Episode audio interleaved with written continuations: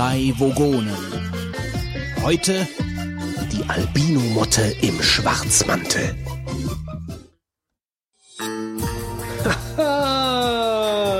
Damit hättet ihr nicht gerechnet, was? Nur knapp vier Zyklen sind seit dem Treffen mit dem Eisenpimmel vergangen und schon sitzen wir wieder hier. Wie kommt das? Wie können wir euch das nur antun? Wie ist es nur möglich, so wenig Erbarmen zu haben? Nun wisst ihr, wir haben Geburtstag. Wir werden fünf Jahre alt. Fünf Jahre voll von abgestandenen News, schwachmatischen Brainstürmen, zusammengeschnittenen Deep Thoughts, verstörenden Retro-Trips, unsinnigen Tippomatiken, selbstmitleidigen Marvins und uralten Zocktipps. Als kleines Dankeschön für euer Durchhaltevermögen heute also die ungeplante 5-Jahres-Jubiläumsfolge, die sich am Ende als eine hundsnormale, wie immer Einheitsbrei-Folge herausstellen wird. In diesem Sinne, schmeißt die Mutti aus dem Haus, puncht euch einen Gurgler, schmiert und führt den Babelfisch ein, verdreht die Augen, bis ihr seid benommen, denn hier kommen der Götz, ey hi, der Mann, der euch seit fünf Jahren mit seinen langweiligen Saufgeschichtchen zu unterhalten versucht und uns mit seinen nackten Beinen in den Wahnsinn treibt, der Fitz. Hi. Und schließlich der König der Langeweile, dessen träge Formulierungen selbst amphetamingestellte Lkw-Fahrer gähnend in die Leitplanken treibt, unser Bienenfetischist, Norma-Mitarbeiter des Jahres und Rechtsverdreher, der Wolfgang. Guten Abend. Fünf Jahre sind wir nun alt. Fitz hat heute keine Hosen an. Ich rieche es. Ja. Wir brauchen mehr Fisch. Ja. Ja, fünf Jahre ist eine lange Zeit, muss ich sagen. Aber bevor wir jetzt, bevor wir jetzt dieses Thema, war schon jemand in Sultan Kebab? Klar, natürlich, mehrfach. Ja, mehrfach. Wie lange ist denn der schon? Och, äh, seitdem der andere wegen Dreck zugemacht hat, ist der neue da. Nein, ähm, wie lange ist der da? Ein halbes Jahr? Ich dachte, Döner wäre nur auf der anderen Seite von der Mosel. Nee, also bei uns in der Stadt lohnen sich ja drei. Also ich, kann, drei ich kann mich nur erinnern, auf der anderen Seite waren so zwei direkt nebeneinander. Sind immer noch, ja. Sind die immer noch? Ja, also der eine ist weg und dafür sitzt jetzt ein, ist jetzt ein Inder drin, der verkauft aber auch Döner. ja, ein verkappter äh, Döner. Einer mit Farbe im Gesicht, so Roberto Blanco. Das ist ja, angemalt. Okay. Ja, ziemlich schleichend hat dieser Dönerladen praktisch seinen Besitzer gewechselt. Wer jetzt der Sultan Kebab hier? Nein, der andere. Achso, ja, ich wusste überhaupt nicht, dass hier auf der Seite überhaupt ein ein Jetzt Döner kannst, ist. kannst du öfter kommen. Also du bist ja schon mindestens sechsmal dran vorbeigefahren. Ja, und ich bin, ich fahre da vorbei und gucke nach rechts plötzlich und da ist ja überhaupt keine Parkmöglichkeit oder sonst irgendwas und dann sehe ich da plötzlich Sultan Kebab. ja. Wie Die parken einfach so davor. Ah, Ja, das geht ja so schnell, da kannst du auch ruhig mal dein Auto abstellen. okay. Und ist er gut? Also ich gehe jetzt so oft nicht dahin, aber äh, ich fand eigentlich den Döner recht gut. Die Pizza war auch okay. Ja, Und ein paar schmierige Kneipenfritten. Habe ich noch nicht gegessen da. Aber ich weiß nicht, Fitz, du bist ja auch ein Experte, was Ich äh, bin ein Experte immer für alles, klar. ich denke schon. Saufen und ums. Wohlergehen geht, ums leibliche Wohl meine ich. Also ich war da auch schon mal drin und äh, Pizza kann ich nicht empfehlen. Döner ist okay, wobei man, also er schmeckt anders, es hat eine andere Soße dabei. Muss, das mögen manche Leute halt nicht oder sind es halt nicht gewohnt, sage ich mal. Aber im Großen und Ganzen finde ich es trotzdem In okay. Wittlich war mal ein Döner, der hatte, glaube ich, fünf verschiedene Soßen, aus denen du wählen konntest. Das war auch ganz nett. Und so scharfe und das und das. Habt ihr aber mal einen, De einen Döner in, ähm, in der Türkei gegessen? Das gibt's doch da gar nicht, oder? Doch, das gibt's da, aber ich war, Anders. ich, ja, ich war auch total überrascht. Also ich war einmal in der Türkei und ähm, hab, ähm, was willst du? Deinen Plopschutz mal ein bisschen vom Mikrofon Geh entfernen. Plopschutz weg, bitte. Sonst hat das nämlich keinen Zweck. So meinst du? So ist besser. Der Mikrofonfachmann Wolfgang. Ja, genau. Ähm, auf jeden Fall habe ich dann äh, mal äh, Ausschau gehalten nach einem echten Döner in der Türkei und bin dann auch tatsächlich fündig geworden. Aber die stecken da ungefähr alles zusammengekehrte aus der Kneipe rein. Also da sind Fritten drin, da ist alles Mögliche. Also es ist kein Döner, wie wir den hier kennen. Und ich dachte, jetzt isst du da mal wirklich einen richtigen Döner mit Krautsalat und richtig frischem Lammfleisch etc. Das ist eine deutsche Erfindung. Pustekuchen. Ja, scheinbar. War mir da so auch nicht bewusst, aber ist scheinbar so. Und dann haben die das reimportiert aus, äh, aus dem Ausland. Also es gibt, es gibt wohl auch wirklich ein Gericht, was Döner da heißt, aber es heißt, wie gesagt, irgendwas ganz anderes eigentlich. Also ich war mit äh, zu Schulzeiten mal mit einem Freund in einem der Dönerläden hier in der Stadt und wir hatten dann in der Mittagspause dort gegessen und hatten dann beide am nächsten Tag waren wir krank zu Hause mit Brechdurchfall. Da haben wir den falsche Soße wahrscheinlich gekriegt. Ja, oder das falsche Fleisch, kann auch sein. Ja. Aber das war richtig. Danach war ich glaube ich ein halbes Jahr nicht mehr in dem Laden drin. Also besonders vertrauenserweckend waren beide Läden nicht, die ich da, Ja. ähm, Ach, die Uhr schlägt hier. die Ja. drei Vogonen und das Urrätsel, sag ich Das dann. Urgewinnspiel. das Urgewinnspiel. Das so, Urgewinnspiel. Das Urgewinnspiel. Ja. Hat niemand mitgemacht? Nee.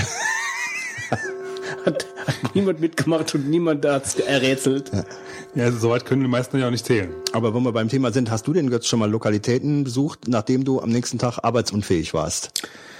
Äh, nein, ich kann mich ein, ich kann mich nur auch einmal daran erinnern, wir waren auch beim Türken, war auch nach dem Kebab. Jetzt gibt's hier voll die Türken schlechten Aber das war, Lebensmittel hier das war, verraten. das war aber, ähm, hat glaube ich, äh, kennst du diese Süßspeise, die bei den Türken äh, in dem in den Dönerläden immer in so in so großen Aluschalen äh, liegt? Das ist der Salat.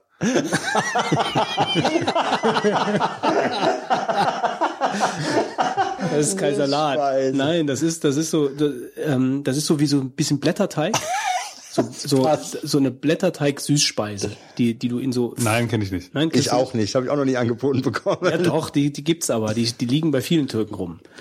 Ähm, und äh, das war, glaube ich, dann nach dem Döner zu viel. Und da ging es mir richtig dreckig danach. Ja, aber nächsten Tag war ich wieder auf den Beinen.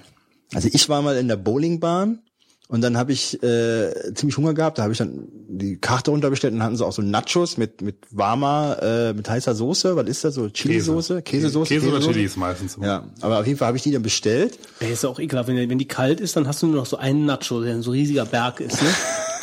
Und du so ziehst an einem Nacho den ganzen Kram raus. Ja, auf jeden Fall habe ich dann diese ganze Schale gehabt und habe dann, dann Fleisch gegessen, weil ich Hunger hatte. Und dann war das so viel, ehrlich gesagt. Und dann habe ich, war noch ein Mädchen, was da stand, und dann habe ich zu dem gesagt, hey, willst du Hey. auch noch? hey, du.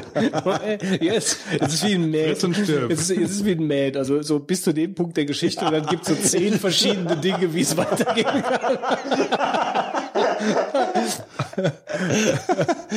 Wie mad, ja. Äh, Zehn Dinge, die sie in Ja, der genau. Bowlingbahn, wenn sie Nachos haben, Also schon alleine, schon allein dieses Hey. das sagt schon echt viel. Also die war jetzt nicht gänzlich unbeteiligt, äh, sodass das nicht komplett eine fremde Person war.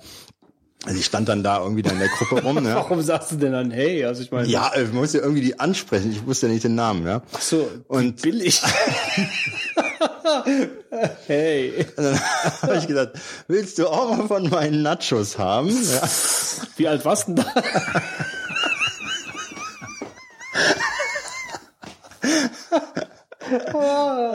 Ja. die billige Anlage willst du aber von mal vermeiden. Du sag mal, kennst du auch diese Nachos? Hier. Ich hatte ja schon vorher äh, schon mit ihr gesprochen. Es war jetzt nicht die erste Kontaktaufnahme. Ja.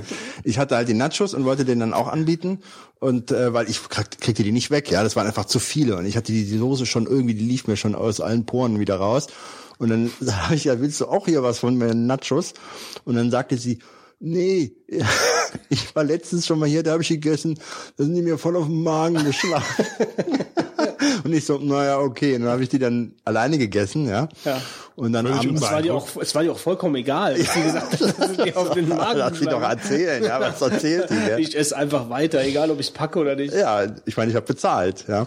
Und dann habe ich die gegessen und dann nachts um vier, sag ich dir, ey, boah, aufgewacht, Schweiß auf der Stirn, ja. Und ich merkte, es kommt aus zwei Öffnungen gleich gleichzeitig. Ich habe es noch gerade zur Toilette gepackt und habe dann wirklich aus zwei Öffnungen alles gegeben, was da war, ehrlich gesagt. Und dann war ich, glaube ich, drei Tage lang arbeitsunfähig und habe äh, äh, um mein Leben äh, gekämpft. Ähm, ich hatte wirklich eine dermaßen ähm, äh, also das war ja meistens, hast du ja, wenn du sowas verdorbens gegessen hast, gehst du ein, zweimal brechen, ja, und dann ist das Thema irgendwo vorbei. Ich hatte aber noch am nächsten Tag Du musstest Brecherei. ja auch alle Nachos noch essen. Ja, und äh, ich glaube, ich weiß nicht, wie viele Tage nach, aber ich glaube, ich war drei, vier Tage komplett außer Gefecht.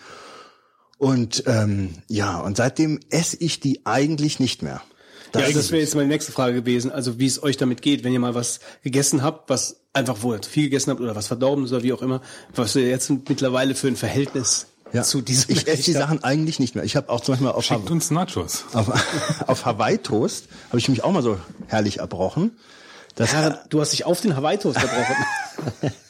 den hab- den habe ich seitdem auch nicht mehr, esse ich das. Ich habe mir vorher immer so gern Hawaii-Toast gemacht. Ja? Aber es ist total unfair eigentlich, dass wir jetzt sowas erzählen, wo die Leute noch nicht am Schlafen sind. ja. Ja? Also normalerweise, Ja, wenn nicht jetzt, wann dann? ja, eigentlich schon. Also von daher, Hast du dich, äh, also wie gesagt, das war also. hast du dich auch mal auf Hawaii-Toast erbrochen? Nein.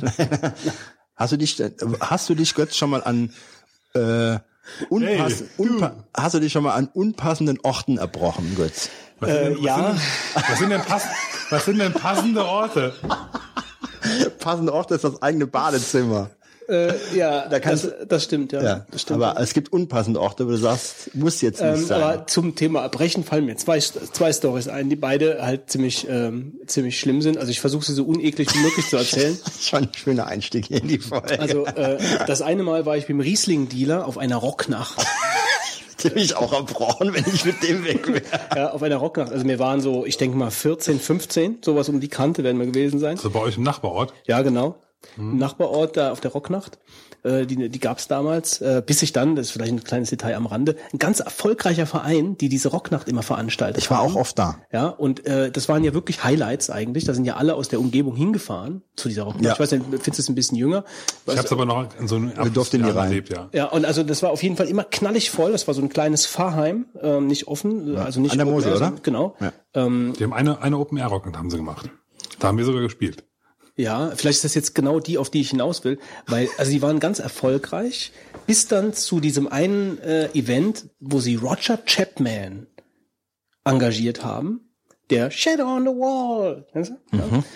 Und ähm, danach waren sie pleite und haben nie wieder eine Rocknacht gemacht, weil niemand Roger Chapman sehen Nee, also der hat wollte. bei uns nicht gespielt auf der Open Air Rocknacht. Äh, Das war also schon äh, ein bisschen schade, muss ich sagen. Aber gut, auf jeden Fall waren wir auf einer dieser erfolgreichen Rocknächte. Weißt du, dass ich an diese, an diese Halle eine ganz komische Erinnerung habe? Ja. Erzähle ich aber gleich. Äh, erinnere mich nochmal dran, wenn dann eine Geschichte vorbei ist. Einfach als kleines Stück Brot zwischen den beiden Kurzgeschichten. Vielleicht wirkt das dann halt eben ein bisschen. Nee, aber ich will, das würde jetzt, die Geschichte breitet sich näher noch weiter aus, deswegen erzähl bitte deine Geschichte zuerst zu Ende. Ja, aber ich habe jetzt zwei. Was Ja, der ist Wir haben egal. übrigens heute keine News, deswegen können wir uns heute so richtig schön. Also meine Geschichte kann ruhig ganz zum Schluss kommen. Okay, ganz zum Ja, Schluss. Denn Also, sie hat nichts mit Äh, ich habe die zweite. Geschichte, glaube ich, jetzt gerade auch schon wieder vergessen. Aber die erste Geschichte ist auf jeden Fall so: Ich war mit, mit, mit dem Riesling-Dealer ähm, eben auf dieser Rocknacht und dann habe ich das erste Mal in meinem Leben Bacardi getrunken.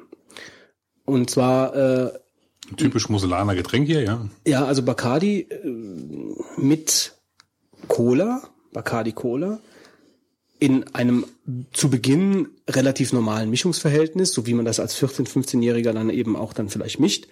Äh, und nachher Also ist es, gab's das denn da zu kaufen oder habt ihr euch das quasi selber mitgebracht oder gemischt? ähm, das weiß ich nicht mehr. das ist zu lange her. Auf jeden Fall habe ich mich dann so dermaßen damit betrunken, dass ich auf dem Heimweg das war so eine kleine asphaltierte Sp Straße, die ist so ungefähr ja drei Meter oder so breit an der Mosel entlang, dass ich nicht mehr geschafft habe, auf dieser Straße zu gehen. Also ich habe wirklich nicht mehr geschafft, in irgendeiner Weise gerade auf dieser Straße zu gehen und bin links in den Wingert gefallen, bin aufgestanden und bin rechts in den Graben. Also es ging gar nichts mehr. Und dann kam der, dann kam der äh, Vater vom Riesling-Dealer, kam uns dann abholen mit seinem Mercedes, ja. Ähm, mit, so, Es wird immer besser. mit dem Mercedes und äh, äh, ich habe vorne gesessen. Hast du, hast du das Fenster noch aufgekriegt? Oder? Er, also wenn er nicht gesagt hätte, Götz, mach das Fenster auf, hätte ich das Fenster nicht Ist aufgemacht. nämlich so der klassische Anfängerfehler, ja, dass man vergisst, das Fenster vorher runterzumachen. Ja, also ich habe dann, ich habe dann auf Nächster Tipp ist übrigens, wenn man vorne sitzt, deine Kurzgeschichten bitte später. Also ich meine, als Chef des Saufbunds, ja, ich, äh, ist mir klar, dass deine Expertise da auf dem Gebiet ganz toll ist. Auf jeden Fall habe ich dann vorne gesessen auf dem Beifahrersitz, Vater neben mir, Riesling-Dealer hinter mir. Ähm, und irgendwann musste ich dann, und dann hat er nur noch gesagt, mach's Fenster auf. und dann habe ich das Fenster aufgemacht und dann ging das halt gerade noch so aus dem Fenster. Und als ich dann nächsten Tag den Riesling-Dealer gesehen habe, hat er mir nur gesagt, wie er seinen Vater beobachtet hätte, wie er von außen das Auto abgespritzt hätte. Das kann übrigens auch schön nach hinten losgehen, wenn hinten dran der auch das Fenster auf hat. Ja, das wäre natürlich ganz besonders toll gewesen. Ja. Es wäre aber die Geschichte wäre wesentlich lustiger gewesen, wenn du das Fenster nicht offen gehabt hättest. ja, ich weiß nicht. Ich weiß nicht, ob äh, vielleicht hätte ich es dann auch nicht erzählt. Ich könnte übrigens auch eine, äh, eine Bitte. Geschichte dazu beitragen. bitte. Ja, ich hatte jetzt sogar bei euch im äh, Ort abgespielt, eure Götz. Ja. Da waren wir nicht mal auf einer Party oben äh, in dieser Waldhütte da. Aber Wald ist es ja nicht ganz, aber Ja. oberhalb von Der den Wienerchen. Feuerwehrhütte, mhm. Ist das die Feuerwehrhütte? Ich weiß es nicht, keine ja, Ahnung. ist auch egal. Ich war auf jeden Fall da und bin ein bisschen länger geblieben eigentlich als geplant. Äh, Meine Mitfahrgelegenheiten waren alle schon weg, hab ich gut, gab Fanzeit beim Kumpel, war ja kein Problem. Und irgendwann morgens um fünf sind dann Richtung Heimat zu, zu dem nach Hause dann gegangen und äh, ich war schon wirklich gut dabei und er erzählt noch, ja, hier wäre das Klo und mein Zimmer ist jetzt noch eine Etage höher, dann kommst du komm grad mit, ja. Aber wenn du nachher das Klo nicht mehr findest, kannst du das Fenster benutzen. Naja, natürlich, ich voll trunken, irgendwann war es dann soweit und ich so, hm, wo war denn das Klo? Keine Ahnung. Aber er hat ja gesagt, dann kannst du das Fenster benutzen. Also Fenster auf, einmal raus, alles lief super, ja, schön weitergepennt. Morgens um acht kam dann die Mutter rein. Äh, wir hatten da schon wieder vor die Haustür gekommen. Weil das Fenster halt blöderweise genau vor der Haustür, also über der Haustür. Und ich hatte noch verdammt viel Glück, weil das war ein Fachwerkhaus. Ich habe Gott sei Dank nur unten den Boden getroffen. Okay, gut, dass niemand gerade geklingelt hat an, an der Tür. Ja, ähm, ich denke mal, die andere Geschichte lasse ich sein. Ich lasse dir jetzt den Vortritt mit deiner Geschichte. Ja, ich wollte nur sagen, du hast gerade eben von dieser Örtlichkeit erzählt, da hast du auch mit deiner Band öfter auf, über Auftritte gehabt, ja? Mhm, ja, kann sein. Ich war mal irgendwann Von mit, welcher Örtlichkeit redest du denn jetzt gerade? Also redest du jetzt von der Rocknacht oder? ähm, äh, in Oder redest diesem- du vom Tom? Im Briedel in diesem äh, äh, Gemeindesaal. Ach dort. so, ja, ja, ja, genau. Da haben wir früher mit der alten, ja, mit der alten Band haben wir da gespielt. Ja. Mhm. Ich war mal in einer Band, äh, ich habe ja früher ein bisschen Gitarre gespielt und ich war mit mit der Band Mysterial Theft Vorgruppe von dir. Ach du je, in dem Haufen hast du gespielt. Ja, also ich war da so zweiter Gitarrist und ähm, Mystery Draft, war das nicht der mit dem Reini? genau, der Reini und äh, ja, waren dann, ich weiß gar nicht, wie sie alle hießen. Ähm, Zweiter Gitarrist. der erste hatte schon nichts zu tun bei denen. Ne? ja, der erste war doch der Reini, oder? Erste war der Reini, ja. Wobei, also ich, die haben einfach nur jemanden gebraucht, der ein bisschen mehr Druck in die Songs reinbrachte und dann habe ich eigentlich die Sachen gedoppelt im Wesentlichen. Ja. Und ähm, wir haben da gespielt und wir hatten damals, also ich denke immer äh, an diese Geschichte. Wir hatten noch einen dabei, ich weiß auch den Namen nicht mehr. Der hatte dann, das war ein guter Freund. Also man muss die Geschichte so sehen, dass ich zu einer etwas älteren, äh, ähm, sag ich mal, Männergruppe hinzugekommen bin, die ungefähr so, ich sag mal, acht, neun Jahre älter sind als ich, würde ich sagen. Ne? So, und dann habe ich halt, ich spiele bei euch mit, dann suchten Gitarristen, haben wir mit denen immer, habe ich zusammen immer geprobt, dann hatten wir diesen Auftritt da und ähm, ja, und einer, weil die haben, waren alle gute Freunde, der hatte eigentlich keine wirkliche Funktion. Der hatte dann immer so eine Rassel geschlagen. Weißt du, wer das ist? Keine Ahnung. Ja, auf jeden Frank Brohl? Nee, nee, der war ja der Bassist. Ah. Ja, und ähm, ja, auf jeden Fall hatte der immer äh, ähm, Background gesungen und hatte halt die Rassel geschlagen und eigentlich war er überflüssig in der Band, aber weil Rassel geschlagen. ja, das war, weiß ich am Anfang Vor Dingen die Einleitung. Das waren alles gute Freunde und der hatte nichts zu tun, der hat die Rassel geschlagen. ja, also für mich war das schon skurril. Ich hätte eigentlich gesagt, was will der hier? Wir brauchen doch keinen, der die Rassel schlägt, ja. Und Was hatten die für Musik gemacht? es war so Rock. Es war so Rock, ja. Lachne, das war ja wohl wirklich Rock. Ja, nein, ich, ich lache nicht wegen, weil du sagst Rock, aber weil- ja, Rock halt. Ja, also Rock ist halt so ein riesiges Rock. Sammelsurium. Ja, da passt alles drunter. Passt alles rein. Wir machen auch Rock. Ja. ja gut, aber wie willst du es beschreiben? Es war einfach simpler Rock äh, mit, ja, entweder war es sogar deutscher oder englischer Gesang und ähm, ja, also es war wirklich, äh, waren einfach simple Songs. Äh, und ähm, dann war es so, dass wir da gespielt haben und wie gesagt, der eine mit der Rassel war wieder dabei und ähm, hat dann halt irgendwie halt Background-Song gemacht und dann habe ich, irgendwann bin ich natürlich aus der Band raus und habe ich ungefähr, das war, weiß ich nicht, Anfang der 90er und dann äh, habe ich ungefähr sieben, acht Jahre später, ruft der mich mit der Rassel an in meiner äh, Studentenwohnung. Ich hatte eigentlich mit denen sieben, acht Jahre auch nichts mehr zu tun. Ja, völlig äh, ähm, aus der Band mich gelöst und so. Wir hatten keinen Streit, aber ich war halt dann auf andere Sachen Ob du gemacht. ihn ablöst in der Band. Und dann rief der mich an, dachte, wie, wie kam der eigentlich über meine Telefonnummer dran? Aber ich stand wohl, glaube ich, im Telefonbuch. Und dann sagte er mir, äh, er wäre der und der nicht, ach ja, du bist das. Was, was ruft er mich an? Und dann sagte er mir, ob ich mich erinnern könnte an den damaligen Auftritt. Er hätte doch einen schwarzen, langen Ledermantel angehabt. Und ich dachte, äh, was geht jetzt hier ab? Ja, also der hat mich dann äh, nicht nur gefunden, jetzt kommt so eine abstruse Story. Und dann sagt er, es ginge das Gerücht um, also acht Jahre später, dass er damals einen SS-Mantel angehabt hätte bei dem Auftritt. Und äh, er wollte mir gegenüber klarstellen, dass das keiner wäre. Wenn ich jetzt die letzten Jahre gedacht hätte, er wäre bei dem Auftritt mit einem SS-Mantel auf der Bühne gewesen, dann hätte ich mich geirrt. Und nicht, dass ich jetzt heute noch schlecht über ihn denken würde. Hast du nicht gesagt, ich habe das jetzt acht Jahre lang rum erzählt? Jetzt hat sich herausgestellt, der ist irre geworden. Er ist wirklich irre geworden und ähm, Wenn du nur die Rassel schlagen kannst, dann sind ja. Aber es ist eine tragische Geschichte, ja. Zumal mir war das ja überhaupt nicht bewusst. Ja. Ich habe dann ja die anderen angerufen und so, der hat die angerufen und hat mir irgendwie erzählt, er hätte damals bei dem Auftritt diesen Mantel angehabt und äh, irgendwelche Missverständnisse gäbe es. Ich war völlig von der Rolle und äh, äh, ja, und dann ist er wirklich irre geworden und rief mich dann an und äh, das war dann so in der Phase und äh, ich glaube, heute ist er, glaube ich, weggesperrt oder so. Ich Ach so, das war dann genau halt gerade in der Phase, wo es wo das so rausgestellt hat. ausbricht, ja, und dann Okay. immer Abstrusitäten kann. Er hat mich dann nochmal angerufen und nochmal und hat mir immer irgendwelche Geschichten erzählt, ja. Also ähm, nur nach der ersten Geschichte war ich völlig perplex. Und immer wenn ich jetzt an diesen, an diese Veranstaltungslokalität denke, denke ich an diese irre Geschichte. ein Typ mit dem SS-Mantel, ne? Der Typ mit dem SS-Mantel, der mit mir auf der Bühne stand und den, die Rassel geschlagen haben soll. Das sind Erinnerungen. Apropos Erinnerungen. Bitte. Vielleicht sollten wir mal gerade so ein bisschen, äh, das sollten wir nicht so lang machen, äh, aber vielleicht mal so ein bisschen in den fünf Jahren Vogonen. Ja. Jubile Ju- Jubiläum.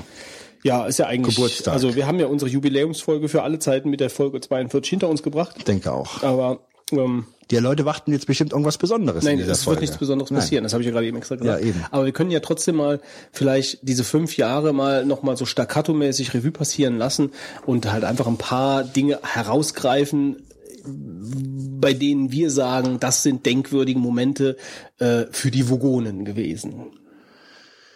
Ja.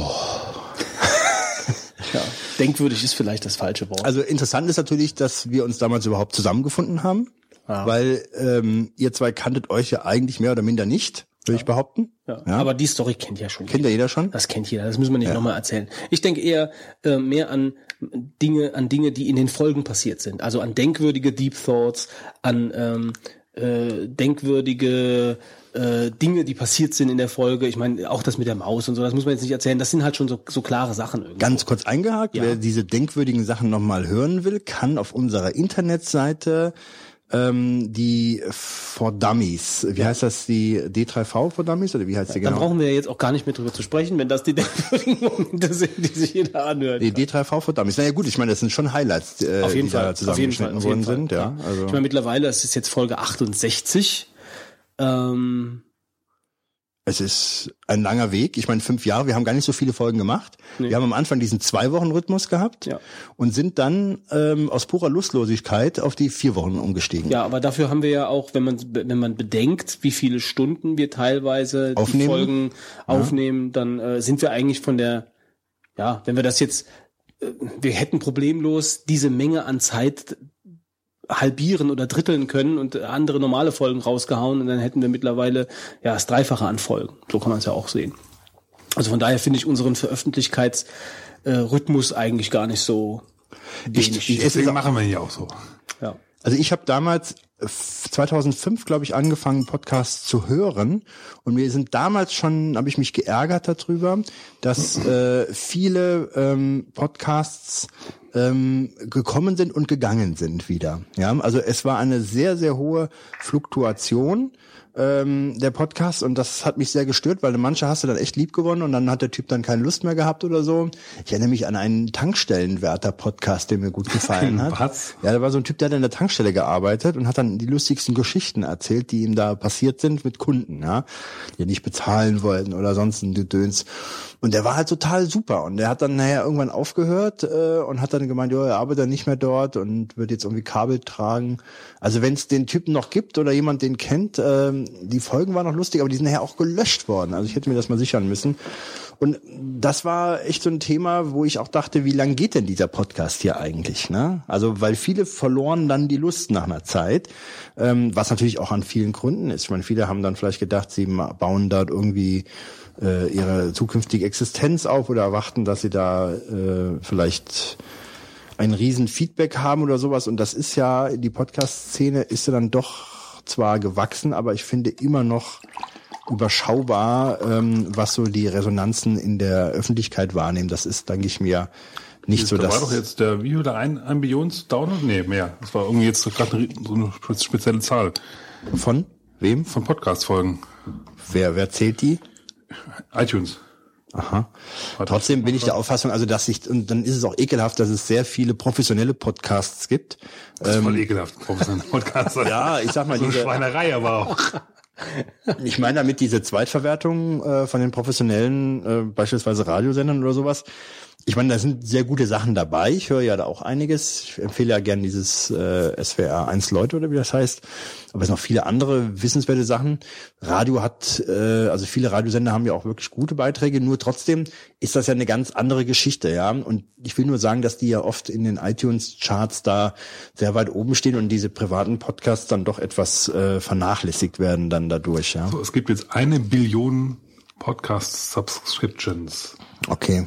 Was ich jetzt schon, gut, weltweit, aber ich finde das jetzt trotzdem nicht gerade so wenig. Das ist nicht wenig, aber ich bin trotzdem der Auffassung, dass nicht so viele Leute Podcasts hören. Also ich habe immer noch, wenn ich Leuten das erzähle, was man macht, dann sage ich dann im zweiten Satz, das ist so eine Art Radiosendung. Das sage ich auch. Ja, weil der Begriff Podcast, dann gucken einen dann schon komisch an und dann sagst du, es ist eine Art Radiosendung. Und dann ist das Thema durch. Ja. ja. Ähm, hatte uns eigentlich, die, die Yvonne, unsere liebe Hörerin, hatte uns doch mal so eine äh, Deep Thought Liste veröffentlicht. Genau, wo geschickt. denn die überhaupt? Die kommt, die mit dieser Folge auf unsere Internetseite zum äh, Ich hätte jetzt gerne mal da reingeschaut, Anschauen. weil ich jetzt mal die, die Frage in die Runde geworfen hätte, äh, was denn so eure ein, zwei, drei liebsten Deep Thoughts gewesen sind, die wir so hatten. Deswegen hätte ich da jetzt mal gerne reingeguckt, weil so ist das schwierig äh, aus dem Geiste zu repetieren. Aber äh, in der Dropbox liegt sie nicht. Nicht? Äh, von daher. Ich warte mal, ich speichere sie gerade mal ab. Ja, ähm, ich muss sagen, bei den Deep Thoughts, das ist ja auch so eine Geschichte. Wir haben am Anfang bei den Deep Thoughts öfter unsere eigenen Beiträge gebracht und das hat sich ziemlich gewandelt, dass wir eigentlich in der Regel Gäste haben. Ja, was aber auch so ein bisschen, äh, ja, so ein Wir haben uns auch eine zusätzliches Licht in, in, die, in, die, in die Sendung ja, wirft. ja, weil es ist ja auch so, dass du thematisch ähm, viele Sachen plötzlich abdecken kannst, die du vorher gar nicht, ähm, sag ich mal, hättest abdecken können, weil du gar nicht das Wissen hast davon. Ne? Also wenn jetzt, wenn Ja, Das eben. uns ja sonst auch nicht. Nee, also vor allem Trotzdem, also- ein ganz pragmatischer Grund, äh, wenn man wenn man wirklich so ein Deep Thought Thema ja, also wir haben unsere Wissensgebiete, da können wir dann auch interessante Themen rausnehmen. Das reicht für ein paar Folgen. Ähm, dann kann man halt auch, wie du jetzt mit den Bienen, zwei, drei, vier, fünf Mal das, äh, das Gleiche machen ähm, äh, oder mehr oder weniger das Gleiche oder neue Sachen, wie auch immer. Auf jeden Fall bleibt es das eine Wissensgebiet.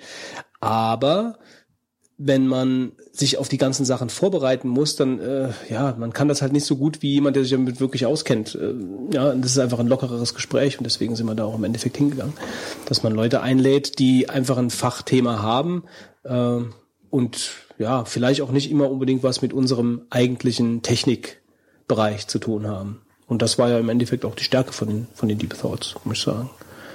Ja, ich denke, das wird auch vom Konzept so, für uns äh, hat sich das so bewährt, dass man ähm, jemanden nimmt, der über eine Thematik halt äh, besonderes Wissen hat, weil das dann doch irgendwo nochmal eine andere Qualität hat, als wenn wir was davon erzählen. Also wenn ich jetzt mal gerade so durchjette durch die Deep Thoughts, was ich sehr gut fand ähm, in der Folge in der Folge 6 in Michael Anton äh, über die Audiogeschichte, ja, also dieser Audio Overkill, den wir da hatten, das war ja eigentlich der erste Gast, den wir in der Sendung hatten. Äh, da haben wir das ja noch Deep Thought Spezial genannt damals zu der damaligen Zeit. Das war auch eine eigene Folge, oder? Ja, ja, genau, so ein Deep Thought Spezial, wo wir nur den Deep Thought hatten. Ähm, also das fand ich, das fand ich sehr interessant und sehr gut. Äh, Der Michi hat das wirklich klasse gemacht und da kam einiges, ähm, ja, kam einiges rüber. Ähm, gut, Wolfgang mit den Bienen, da müssen wir nicht drüber sprechen. Das ist ein Evergreen, das läuft, das ist gut.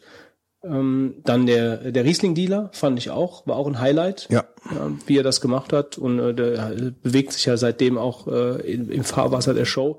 Dann unvergessen Helmut und die Kläranlage, ja. Das Gebissmobili. Ja, weil äh, wo ich niemand wird sich wahrscheinlich noch daran erinnern können äh, an die ganzen Fotos und so, die ich dahin, also ich bin ja da wirklich dahin gegangen und habe versucht, diese diese ganzen Stationen, die er erzählt, wirklich mit Fotos zu bebildern auf der Show.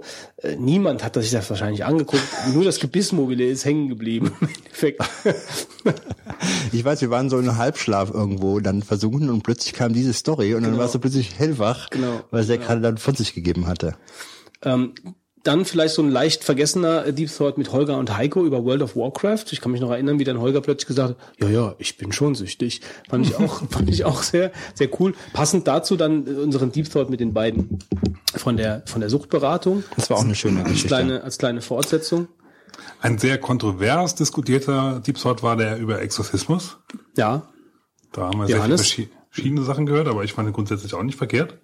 Ja, war halt auch einfach ein schönes, äh, Abseitsthema, so ein bisschen. Es gibt gar keinen Deep Thought über die Mondlandung, sehe ich hier. Gott sei Dank.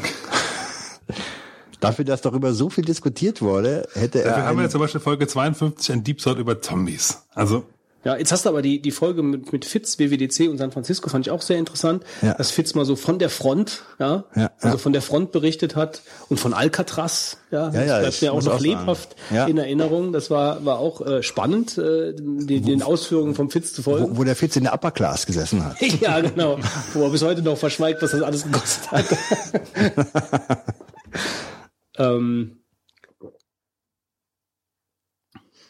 ja, ja, Zombies, Gleitschirmfliegen, Retro-Games. ich muss ja ehrlich sagen, bei manchen wusste ich gar nicht mehr, dass wir da überhaupt drüber geredet haben.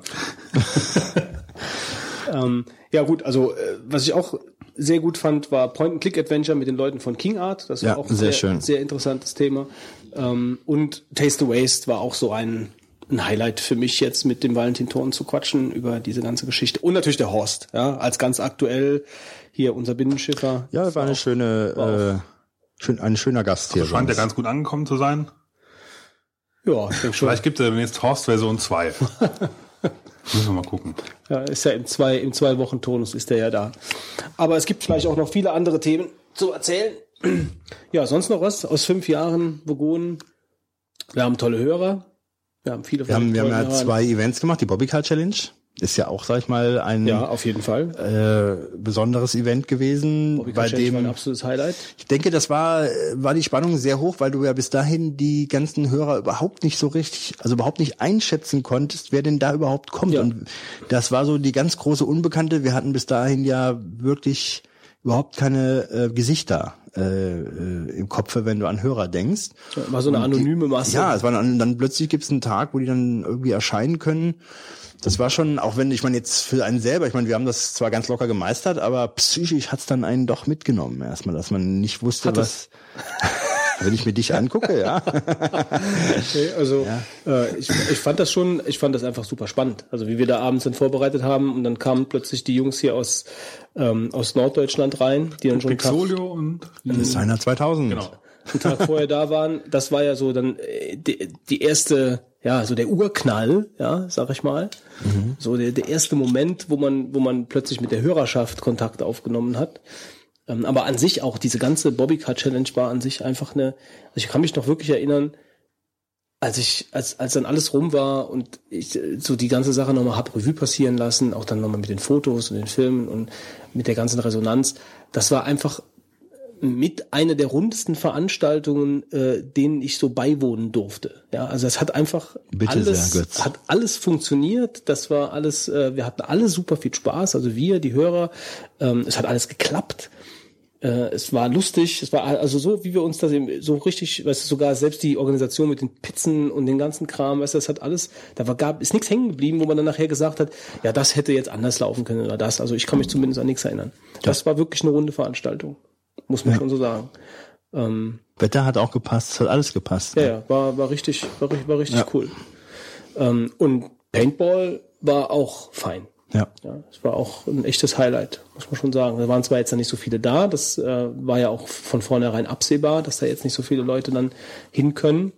Wobei ich die Resonanz ja doch schon eigentlich ganz gut fand. Ja, ja schon, Also, klar. Es wäre auch wahrscheinlich nicht so toll gewesen, wenn dann noch viel mehr da gewesen wären. Also so war es wieder eine runde Veranstaltung, weil es halt einfach mit so vielen Leuten da, wir waren ja schon auf dem größten Feld. Nee, glaube ich, gibt's noch größere. Echt? Ja, ja. Aber trotzdem hatten wir, ich meine, wenn es jetzt noch mehr ist, wir wollen ja keine, äh, sag ich mal, Völkerschlachten da austragen, sondern es war ja doch ziemlich noch, dass du wusstest, gegen Ja, wen du spielst, Ja, ja. und ähm, das ist auch so die Thematik, äh, du kommst dort an und ähm, willst ja auch dich mal mit jedem irgendwie so ein bisschen unterhalten, was du gar nicht schaffst, ja. Was dann auch ein bisschen schade ist, äh, wenn dann Leute fahren und sagst, den habe ich gar nicht äh, irgendwie mal länger guten Tag gesagt oder so. Ja. Das ist auch irgendwie so äh, für, äh, für die Veranstaltung dann hat man so, so im Kopf, dass man mit jemandem mal dann reden will, der dann mit jedem dann irgendwie vielleicht mal kurz Kontakt haben will, damit man mal weiß, wer denn da überhaupt da war. Ähm, ja, das war eigentlich auch eine gute Sache. Das hat so irgendwie äh, den Podcast ausgemacht, dass wir diese Veranstaltung gemacht haben. Ähm, ansonsten, Womit ich auch noch, äh, ist jetzt schon wieder eine Kurve, also hat jetzt mit den Veranstaltungen nichts zu tun, aber womit ich immer noch sehr zufrieden bin, ist eigentlich die, äh, die Auswahl der Kategorien der, der Sendung. ah ja genau, wir haben ja so verschiedene Rubriken. Ja, also die, Für jemanden, der uns nicht kennt, ne? ja, würd ja, wenn ja Sie gerade erst eingeschaltet haben, Erklärt Wolfgang jetzt, wie wir funktionieren. wir haben ja so verschiedene ja, Kategorien. genau. man muss das, ich finde überhaupt, wir sollten nicht so viel voraussetzen. Es kann auch mal Nee, äh, es einer der sein, dass die Typen 99 total bescheuert sind, total Schwachmaten sind und nicht verstehen, was Tipomatik und äh, der Unterschied zu pangalaktischen Softip ist. Ja, das stimmt. Ich finde das jetzt nicht so absurd, dass da jemand vielleicht jetzt neu dazukommt und dann sich fragt, was geht denn hier ab? Ja, der braucht ja nur eine Folge zu hören, dann weiß er es doch. Macht er ja vielleicht nicht. Fängt Weil- jetzt an. Weil er Fängt jetzt an. äh, schaltet sich gerade rein. Ja, Erzähl- im Moment okay. eingeschaltet. Ja, gut. Ähm, dann soll er einfach mal die Shownotes durchzeppen. Also, wir haben eigentlich ja nichts daran gedreht. Außer wir haben den, ähm, den Marc irgendwann dazu genommen, aber schon relativ früh mit seinem eigenen Beitrag. Und Mhm. Gut, äh, Fehler macht man. Fehler macht ja, man. Fehler macht man halt. Herz aus Gold kam dazu. Ja. Ja, als wir, haben uns also die- entschieden haben, nicht genau. kommerziell. Die Frage halt, wie, wie handhabst du was mit Geld? Haben wir Flatter? Wollen wir irgendwie Kohle? Wollen wir irgendwie einen Shop haben, wo man Sachen verkauft oder sowas, ja? Haben wir uns ja kategorisch dagegen dann entschieden und haben dann gesagt, wir steigen um auf so eine Amazon-Wunschliste, wo wir Sachen eintragen, die man dann uns zum Spaß bestellen kann, ja, damit das irgendwie Genau. nicht den Charakter hat, als würden wir hier Genau, Geld genau, sammeln. ja, ja, ja. Und deswegen haben wir die, die Herz Gold dazu genommen. Im Prinzip haben wir sonst, Wirkt mich nicht ab. ja, gut, haben wir nichts an unseren Rubriken verändert. Also damit bin ich immer noch eigentlich sehr froh. Juckt es dich, Götz? Ein bisschen, am Arm, am Arm, an der Schulter hat es mich ja, ich hab's gejuckt. gemerkt. Ich war schon ein bisschen so. öfter. Ähm, ja, gut. Das wäre es eigentlich. Ich meine, wir haben die Leute jetzt auch erfolgreich eingeschläfert, da können wir. Oder gibt's gibt, gibt's, gibt's sonst noch vielleicht was zu erzählen aus fünf Jahren? Die drei Vogonen. Also erstmal muss ich, also ich muss sagen, Wir hatten viele Insekten da. wir haben Insekt, Mäuse. der Insektencast hier. Ja, ähm, Viele interessante Gäste. ja, das stimmt schon. Also ähm, Für uns interessant, sagen wir mal so. ich bin auch äh, persönlich am meisten überrascht, dass wir so viel Durchhaltevermögen haben für fünf Jahre. Das ist eine lange Zeit. Gell? Und man, es ist ja auch so, dass ähm, äh, man muss, ich meine, das macht ein erstes Jahr ist da große Faszination, wenn man was Neues anfängt da, aber auf fünf Jahre zurückzublicken, Da ist, ist schon Faszination einiges. weg. Da, da ist dann wirklich nur noch Abspulen hier, ne? Ja. Ja, aber trotzdem, also ich meine, fünf Jahre ist eine Zeit, ja. Und trotzdem immer nur noch 99 Hörer. Es kommt keiner dazu. Ja, das ist unser Los. 99 Hörer. Sonst passiert da gar nichts mehr. Nee. Ja, ansonsten, Wie geht's weiter, fragt man sich. Wie geht's weiter? Das fragt man sich wirklich. Ja. Aber wir haben ja jetzt, äh, um vielleicht jetzt dann halt auch das Thema dahin zu lenken, äh, wir haben ja das nächste hoffentlich Highlight, ähm, sagen wir mal das vogonische Highlight vor der Brust. Ja. mit dem Super Donkey Day, wo ja mittlerweile die, der Vorverkauf der Tickets, äh, Verkauf angelaufen am 1. August. ja, genau. Vielleicht kurz stellst du die Veranstaltung nochmal vor. Stürmisch, stürmisch wurden die Vorverkaufsstellen äh, überrannt, ja, förmlich überrannt. Wir waren selbst von dem Ansturm total Ja, überrascht. der, der, die Server Sehr sind, die Server sind zusammengebrochen. Sodass nicht alle Tickets verkauft werden konnten. genau. Also wer noch mit uns dreien an dem Abend äh, in einer kleinen Runde sitzen möchte. Wir sitzen nicht, wir zocken. Richtig. Ja, also äh, die Veranstaltung findet statt am 16.11. Die ganze Sache ist genannt Super Donkey Day in Anlehnung an Donkey Kong, weil wir äh, nach einer äh, ausgiebigen und verstörenden Live-Schalte in ähm, einem äh, in einem Club, ja, nennen wir es Club, In dem Club. ähm, also einer Live-Show äh, in einem Club In dem Club. werden wir und wir haben uns abenteuerliche Sachen ausgedacht für diese Live-Show, ja, also Äußerst abenteuerlich. äußerst abenteuerlich. Ähm, Ich sag lieber nichts. Es wird alles bisher dagewesene von Live-Shows sowas von in den Schatten stellen. Ja, ja. Also wir haben äh, auch spezielle Berater engagiert und haben gesagt, vergesst alles, was ihr bisher gemacht habt. Der Eintrittspreis Geld steigt übrigens noch. Ja, Geld spielt keine Rolle, Geld spielt keine. Rolle. Ja. Zumindest bei uns nicht. Es wird Ihr bezahlt die, ja. Es wird die ultimative Show. Götz wird an irgendwelchen Seilen praktisch von oben herabgelassen. Die, wie nennt sich die Kamera beim Fußballstadion? Ghost Cam? Nee, Spider Cam. Die Spider-Cam. Götz kommt mit einer Art Spider-Cam von oben. Ja, und ich fahre über, ich fahre über die Zuschauermassen, die 99. Du wirst wie Rammstein in einem Schlauchboot praktisch. Äh, Sing, mal singst du dann auch. Haifisch? Ja, ich meine, das wär's eigentlich. Ja? Das, das würde ich gerne mal sehen, würde wie ich der machen. Götz Haifisch singt. Wir, wir, blasen, wir blasen ein Schlauchboot auf und Götz wird über die 99 zum Song Haifisch über die Massen getragen.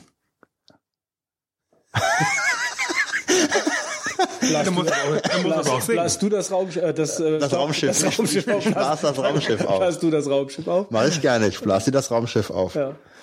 Und dann kannst du über dem Schlauchboot über die Massen gleiten. Auf jeden Fall ist das jetzt nur ein, ein Sneak Peek von den vielen Dingen, die wir uns überlegt haben. Vergiss An nicht den Flammenwerfer, den wir auf der Bühne ein- Nachmittag. Ja, alles verraten musst du ja jetzt nicht. Wir werden eine drei Stunden, circa drei Stunden Live-Show hinter uns bringen, absolvieren. absolvieren, Performen. mit vielen, mit vielen bekannten, bekannten Gaststars. Bekannten Gaststars. Ja, ja, vielen bekannten Gaststars äh, aus dem Vogonen-Universum. Skurrilen Gestalten, die sie schon immer mal sehen wollten. ja, oder schon oft gesehen haben. ähm, ja. Und nicht mehr sehen wollten. ja, genau. Und äh, dann werden wir, wenn, wenn, wenn alle dieses Happening überstanden haben, ähm, oder die Verbliebenen, werden dann äh, in die heiligen Hallen des Retro Games e.V. Äh, hinüber Pilgern, pilgern, pilgern, pilgern, ne? Das Wort vielen Dank, dir. pilgern, um dann dort dem Retro-Geist ähm, zu frönen. Sehr schön. Tata. Und wir werden dann äh, mit den 99 gemeinsam eine heiße, die, die Stöcke schütteln. eine 80er Jahre, eine 80er Jahre Retro Games Fete feiern, wie sie noch keine 99 Hörer miterlebt haben. Genau so stelle ich mir das vor. Genau. Ein rauschendes Fest. Wir werden uns äh, Kartonpizza bestellen. Nur vom Feinsten, sage ich da. Nur vom Beste. Kartonpizza der ganzen Welt. Nur vom Feinsten. Ähm, vielleicht noch kurz was zum Retro Games. Wie viele Automaten haben die da dort stehen? Circa 80. Circa 80 Automaten. Ja, wobei an einigen gleichzeitig gespielt werden kann. Ja, das wird, also, und wir wollen das Ganze ja so ein bisschen 80er Jahre mäßig aufziehen. Das heißt also, die Leute ziehen sich vielleicht so ein bisschen 80er Jahre mäßig an. Man muss es nicht übertreiben. Äh, da läuft 80er Jahre Mucke. Und äh, wir werden dann in äh, fröhlicher Runde trinken, zocken und vielleicht noch mehr zu später Stunde. Hä? Ich fahre dann früher nach Hause. Ja, keine Ahnung, was, macht, was hat man sonst noch in den 80er Jahren so gemacht? Schauen wir mal. wenn der Fitz die Hosen anwählt, da habe ich keine Sorge. Ja, Ja. Also Ähm, es ist, es, es bietet sich ja an, dort mal wirklich äh, eine Nacht zu verbringen, indem man sa- samstags ähm, anreist, ja, sein Hotel bezieht, äh, nachmittags die Live-Show mitnimmt. Gibt es eigentlich abends- Hotelempfehlungen? Äh, eigentlich bisher nicht. Ich habe jetzt auch mal überlegt, das werden wir vielleicht äh, noch klären, ähm, ob man nicht an dem Sonntagmorgen gemeinsam irgendwo in Karlsruhe eine Örtlichkeit hat, bei dem man sich trifft, um zu frühstücken. Dann würde man hingehen und das Hotelfrühstück nicht wahrnehmen, was ja in der Regel geht heutzutage. Und man würde am Sonntagmorgen noch gemeinsam irgendwo frühstücken. Aber mir fehlt noch die Lokalität, das wird derzeit noch geklärt. Es gibt ja so ein FAQ. Ähm, eine Die FAQ, BCC FAQ? Ja, ja, genau. Schand, schandlos kopiert. Ja, gut, dass ihr alle die vorher äh, Kontrolle gelesen habt, ja. Ja, ich ich habe dir doch gerade gesagt, dass da steht. Also, Ja, und ähm, also das wird noch in Kürze geklärt. Das werde ich, wir haben ja so einen Twitter-Account von die drei Vogonen. Ja, den kann, den kann man folgen. Da kriegt man immer die neuesten Nachrichten von uns. Auch ein App.net-Account. Auch ein App.net-Account, äh, den du administrierst, hoffe ich. Ich hoffe es auch, ja. ähm, übrigens, wir sind auf Twitter vorhanden. Der Fitz nennt sich äh, Fi Nein, bist ja gar nicht mehr. Ja, völlig jetzt Also ich, Chaos. mein, mein, mein Account gibt's noch, aber ich ja. äh, Also du schreib bist, da eigentlich nichts du bist äh, bei Twitter at Fitz und bei app.net at Fitz. also man, wir, wir, wir, unsere Namen findet man auf der drei Vogonen Webseite unter Team. Fertig. Genau. Du zehn vorne, ich Danta. So, Und äh, gut, die Frühstücksgeschichte wird noch geklärt. Ja. Anmelden zu der ganzen Geschichte kann man sich bei uns auf der Webseite äh, über äh, ein Formular, was der, was der Hausmeister zusammengehauen hat. Ähm, dank, dankenswerterweise. Das äh, findet man unter der Anmeldung zum Super Donkey Day 2013. Wer hätte es gedacht? Ja. Äh, da ist ein Link und dann ähm, die ganze Sache kostet Wolfgang. Läppische 15 Euro. Ja, äh, wobei wir äh, unsere unsere Hände dafür äh, nicht ins Feuer legen. Doch, wir legen sie ins Feuer. Nein, wir legen sie nicht ins Feuer, dass dieses Geld nur für wir werden sowieso drauflegen. Machen wir es kurz. Also es wird nur dafür benutzt für diese für diese Veranstaltung. Der Eintritt ist da drin enthalten. Es ist noch ein Goodie, ein besonderes Goodie enthalten für alle diejenigen, die die teilnehmen. Was ungefähr die Hälfte des Betrages schon frisst. Eigentlich schon, ja. Doch, also das Goodie frisst dann einen wesentlichen Bestandteil äh, de, des Eintrittspreises. Ähm, Dann die Ja. Raummiete für die Veranstaltung, Die Raummiete. Raummiete. Eintritt in die Veranstaltung, wie gesagt, vom Götz. Und Die ähm, Veranstaltung vom Götz, also die Veranstaltung Retro Games, also nicht meine Flammenwerfer-Show, die ist nur einem ganz erlesenen Publikum vorbei. Feuer spucken wolltest du auch. genau. Die Flammenwerfer schon. Ja. Fitz lässt die Hosen runter, während ich mit Flammenwerfer du, während du Feuer spuckst, da fällt mir eigentlich besser. Solange nicht Während Fitz zieht die Hose runter, Götz spuckt Feuer und jetzt könnt ihr noch dann was kommt mich. Mann mit dem Eisenpimmel. Ja, genau. Und dann schon, schon haben wir unsere drei Vogonen Spezialshow. Nach diesem Event gehst du dann mit dem Schlauchboot auf die 99 Hörer los. genau. So, ähm, ja. Wie kriege ich denn jetzt die Kurve? Also zu dem über den Link kann man bestellen, äh, kann man sich, kann man sich anmelden. Stell dir den Götz raus. Die Live-DVD. Äh, nee, man kann sich, man kann Ein sich Ticket besorgen. Ein Ticket Und besorgen. jetzt wird's richtig geil. Es, jetzt erst. jetzt geil. Wer sich anmeldet, kriegt Post bald. Er kriegt Post. Mehr sage ich nicht. Er kriegt Post und er kriegt schon die, den ersten Retro-Flash. Mhm. Mehr darf ich nicht sagen. Also es ist es Warten wir mal den nächsten Planungsfreitag ab. gut, ist Und dann das- schauen wir mal, ob Post kommt. Marc hat gesagt, er bringt das. Mehr darf ich nicht sagen. Also es kommt Post. Ähm, ich würde den Marc jetzt in die in die, in die, Die Pflicht. in die Die Wettervorhersage, es könnte regnen. Ja. Es kommt Post. Ja, es kommt Post, äh, weil ihr braucht ja alle eine Eintrittskarte. Und ähm, was würde ich noch sagen? Ähm, ja, wir haben nur 99 Plätze frei. Ja, nur 99 Plätze. Und wir haben einen nicht unbeachtlichen Teil schon vergeben. Das stimmt. Aber es sind auch noch ein paar da. Es sind auch noch ein paar da. Aber wir haben natürlich jetzt Aber euer auch Platz erst den, zählt nur, wenn ihr auch bezahlt. Ja, Ja. ihr müsst bezahlen, klar. Also der, der, wir haben jetzt den, äh, den, wenn die Folge rauskommt, Anfang August, 7. August oder Nein, so. Ist falsch. Das wäre ja morgen. Wir bringen die doch zum Jubiläumstag raus, was der neunte ist. Ach ja, stimmt, stimmt, Dann haben wir doch die, genau die fünf Jahre. stimmt, genau. So Das heißt, wir sind noch keine fünf Jahre, so ein Mist aber. Ja. Gut, wie auch immer. Wenn man das hier hört schon. Ja. Ähm, was wollte ich denn überhaupt sagen? Ich habe mich jetzt total, äh, wie immer. Also man kann, man kann sich anmelden, man bekommt die Eintrittskarte und äh, wir haben noch ein paar Plätze frei. Ja, das war's eigentlich. 15 Euro. ähm, und wir freuen uns natürlich, Ja, die Hörer nochmal wiederzusehen. ja, noch einmal. Noch einmal, man weiß ja nie genau, wie man es weiß läuft. es nie genau. Darum sollte man am 16. November sich den Tag in den Save Kalender. the date. Ja, save the date. Save the date, wie man im Business Deutsch sagt. Save the date. Save the date. Ja. Ja, Gut, dann ja das äh, dazu. würde ich sagen, äh, ich habe mir noch irgendwas aufgeschrieben, was ich auch noch zu den im Newsbereich fragen wollte. Und zwar war das, ähm, wie sieht es denn aus mit äh, deinem Arcade-Automaten, Wolfgang?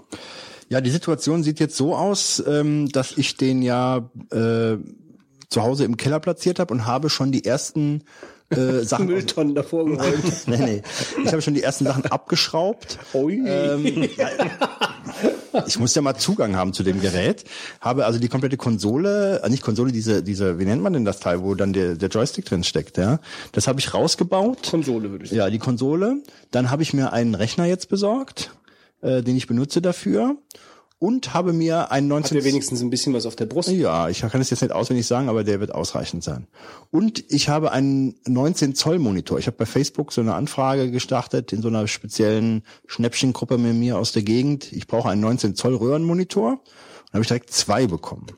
Und ähm, naja, ich denke, der eine wird vielleicht irgendwann durchbrennen. Und jetzt werde ich das nächste Schritt, um mal zu gucken, ob ich diesen 19 Zoll Röhrenmonitor in das Gehäuse praktisch hinein versenkt bekomme. Und dann wird dieser Rechner, äh, sag ich mal, fit gemacht, indem ich den so ein paar Sachen zusammenstecken und so. Und dann komme ich mal zu dir. Also ich bin da dran. Es ist nicht ganz jetzt in großen Schritten am Laufen, weil hatte jetzt auch viele Bienenprobleme. Also du brauchst eigentlich erst dann zu mir zu kommen, wenn du einen funktionierenden Rechner hast und die, die Sticks an dem iPad installiert sind und über die Joystick-Verwaltung von Windows alle richtig reagieren. Läuft das über Windows? Ja, mittlerweile schon. Aber dann muss ich doch eigentlich, War das nicht mal Linux? Ja, es war mal Linux. Trotzdem- Aber es gab zu viele, zu viele äh, Hardware-Probleme unter Linux, also dass das nicht richtig erkannt wurde und äh, mit dem, mit dem, mit der Oberfläche und so. Also da, gab es gab's einige Probleme. Mittlerweile wird das wahrscheinlich wieder alles besser funktionieren, aber mittlerweile habe ich das alles unter Windows laufen. also Also es gibt es grundsätzlich noch unter Linux, aber du hast es unter Windows am Laufen. Das heißt grundsätzlich, es gibt ja Emulatoren, also diese, diese äh, MAME-Frontends, äh, die gibt's ja äh, für alle Betriebssysteme. Da gibt's auch für Linux, da gibt's für Windows, aber ich hab's, ich hab's lange Zeit unter Linux gehabt. Da gab's aber halt einige Probleme, was die Steuerung angeht und was die Konfigurationsmöglichkeit angeht, weil ich ja verschiedene Knopf, Knöpfe auch habe, die Dinge tun, die jetzt nicht unbedingt mit MAME zu tun haben, sondern aus dem Spiel herausgehen und äh, Pause, keine Ahnung, alles Mögliche, ja, äh, Favoritenlisten und tralala, weil ich ja keine Tastatur benutzen möchte an dem Arcade-Automaten und deswegen musste ich dann auf ein Tool zurückgreifen, was unter Windows läuft. Und ich bin auch froh mit der Entscheidung, also es ist schon alles grün. also wir werden nach, in der Aftershow werden wir nochmal darüber sprechen. Welche Aftershow? Also ich will jetzt nicht in die Technik in Detail Werde reingehen, ich dann aber nachher dran erinnern, wenn du wieder sagst, nee, komm, ich muss jetzt nach Hause, ich muss jetzt schlafen. ja, jetzt schlafen. Ich muss jetzt schlafen gehen. Ich muss schlafen ja es reicht mir jetzt. hier. raus. Ja, es reicht mir. Meine Mama hat schon fünfmal angerufen. So, kommen wir zu was ganz anderem. Ja, zwar kommen wir, ähm, was, was eigentlich eine gute Idee wäre, ja, wir sind jetzt Folge 68. Ähm, es gibt ja, wenn wir einfach, wenn wir keine Lust mehr haben sollten, einen Podcast zu machen irgendwann, dann können wir ja dieses drei Vogonen-Franchise einfach weiterlaufen lassen und die Stimmen austauschen, wie das in den in manchen Serien ja früher auch der Völlig, ohne was zu sagen. ohne was zu völlig sagen, andere plötzlich Leute. andere neue Schauspieler, äh, vollkommen, äh, die heißen gleich, die haben die gleich, bekleiden die gleichen ähm, Positionen in der in der Geschichte, sind aber vollkommen andere Schauspieler. Und ähm, da man ja unsere Gesichter austauschen könnte, man merkt nichts, müssen müssten es halt die Stimmen sein. Stimmt. Ja, das können wir eigentlich mal wir ausprobieren. mal machen. Wir können ja mal drei. Leute mal äh, von der Straße holen und Carsten. einfach mal sagen, du bist jetzt der Fitz, du bist der Wolfgang und du bist der Götz. So, und jetzt macht, redet ihr halt einfach nach dem Skript hier. Schöne Ideen hast du da, Götz. Ja, ne? Das wäre doch mal eine schöne Idee. Wir machen das einfach mal. Zu irgendeiner Jubiläumsfolge, die noch mal irgendwann kommt. Ja. Schöne Idee. Ist jetzt auch eine große Überraschung für die Hörer, wenn wir das machen. Ja. Ne? Gut. Äh, was gibt's noch? Gibt's sonst noch was, was wir so erzählen könnten? Sonst ist, glaube ich, nichts wirklich Gibt's Wichtiges. irgendwas Neues im Saufbund, Fitz? Ja, wir haben jetzt unser Weintest gehabt. Das ist jetzt vorbei. Wir haben, ja, Gewissen Schwermut jetzt hier auf die Folge gelegt. Spannende News, langweilig Ja. erzählt von Fitz. Genau. Wir hatten das Weinfest, das ist jetzt vorbei. Jetzt soll ich dir erzählen. Soll ich dir erzählen, wie wir einzelne Schrauben festgemacht haben oder was? Nee, eigentlich nicht. Also wir haben unseren Umsatz verdoppelt im Wasser. Im Wasser? Ach so, ja gut, das war, War nicht so. Also für Wein war es nicht das beste Wetter. Und was ist jetzt das nächste Fest, was jetzt kommt? Von uns? Erst das im nächsten Jahr. Aber wir machen ja noch, wir nehmen ja noch einen anderen Teil. Was macht ihr da? Singen? Trinken. Es singt. Wenn wir singen würden, würden alle fluchtartig das Zelt verlassen. Nun gut. Wobei wir singen auch manchmal. Aber Lasst uns doch zu was ganz anderem gehen. Also ihr habt gemerkt, wir hatten heute keine News, weil einfach nichts Interessantes Man passiert muss ja auch nicht immer News was besprechen. wir, was wir, Sommerloch, ole. was wir, Sommerloch Olé, was wir gerne besprochen hätten. Also Genau. wir, wir sprechen halt nicht über jede News. Wir reden lieber über Weinfeste, die vergangen sind. Richtig. Oder Brechpartys. Brechpartys. War Gut, dann ähm, kommen wir zu den 42 Sekunden, Wolfgang. Drei, zwei, eins. Open Slides, ein webbasiertes Präsentationssystem zur Darstellung und Steuerung von Tagesordnungen, Anfragen und Wahlen auf einer Veranstaltung. Anträgen und Wahlen auf einer Veranstaltung ist nach siebenmonatiger Entwicklungszeit in der Version 1.4 erschienen. Neu sind unter anderem eine interaktive Rednerliste, eine überarbeitete Antragsverwaltung, ein neues Template-Design. Das US-amerikanisch-französische Startup Cloud Guys Corporation Cloud Guys Corporation hat eine neue Speicherlösung angekündigt und als Dropbox-Alternative beworben, deren Herzstück ein kleiner Plug-Computer mit OpenWRT für das heimische Netzwerk ist. Der Verein Digital Courage hat eine aktuelle Version seiner Privacy Dongle, seines Privacy Dongles präsentiert. Der Privacy Dongle ist ein USB-Stick mit einem Firefox, der alle Verbindungen durch das Tor-Netzwerk leitet. Nüsse. Das ist jetzt vielleicht eine Nachricht für den Blasius, der, ähm, der, der Wolfgang isst jetzt ein paar, ein paar Snicker hier. Ähm, GitHub hat zwei neue Webseiten. Choose. Moment mal gerade, ich muss mal kurz mich richtig setzen, damit ich das richtig lese.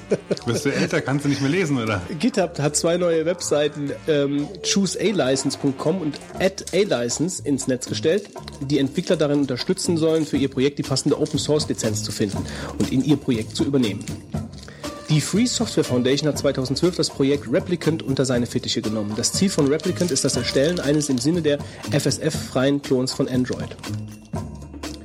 Um der steigenden Überwachung des Internets durch Geheimdienste oder Unternehmen entgegenwirken zu können, ist es laut einer Wunschliste der Anwender von IP-Fire an der Zeit, die Integration von Tor direkt in die Distribution einzubinden. Um das Vorhaben umsetzen zu können, sammeln die Entwickler nun Mittel für eine Implementierung. Und ab sofort publiziert die Media Links AG das erste deutschsprachige Magazin zum Kleinst-PC Raspberry Pi äh, eine englische eine englischsprachige Ausgabe gibt es seit Juni. Vielen Dank, Wolfgang. Bitte, Götz.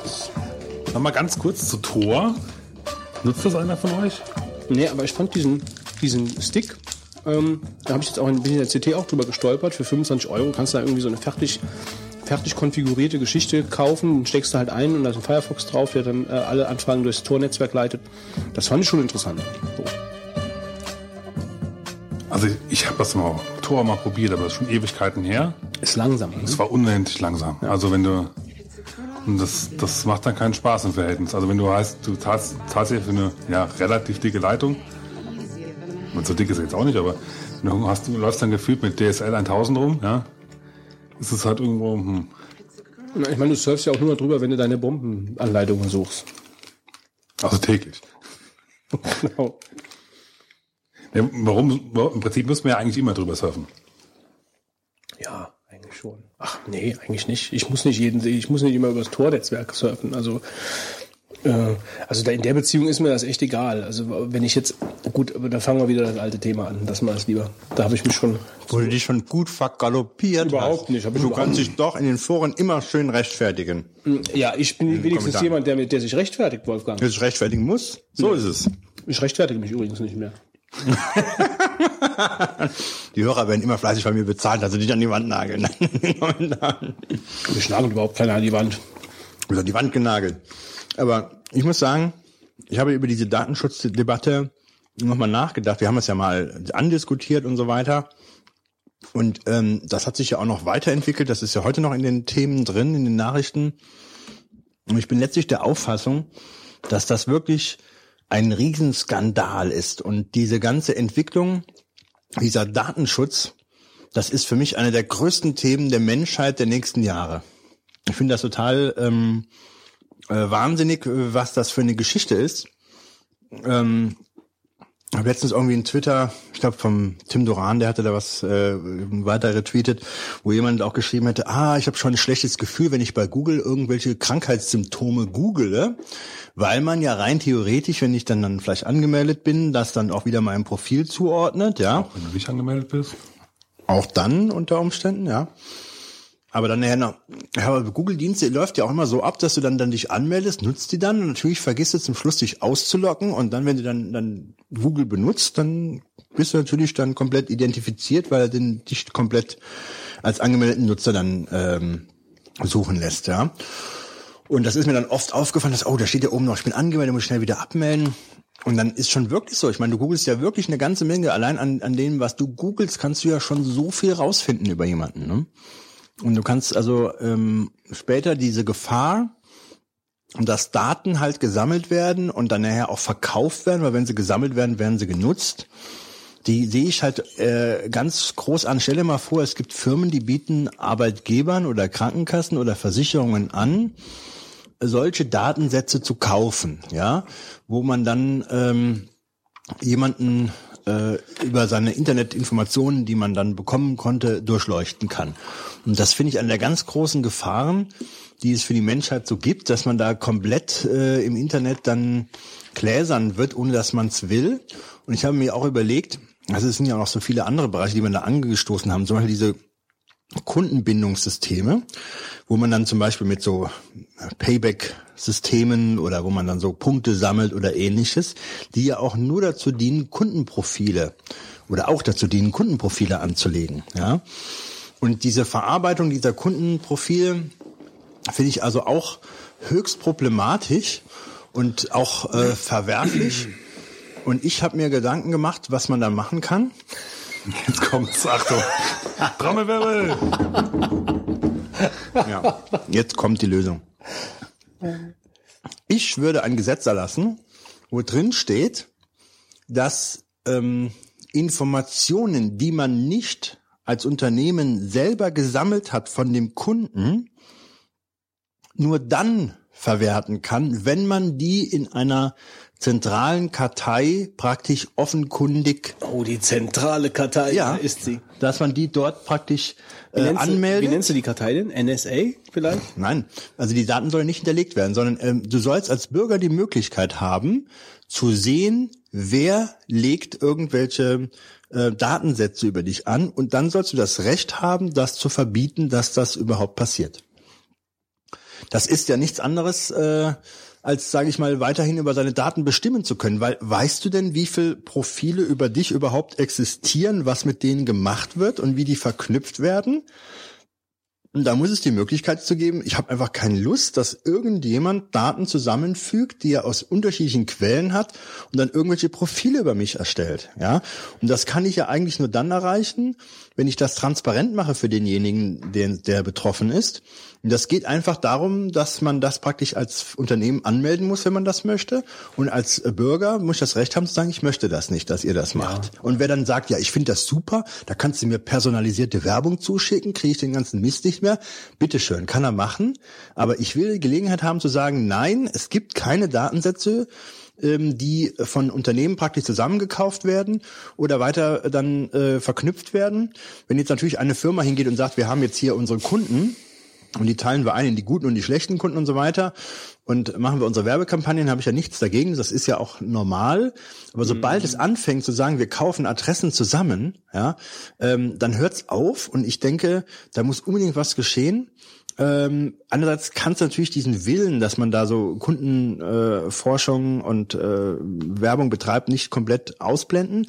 Andererseits musst du dem Bürger geben, da eine Gelegenheit geben zu widersprechen und über diese zentrale Kartei, um einfach zu sehen, dass da drin steht, Firma X und Y hat einen Datensatz angelegt. Ähm, wo, wo kann, das, das, kannst du sagen, nein, gibt's bei mir nicht. Ich sperre das komplett, dass ihr das nicht dürft. Und umgekehrt kann dann die Firma ähm, schauen, bei wem darfst du das und bei wem nicht. Das ist meine Lösung dafür. Okay. Und jetzt, und jetzt ihr. Ich bin irgendwann Bist bei mir, ausgestiegen. Ja. ja, ja. Nee, es ist schon eine gute Idee. Also wenn jemand mich aufstellen will, Für welche, für welche Partei denn? bin für alle offen hier. nee, also ich habe äh, keine Politiker. Also ich denke, ich denke halt auch, ähm, dass, äh, dass das wirklich ein Thema ist, was sehr, sehr beherrschend ist für die nächsten Jahre. das ist ein Wahnsinnsthema, Durch, finde ich. durch das, was jetzt gerade so rausgekommen ist. Also das war ja sowieso äh, in Medien ständig. Aber das ist ja auch das Verlogene an der ganzen Geschichte. Ähm, und das ist wirklich, weiß ich nicht, also das, ich will nicht sagen, das nervt mich am meisten, aber das ist wirklich eine Sache, weißt du, als, als, äh, als Webagentur müssen wir ja ständig auf Datenschutzhinweise und solche Dinge achten, ja, und mit Rechtsanwälten besprechen, ist das jetzt von einem Datenschutzhinweis okay? Und wenn du irgendwas in so einem kleinen, kleinen Absatz äh, vergisst oder in der Widerrufsbelehrung oder in der AGB oder wo auch immer, dann äh, bist du direkt abmahngefährdet, beziehungsweise der Kunde. Ähm, ja, und weißt du, das ist alles Scheiß gegen so Sachen. Ja, also das ist, Ja, das ist recht. Das ist natürlich alles überzogen. Das ist das Problem, dass man dann versuchte, irgendwelche Regeln aufzustellen und diese Regeln dazu führten, Die aber auch Äh, halt fernab von jeglicher Realität sind teilweise auch. Ich meine, ja. bei so Widerrufsbelehrungen und so, das hat natürlich auch alles seinen Sinn bis zu einem gewissen Punkt. Aber da sind ja auch viele Sachen, die wollten ja auch das Telemediengesetz da schon mehrfach überarbeiten mit, äh, mit, mit dieser, mehr oder weniger diesen Öffnungszeiten im Internet oder wie jetzt letztens das, das, wo so viele Blogs zugemacht haben, wegen, ich weiß schon gar nicht mehr wieso, dass sie da irgendwas da, da äh, verlangt haben von den Leuten, äh, mit dieser Alterskennzeichnung, glaube ich, war das, äh, dass die Blogs äh, so Alterskennzeichnung haben mussten, damit sie ihre ihre Inhalte dann eben da frei vertreiben konnten. Also so so so so Sachen, die fernab jeglichem Nutzen fürs Internet sind. Und damit muss man sich dann im Alltag rumschlagen und dann kommt praktisch raus, dass äh, von wegen Datenschutz, ja, also ähm, dass der überhaupt nicht existent ist.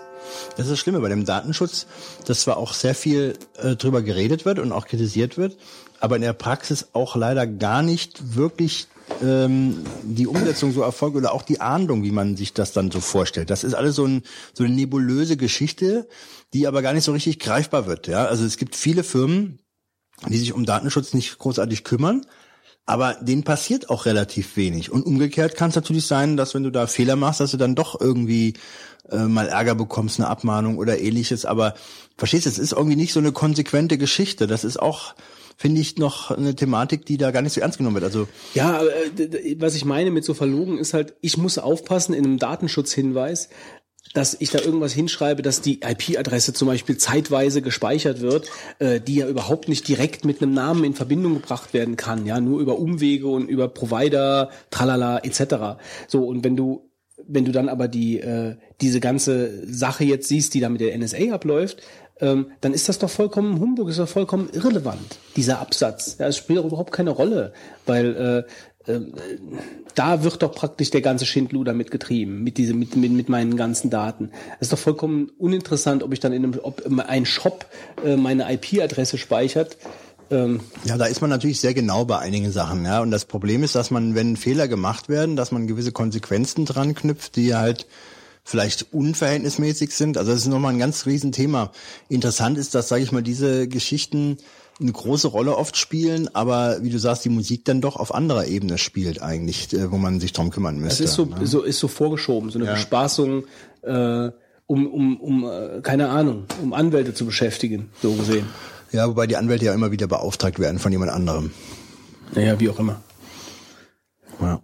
Also das ist äh, Ist auf jeden Fall ein großes Thema. ist ein und das großes Thema und das wird, glaube ich, noch mehr werden. Und ich äh, ächte alle, die ähm, die Thematik auch gar nicht so ernst nehmen und auch äh, äh, das gar nicht äh, geistig irgendwo im Kopf zulassen, welche Problematik mit diesem ähm, Kundendaten oder beziehungsweise mit diesen Daten, die du im Internet hast, äh, wie mit denen umgegangen wird. Also ich finde das total ähm, ähm, ja gefährlich und irgendwie äh, bedenklich. Ich mag einfach nicht die Vorstellung, dass jemand irgendwelche Daten über mich sammelt. Also wa- was ja schon auch sehr verwunderlich ist mittlerweile, dass ja sogar in Amerika der Unmut steigt. Das die ganze Geschichte. Aber es ist ja alles noch auf so kleiner Flamme gekocht, finde ich, wenn man bedenkt, welcher große Skandal da vorhanden ist.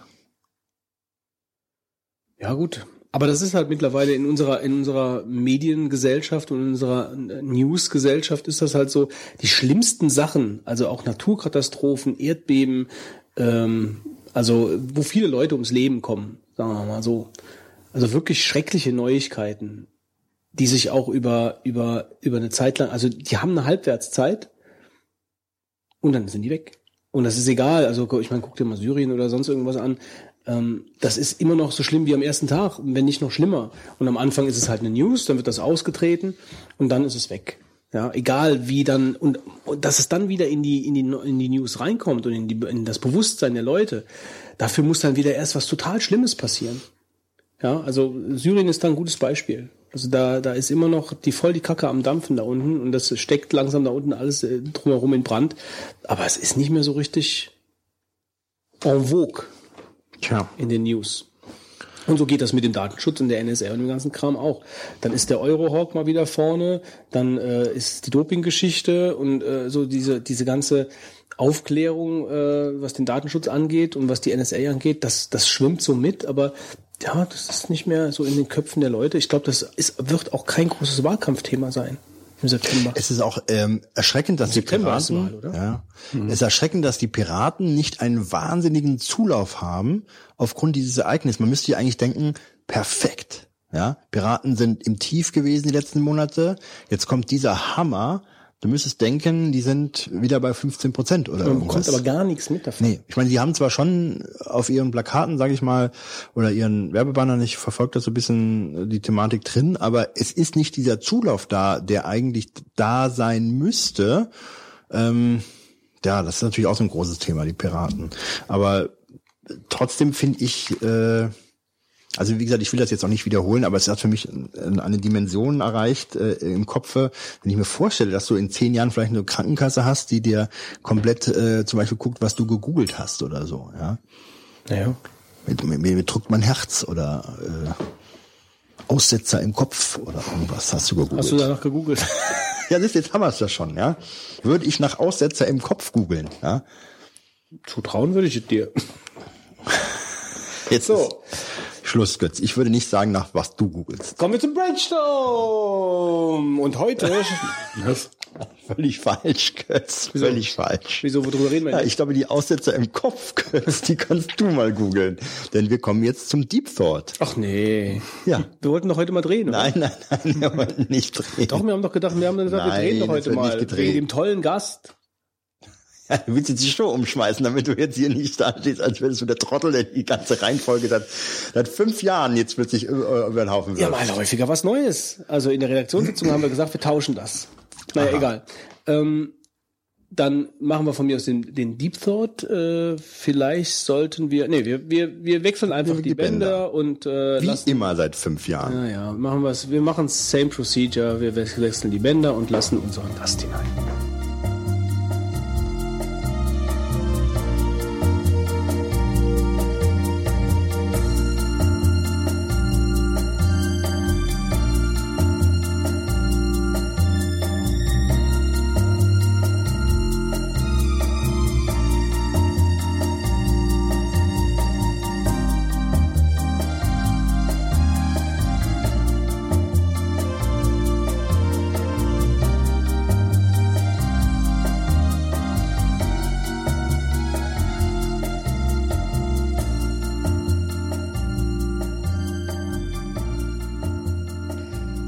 Zum Deep Thought der heutigen Sendung. Und heute ist ein ganz besonderer Tag. Wir haben einen Retro-Trip Retro -Trip als Deep Thought getarnt. So Genau. könnte man es, glaube ich, ausdrücken.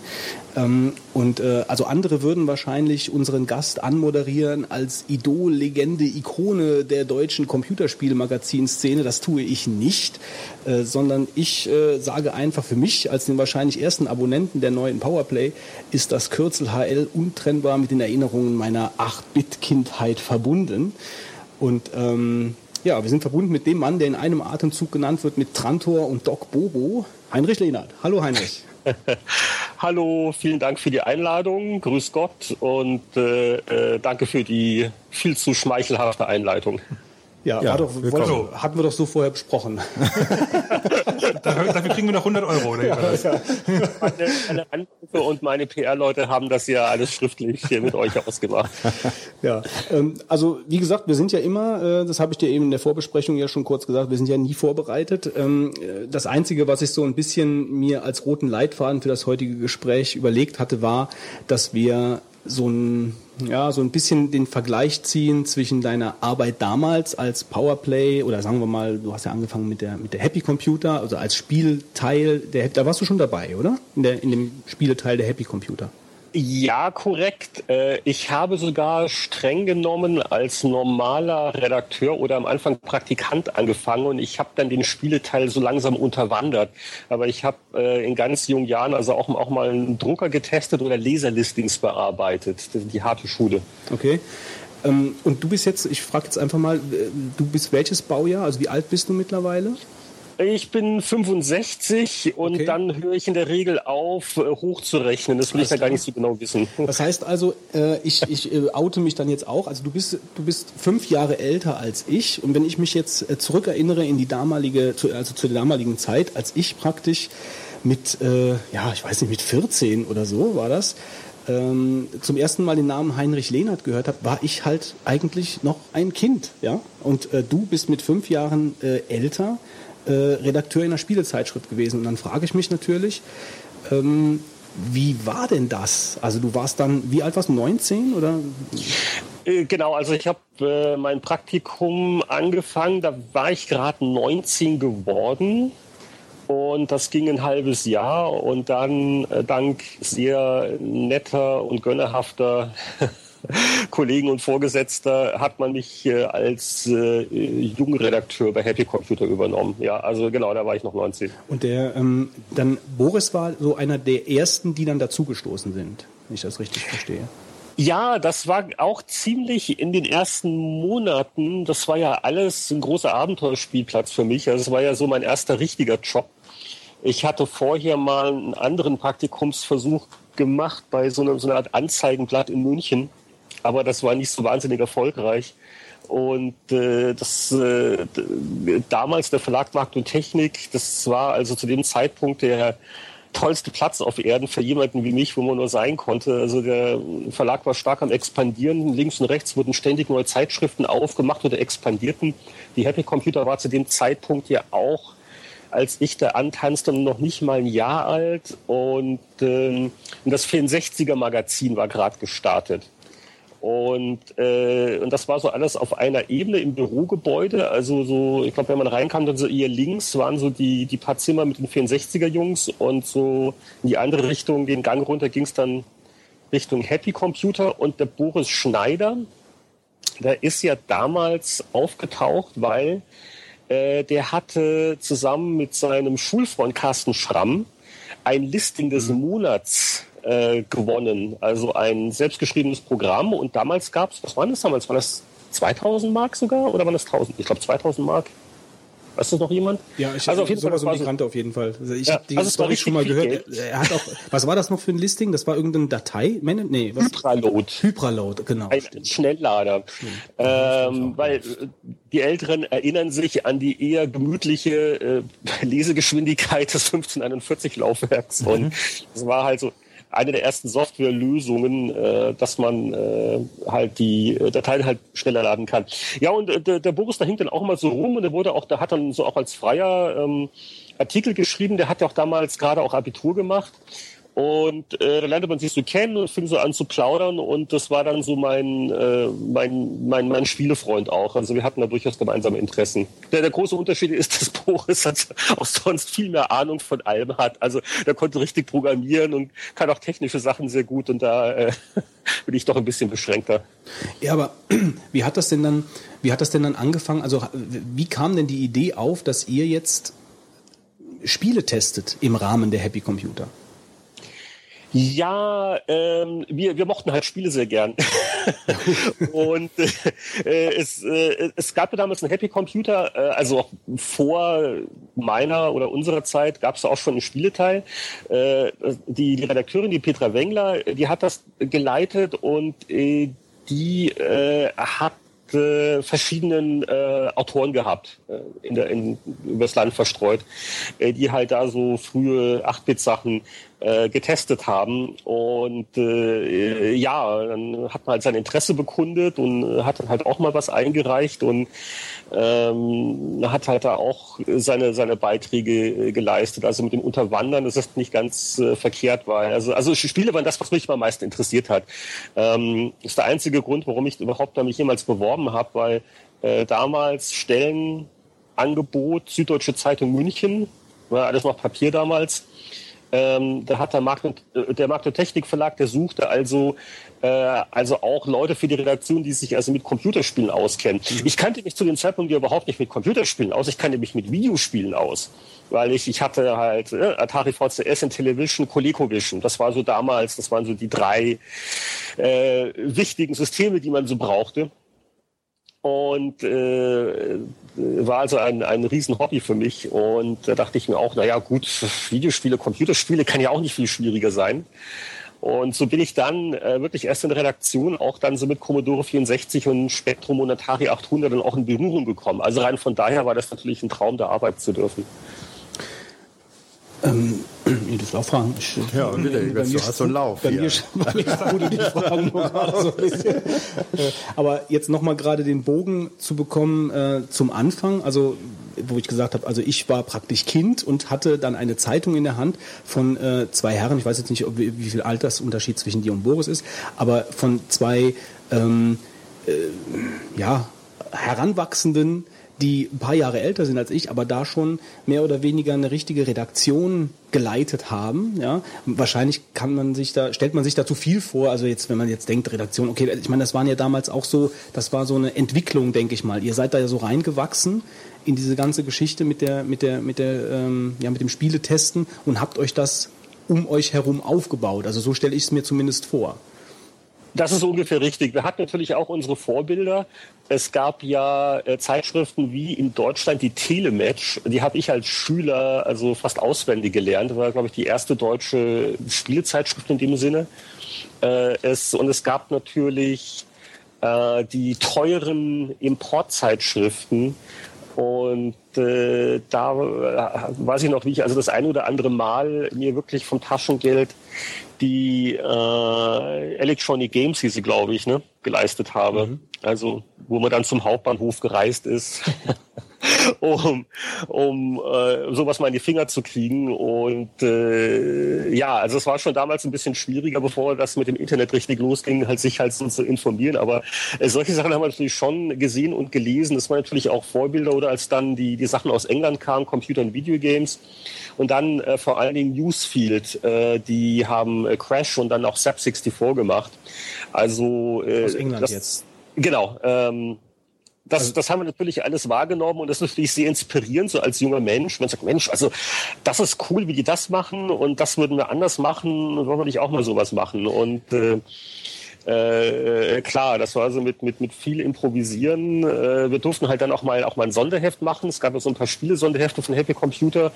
Ähm, da haben dann Boris und ich noch mit ein, zwei anderen Kollegen, die wir noch angehauen haben, äh, da so ein bisschen uns so selbst verwirklicht. Und das waren eigentlich so ganz wichtige erste Schritte, die dann zu ähm, den Powerplay-Sonderheften und Happy Spiele-Sonderteil führten, dass wir halt da über die Sonderheftschiene die Möglichkeit hatten zu experimentieren. Das ist im Laufe der Jahre, ja, äh, äh, äh, Learning by Doing, weil es war nicht so viel etabliert in Deutschland.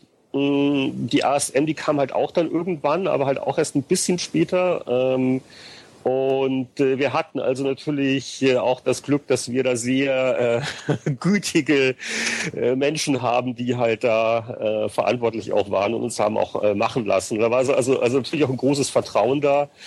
Und ähm, es war natürlich nicht glamourös. Äh, äh, klar, Redaktion äh, es ist, es ist, es ist, es ist, es ist, es ist, nicht Lou Grant, du weißt, was ich meine. Also, also, also äh, Redaktionen sind ja oft ähm, weniger spektakulär, sage ich mal, als man sich das vielleicht vorstellt. Und äh, halt ein Zimmer mit ein paar Jungs und vielen Kartons und äh, Drucker, PCs, was alles so rumsteht. Ja, da läuft viel in der Fantasie ab. Also da läuft natürlich auch viel in der Fantasie von, von, also von mir ist da wirklich auch viel in der Fantasie abgelaufen. So, ihr sitzt da den ganzen Tag rum und bekommt äh, da säckeweise die Spiele angekarrt und ähm, also die ganze Arbeit, die dahinter steckt.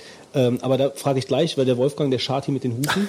Ja, ich, habe eben schon mal im Vorgespräch äh, kurz angemerkt, also ich hatte in den 80ern dann irgendwann einen gebrauchten C64 bekommen. Das war mein erster Computer und äh, derjenige, der den verkaufte, der hatte mir dann eine Datasette äh, noch ähm, mit da vermacht und äh, ein Stapel voll, ähm, sag ich mal, ähm, Commodore-Zeitschriften, der Heavy Computer war dabei, die hat hat der dann natürlich nicht mehr gebraucht, hat gesagt, hier kannst du haben, bevor ich sie ja irgendwie wegwerfe. Und die habe ich dann durchgeblättert und dann habe ich die ersten Spieletests wahrgenommen. Und wie ich habe eben auch gemeint, ich glaube, einer der ersten Tests war halt einer von dir und äh, da ging irgendwie diese ganze Faszination für Computerspiele los und ähm, äh, da ist auch so eine Faszination auch an den Personen gewachsen, finde ich. Also ich war nachher auch äh, fixiert darauf, die Tests halt von meinen, sag ich mal, Lieblingsspielejournalisten zu lesen und war dann nachher auch gebunden deswegen an die speziellen Zeitschriften. Wann habt ihr denn eigentlich gemerkt, wenn man, man hat ja dann, sag ich mal, doch sehr klein angefangen, dass man da irgendwo Name wird, weil eigentlich stehen ja die Spiele im Vordergrund und Journalisten sind ja normalerweise in vielen Bereichen da recht unbekannt, aber ich finde, ich habe noch die ganzen Bilder in Erinnerung, wo ihr dann beispielsweise so bei schlechten Spielen euch praktisch so äh, Bilder, wo ihr aufgehängt werdet oder oder an die Gurgel gegriffen oder sowas. Heinrich ja. hat sich diese, diese NES-Pistole an die Schläfe gehalten, glaube ich, war das. Ja, ich weiß nicht. Ich, ich, ich muss das jetzt korrigieren, das war, glaube ich, die, die Sega Master System Lichtpistole. Ganz Entschuldigung, wichtig. Entschuldigung. oh, faux pas, Ja, und das, das, das war aber so, so, so klasse und äh, hat so eine Faszination gehabt. Habt ihr das überhaupt gemerkt, dass man dann irgendwo, ähm, ich meine, da gab es ja kein Internet, äh, gab es vielleicht Leserbriefe oder ähnliches? Ja, äh, die dass Leute haben noch Briefe geschrieben damals. Ja, ja. Also, Ja. also, also, also Leserpost, das war schon beachtlich. Also da war jeden Tag, war so das, das Eingangsfach schon ganz gut gefüllt, so mit richtig Papier. Ähm, und äh, ja, man hat schon so ein bisschen mitgekriegt. Aber also, ich sag mal so, also, also wenn ich das, das heute so höre, ne, wenn also so äh, Leute wie du halt jetzt sagen, ah, sie sind so in ihrer Kindheit damit aufgewachsen und so. Also das ist schon schon verblüffend und das war uns natürlich nicht so bewusst, dass wir da jetzt so einen Einfluss auf die nächste Generation haben werden, um Gottes Willen. Ähm, äh, aber man hat es dann schon gemerkt, wie auch in den Leserbriefen die Leute sich dann auf, auf Sachen bezogen haben, wie halt die, die Fotos oder äh, es kam auch teilweise wirklich Briefe, wo dann bestimmte Redakteure angeschrieben worden sind, wo man schon merkt, die Leute verfolgen das, die identifizieren sich auch dann auch mit dem Geschmack eines bestimmten Testers. Also zum Beispiel der, der Michael Hengst, das war halt so Simulation, Rollenspiele, so Hardcore. Äh, und das ist, das ist cool. Ich meine, das wollten wir ja natürlich auch erreichen. Das ist ja für jeden, äh, für jeden Kritiker äh, eine tolle Sache, wenn er wenn er so, so ein bisschen bekannt ist für das, was er macht und wie er es macht und was er für Vorlieben hat. Also ja, also die Ausmaße waren nicht so ganz klar, aber so ansatzweise hat man schon mitgekriegt und diese Personality-Schiene und äh, klar, wir fanden es natürlich schmeichelhaft oder äh, als es dann äh, Lisa Post gab zur, zur Schnurrbart-Debatte, als da mein weg war und das hat dann einen Brief hervorgerufen. Ähm, was auch äh, irre war, war allein die Resonanz zum Starkiller-Comic, ähm, der Rolf Wolke gezeichnet hat, äh, da, da, da, da hatte ich neulich erst mit Rolf drüber gesprochen, der also auch mal, da kam auch teilweise wirklich dann ganz rührende Leserbriefe von, von, von irgendwelchen Jungs, die Gewichtsprobleme haben und, und die und sich mit Kanto so gut identifizieren konnten. Den fanden sie total cool und auch den Humor. Also, also das ist, das, das ist schon, schon happig, ne? Also das ist äh, schon, schon cool. Also, wie gesagt, also wir, wir konnten nicht viel dafür. Wir waren also zum richtigen Zeitpunkt am richtigen Ort. Mehr Glück als Verstand, muss man ganz klar sagen. Ähm, aber es ist, ist natürlich äh, sehr, sehr schmeichelhaft, äh, dass man äh, den jungen Menschen damals so viel bedeutet hat. Ja, das, das ging auch dann aber auch, äh, ich will das jetzt sowieso ein bisschen so sukzessive aufarbeiten, was dann noch alles kam, aber mir ging es dann nachher schon so, in den Zeiten, also gut, es gab die Happy Computer, der, die Beilage zu Happy Computer, dann kam die Powerplay als eigenständiges äh, Heft, ähm, dann nachher PC Player und dann die Kulturrevolution, als dann plötzlich dieses wirklich nach außen hin als als Freundschaftspaar dann äh, wahrgenommene, also Heinrich Lehnert, Boris Schneider auseinandergerissen wurde, weil der weil der Boris halt diese Kulturrevolution gestartet hat und zu Microsoft gegangen ist, da war man halt auch so ein bisschen ja empört vielleicht im ersten Moment, ja, er wechselt die Lager etc. Also das hat man wirklich so auch wahrgenommen und verfolgt. Das war schon mehr, wie der Wolfgang sagt, das ging schon über die Spiele hinaus. Also als du dann später auch zu PC Extreme oder dieses Projekt PC Extreme gestartet hast, da war ich auch dabei und habe mir das sofort gekauft, weil eben da die alten Recken auch dabei waren.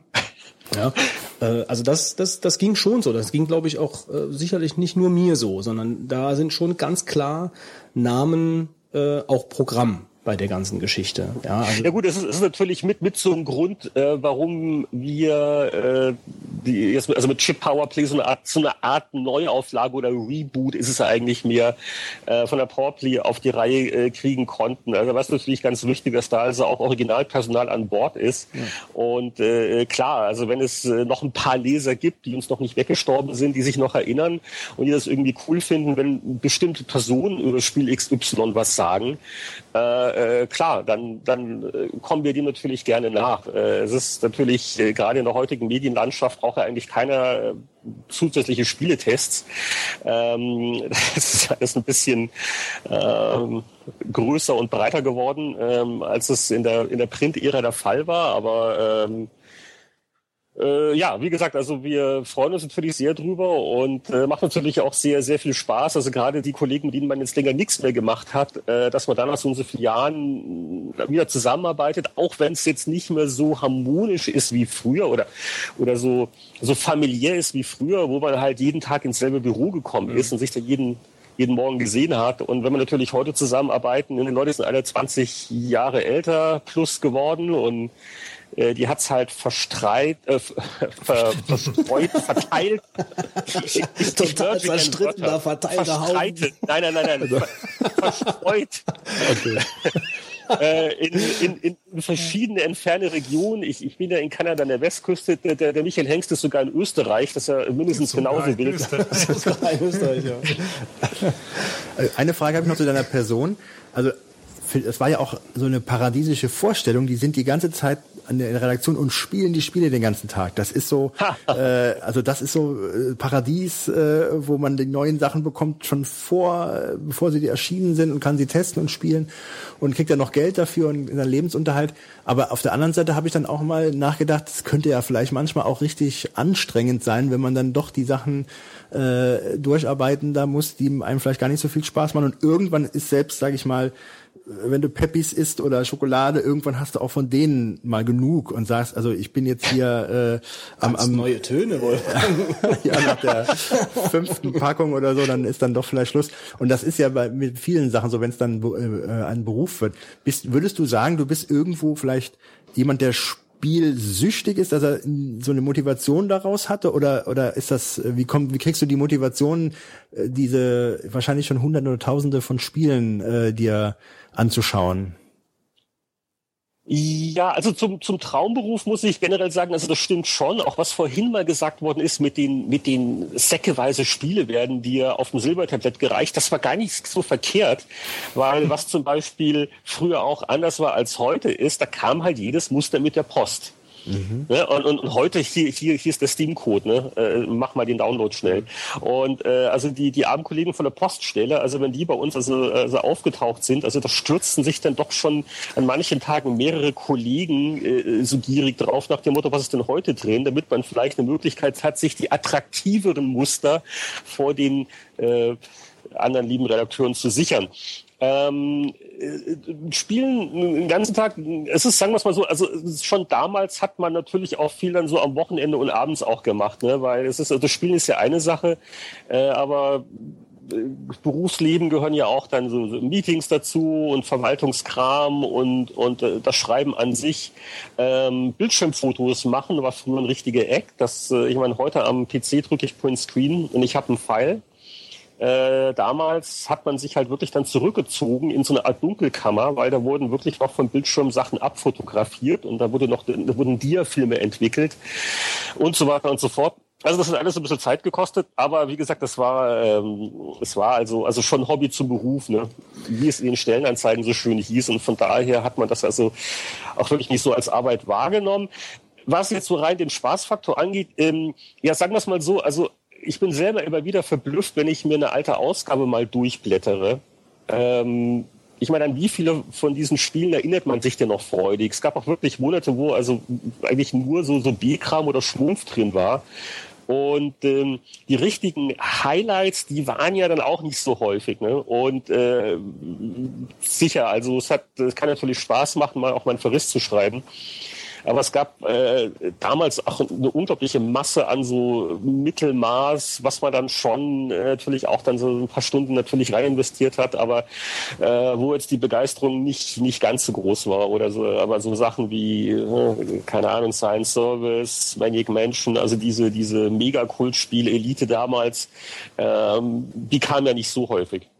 Aber ist denn, äh, würdest du es eigentlich auch sagen, so generell, dass die Spiele, die man früher hatte, ähm, irgendwie in der Spieltiefe weitaus äh, umfangreicher oder durchdachter sind, als die heute oft eher nur an, an Filme, an denen man dann irgendwo teilnimmt, äh, ausgestalteten äh, Spiele, dass man da irgendwie so einen richtigen Wandel hatte, der ja natürlich nicht, auch. Nicht nicht unbedingt, nein. Also gerade in der 8-Bit-Ära waren ja viele Spiele auch sehr, sehr simpel und kurz. Also das, das war ja wirklich, äh, vieles war ja so mehr noch wie, wie Arcade-Spiele, so, also so, so drei, vier, fünf Level und, und Ende. Äh, was natürlich den Testaufwand reduziert hat. Mhm. Also der, der heutige Spieletester im Schnitt hat da schon einiges äh, mehr zu tun pro, pro Titel.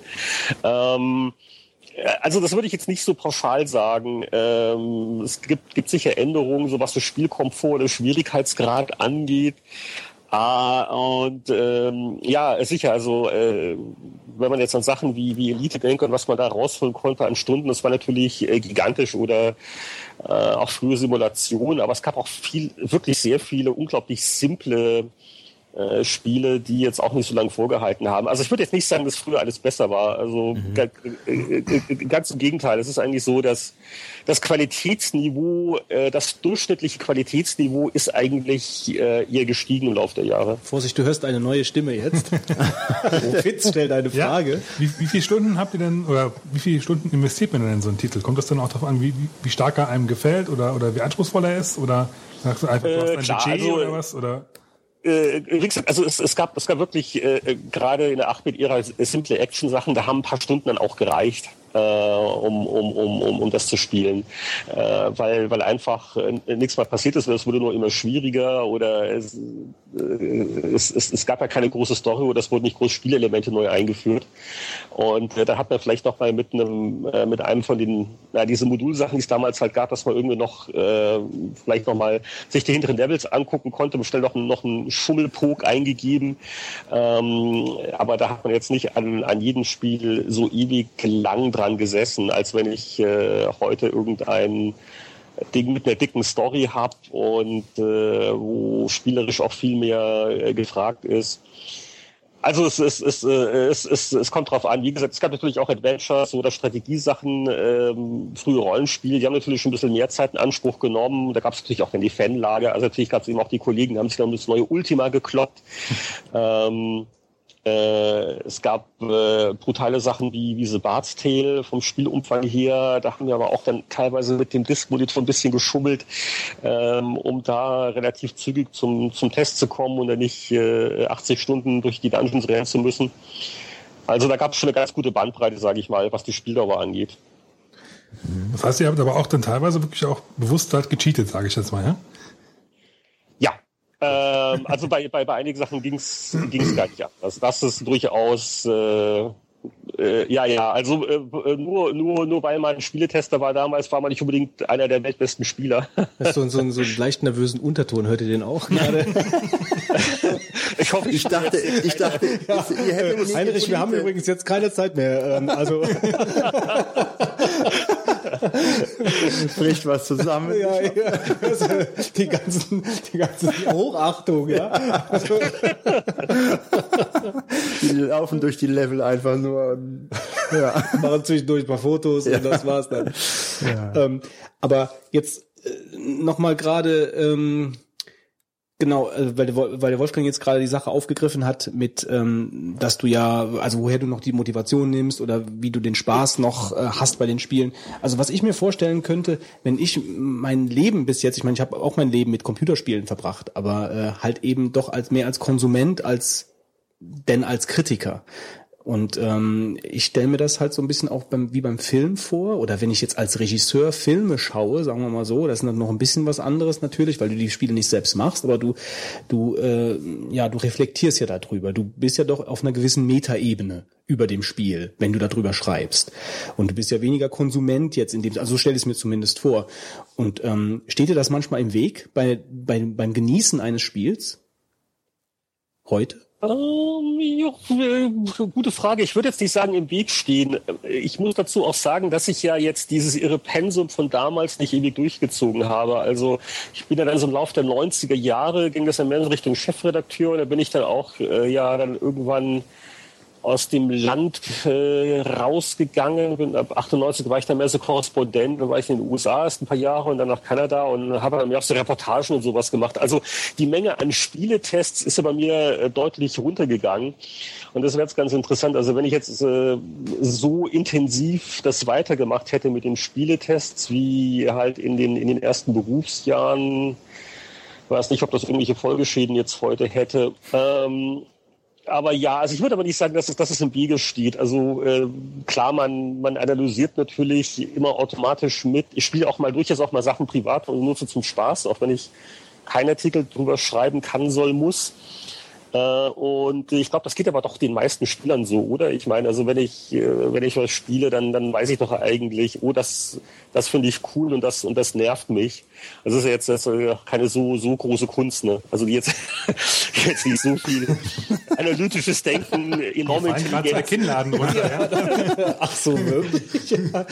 ähm, also es ist ja, also das, also das, äh, das, das, das Bauchgefühl, das arbeitet ja automatisch und die entsprechende Gehirnregion auch mehr oder weniger. Und ich sag mal, beim, beim Spieletest ist es dann eher so, äh, die Kunst in Anführungszeichen eher noch, das halt irgendwie noch zu, zu strukturieren und noch äh, halt äh, in eine gewisse Form zu bringen. Aber ich höre also äh, daraus, ja. wenn du spielst, dann hast du immer noch viel Spaß. Ja, also es ist also jetzt nicht. Kommt auf Spielern, aber ja, es kommt vor. Ja, ich, ich muss ganz ehrlich sagen, ja, also man, man macht sich ja schon Sorgen so mit dem Alter, ne? Also wenn man so äh, ne, 30, dann 40 und das geht ja immer weiter. Für eines Tages wache ich mal auf. Und ich, äh, ich habe ja auch, also da muss ich auch hier die Jugendzuhörer warnen, man, man muss auch gucken, so mit der schulischen Ausbildung. Ich, ich habe ja also nichts wirklich in der Hand. Ich war auch so, so ein Schulversager ähm, und ich habe auch nicht irgend, irgendwelche tollen Sachen studiert, auf die ich da mal zurückfallen könnte. Ne? Also ähm, das, also, da, so, also manchmal, wenn man so dann so in den frühen Morgenstunden wach liegt, so schweißgebadet, äh, äh, fragt man sich schon nach dem Motto, wann, wann, also, äh, aber ähm, das klingt jetzt aber so ein bisschen so, als ob du gerade den, den Konsum von Spielen so in diese Alkoholiker-Ecke schiebst. Nein, nein, nein, nein, nein. Also nee, fang nicht was, früh an was, zu trinken.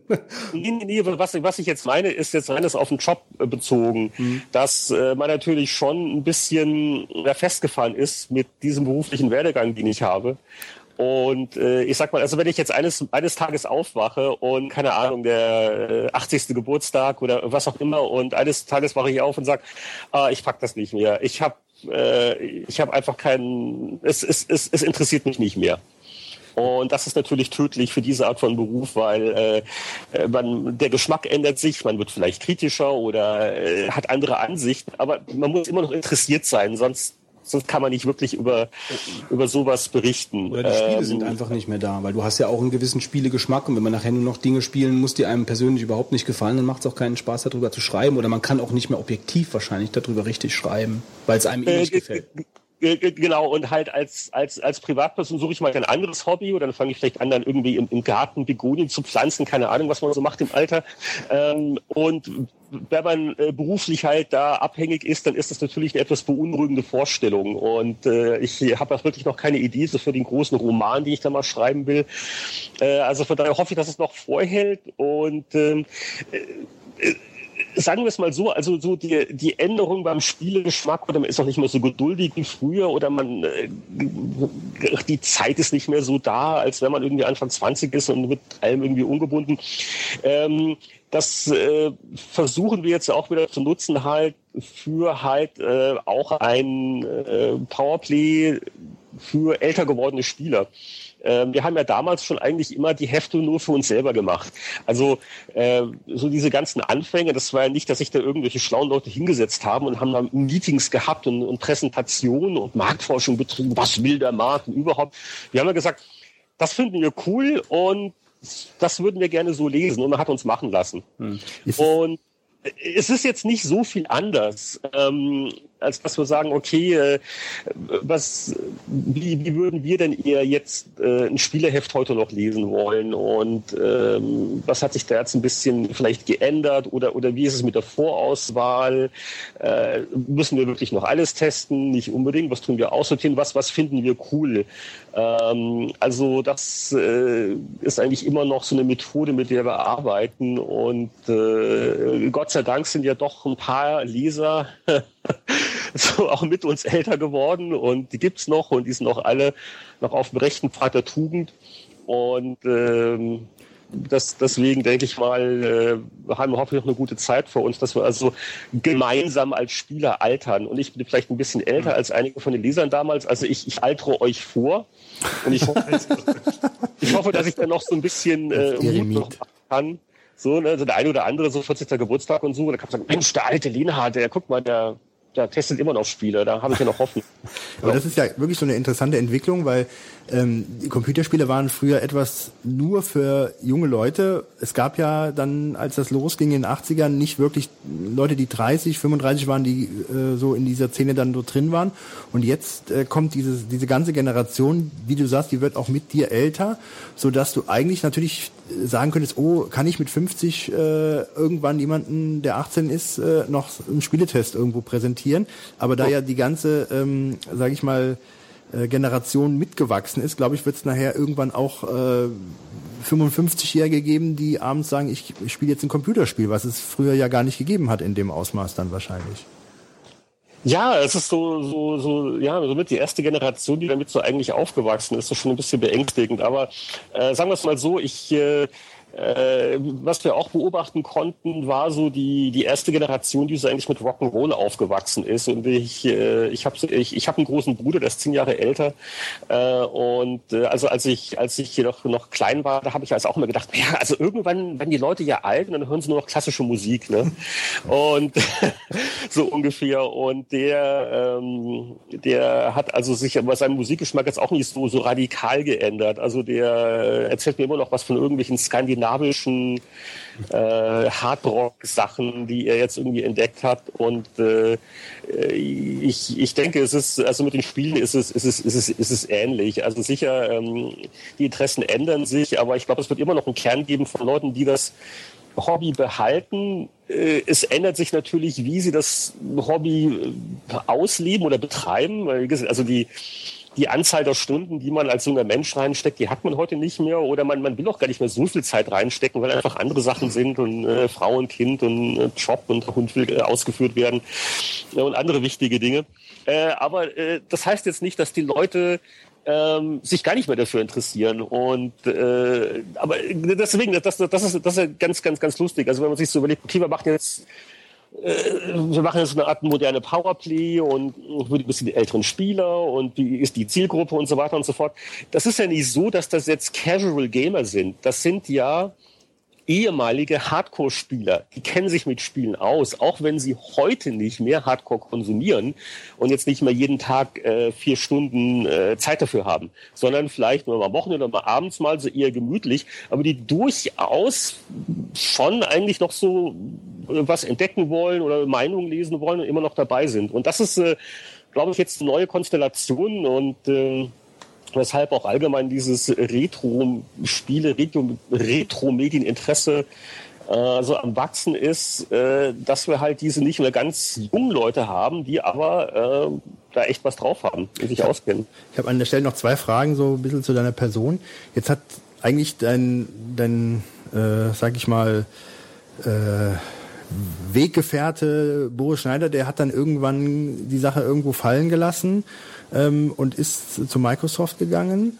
Und ähm, ich habe das natürlich auch beobachtet, fand das super schade, ähm, weil irgendwo habe ich gedacht, also der, der gehört in diese Spielejournalisten-Szene und wenn er jetzt bei Microsoft ist, ist das komplett gestorben, zumal man immer irgendwo im Kopf hat, wenn er irgendwas sagt, dass man nicht weiß, ob es nicht irgendwie noch gefärbt ist, vielleicht noch von, seiner, von seinem Arbeitgeber, ähm, weil man nicht weiß, ob er, ob er so alles äh, so wiedergeben kann, wie er es äh, wie er es will. Und hast du nie gedacht, irgendwie auch für dich äh, zu sagen, also äh, ich werde älter, ich steige jetzt da aus? Und ich meine, es wird ja äh, manche klar, Firma die geben, Gedanken die äh, macht man sich natürlich. Also äh, es, es, es, es gab ja auch mal so Ansätze. Also ich, ich, ich war ja mal äh, oder war ich immer noch sehr jung und wankelmütig. Äh, ich äh, war ja auch fast mal bei Rainbow Arts gelandet. Also da, da, da waren schon so Verträge waren schon ausgedruckt, mehr oder weniger. Äh, das war in den späten 80er Jahren. da ähm, äh, war auch so ein bisschen Frustration. Das war so der Zeitpunkt, wo die Powerplay so als Beilage nur und der Verlag hat sich da so ein bisschen Zeit gelassen und äh, äh, da war so ein bisschen der, der, der Frust, äh, was das mit dem Heft passiert. Und da gab es so, so eine ganze Welle, wo ähm, äh, Boris und auch der Martin Gack für ein Jahr dann zur Rainbow Arts gegangen sind. Die haben damals sehr viel gemacht. Ähm, deutscher Publisher, äh, vor allen Dingen bekannt natürlich als Publisher von Turrican. Ähm, Und äh, Great Giannis ist das äh, äh, in Düsseldorf. Und da war ich also auch so äh, kurz davor, so mal als, äh, als, als so, so eine Art Producer anzufangen. Äh, habe aber dann letztendlich kalte Füße gekriegt und äh, Stadtwechsel und überhaupt und Umgebung und, und letztendlich ähm, hing ich natürlich schon sehr am Heft und auch an dieser Tätigkeit. Also da, da habe ich mir eine Zeit lang auch ein bisschen was vorgemacht. Mit Anfang, Anfang Mitte 20, ne? Äh, was weiß man denn vom Leben? Und äh, ja, also, also die Überlegung, Überlegung die gab es sicher. Äh, und äh, es ist natürlich äh, eine völlig andere Welt. Äh, wenn man sich damit beschäftigt, dann kriegt man auch eigentlich ganz gut mit, wie gut man es hat als Journalist. Ähm, ist natürlich schon äh, nett und angenehm, wenn man ja, Medien macht und, und wenn man halt irgendwas will oder es interessiert einen was, dann, ja, dann kontaktiert man halt irgendeinen Pressesprecher und dieses und jenes und, und, und, und alles sind mehr oder weniger nett zu dir. Und äh, wenn man natürlich dann in der Industrie arbeitet, ist es schon mehr so richtige Arbeit. Mhm. Äh, und äh, ich glaube, von, von, von daher versucht man es äh, eher zu vermeiden. Also ich, ich weiß das äh, sehr zu schätzen, die, die Privilegien, äh, die man eigentlich als äh, Journalist hat. Und auch wenn es jetzt sicher äh, gerade in der heutigen Zeit nicht der Berufszweig ist, den ich empfehlen würde, wenn jemand äh, möglichst äh, einfach möglichst viel Geld verdienen will. Also das sollte man wirklich was Ordentliches lernen. Ähm, ist es natürlich von der von der ideellen Befriedigung her äh, schwer zu übertreffen. Also dass das das das alte Gefühl halt, ähm, ich, ich weiß noch, als ich damals halt wirklich mit 19 angefangen habe, ich konnte das nicht fassen, dass da also Sachen, die jetzt hier so geschrieben und dann ausgedruckt werden und und äh, das war damals noch Papierlayout und dass dann wirklich irgendwann ein fertiges Heft kommt und das wird im ganzen Land verkauft. Also diese Faszination, die gibt's immer noch und deswegen ist ja jede Art von, von Publizierung, ob das jetzt Print ist oder auch online oder man kriegt ein Feedback und andere Leute sehen das, das ist, das ist schon, ich glaube, so geht's den meisten Leuten, oder? Das ist doch, ich meine, warum, warum macht ihr einen Podcast? Das ist einfach Feedback ist natürlich wegen den Geschenken, die man Ja, das wollte ich schon immer mal sagen. Klar, also äh, man hat natürlich schon, wenn du Feedback kriegst, egal in welcher Form, hat man den Antrieb. Das ist schon ja. das Entscheidende. Wieso bist du eigentlich äh, aus Deutschland weg äh, oder ist das eine private? Nee, überhaupt nicht. Also das, das war damals äh, Ende der 90er. Ich, ich hatte das Gefühl, ich habe alles jetzt erlebt. Äh, Spielezeitschriften in Deutschland, ähm, äh, Powerplay, PC Player, am, am, am Ende auch Chefredakteur, äh, äh, zusammen mit, mit, mit Boris, als wir die Player gemacht hatten. Und äh, äh, da hatte ich das Gefühl, also da, das habe ich jetzt alles irgendwie gesehen und erlebt und, und war auch zusehends noch, nur noch genervt und äh, äh, da war so die, äh, das Fieber irgendwie weg. Und äh, also so Ausland fand ich schon immer so als Idee sehr reizvoll. Und damals in den späten 90ern, da ging es ja den Verlagen sehr gut, so die goldene Ära der Printzeitschriften, viele Anzeigen, viele Verkäufe. Äh, die Autoren wurden ganz ordentlich bezahlt und da konnte man das schon machen, dass man sagt, wisst ihr was, ich gehe jetzt als äh, Korrespondent äh, in die USA und äh, ich glaube, das war dann auch zuerst IDG gewesen. GameStar hat auch so eine Art Vereinbarung getroffen, gesagt haben, okay, also ich bin freier, aber wir machen jetzt mal aus, dass äh, in der Größenordnung ähm, darf ich Sachen für euch abliefern, damit ich also zumindest weiß, dass da so die Miete gesichert ist. Und ähm, das, das war also ähm, so Selbstverwirklichung. Es hat mich einfach sehr, sehr gereizt. Äh, San Francisco Bay Area, da, da will ja eigentlich jeder hin. Ist, ist eine total spannende Ecke. Und äh, das war so eine reine äh, Selbstmotivationskiste und, und einfach, und einfach, äh, du hast die Gelegenheit, ich war ja noch im richtigen Alter. Ich habe auch viel gehört von anderen Leuten, die sagen, Mensch, also wenn man, wenn man mal in einem gewissen Alter ist, dann ist man soweit etabliert und dann, keine Ahnung, ist man auch familiär dann noch mehr gebunden, dann macht man es vielleicht weniger. Und ich war halt damals, äh, wie alt war ich damals? 30, sowas, ja, so Anfang 30. Ähm, äh, keine, keine, keine, keine Kinder und so. Da dachte ich, Mensch, also das ist jetzt die Gelegenheit. Und so aber du bist, du bist jetzt verwurzelt und äh, wirst wahrscheinlich tendenziell in äh, Kanada alt werden. Äh, ja, so mehr oder weniger. Also ich, ich, ich bin dann nach drei Jahren bin ich wirklich in Vancouver gelandet. So aus allen möglichen Gründen, so, so Lebenshaltungskosten und äh, kombiniert vor allen Dingen auch so mit, mit den Einwanderungsperspektiven, wo ich also mal wieder das äh, kanadische Einwanderungssystem als großes Vorbild äh, für andere Länder in dem Bereich empfehlen möchte. Das ist also relativ fair. Punkt. Hallo? Ist er weg? Ist er weg? So viel zum Thema fair. Er muss ja nochmal neu anrufen. Wir versuchen nochmal die Verbindung nach Kanada aufzubauen, meine Hörer. Deine Hörer, ja? Liebe Hörer, meine Hörer. Ja. Spannung. Werden wir unseren Gast nochmal erreichen? Gerade wo Sonder Sondereinsatzkommando bei ihm vorbei. Wird Heinrich wieder zu uns stoßen, Schalten Sie beim nächsten Mal wieder ein. wenn es wieder heißt? Anscheinend. Ist die Leitung nach Kanada ziemlich tot gerade. Schick ihm mal eine Textnachricht, dass wir noch da sind. Er hat, aufgelegt, es war ihm zu langweilig. er spricht wahrscheinlich noch. Sag ich, sag ich mal, das will ich zum Hören. Schreib ihn an, dann sagt er dir, ich bin gerade Ich, ich, wüsste, hab ich keine- jetzt auch gerade gar nicht den Punkt, wo er gerade war. Die Einwanderpolitik. Naja, ja, die. Einwanderpolitik. Darf jeder da rein, oder wie? Das Thema des Deep Thought, die Einwanderpolitik. Der legt immer wieder auf. Ich leg auf, Ja, Warum legst du denn auf, wenn man ihm sprechen? weil nichts kommt. Ja, wieder kommt nichts. Ja, hörst du denn Der, was? der drückt wahrscheinlich die ganze Zeit auf Abheben und dann legst du wieder auf. Jetzt, Ah. jetzt, jetzt haben wir ein Signal. So, So, jetzt. ein, einen Neustart später. Ich hoffe, das hilft Oh, jetzt. ah ja, super. Ging ja, das ging ja recht schnell, das kann doch kein Windows-Rechner gewesen sein. Nee, nee, das, das, das, das, das, das war jetzt ein reiner Skype-Neustart, weil so. irgendwie waren alle Balken jetzt rot bei mir. Ich weiß nicht warum. Aber ne, alte, alte Erfahrung hat sich über die Jahrzehnte bewährt. Alles mal neu starten und jetzt Äh, hat der Software-Neustart hat zum Glück geholfen. Wir waren äh, stehen geblieben bei der Einwanderung. Ja, die Einwanderung. Also äh, genau, also wegen ähm, allen möglichen Gründen bin ich dann in, in, in Vancouver hängen geblieben und äh, und das ist schon äh, sehr nett. Also kann ich auch äh, sehr sehr empfehlen. Also auch touristisch gesehen äh, sehr sehr schöner Teil der Welt. Man sollte noch immer eine Regenjacke mitbringen, aber kann man nicht klagen. Und so, äh, so auch so Kanada ist auch allgemein. Kanada ist so, so, so ein netter Kompromiss zwischen so Europa und USA in vielerlei Hinsicht. So was, so Politik, Gesellschaft und so weiter und so fort. Und da, also da kann man sich schon ganz, ganz gut wohlfühlen. Und äh, ja, ich bin jetzt mal äh, doch wieder jetzt ein bisschen öfters in Deutschland, so mit Chip Powerplay, ist ja momentan nur alle drei Monate, aber dann freut sich auch der Verlag mal, wenn man mal vorbeiguckt. Oder wir reden auch gerade über die Gamescom, ähm, wo ich wohl dieses Jahr auch rumtun werde. Ähm, aber äh, ja, also so, aber der Hauptwohnsitz ist äh, nach wie vor hier an der an der Westküste. Okay, also ich versuche jetzt nochmal einen Nagel äh, in die poröse Wand einzuschlagen, die ich eigentlich als äh, thematischen Rahmen mir vorgestellt habe.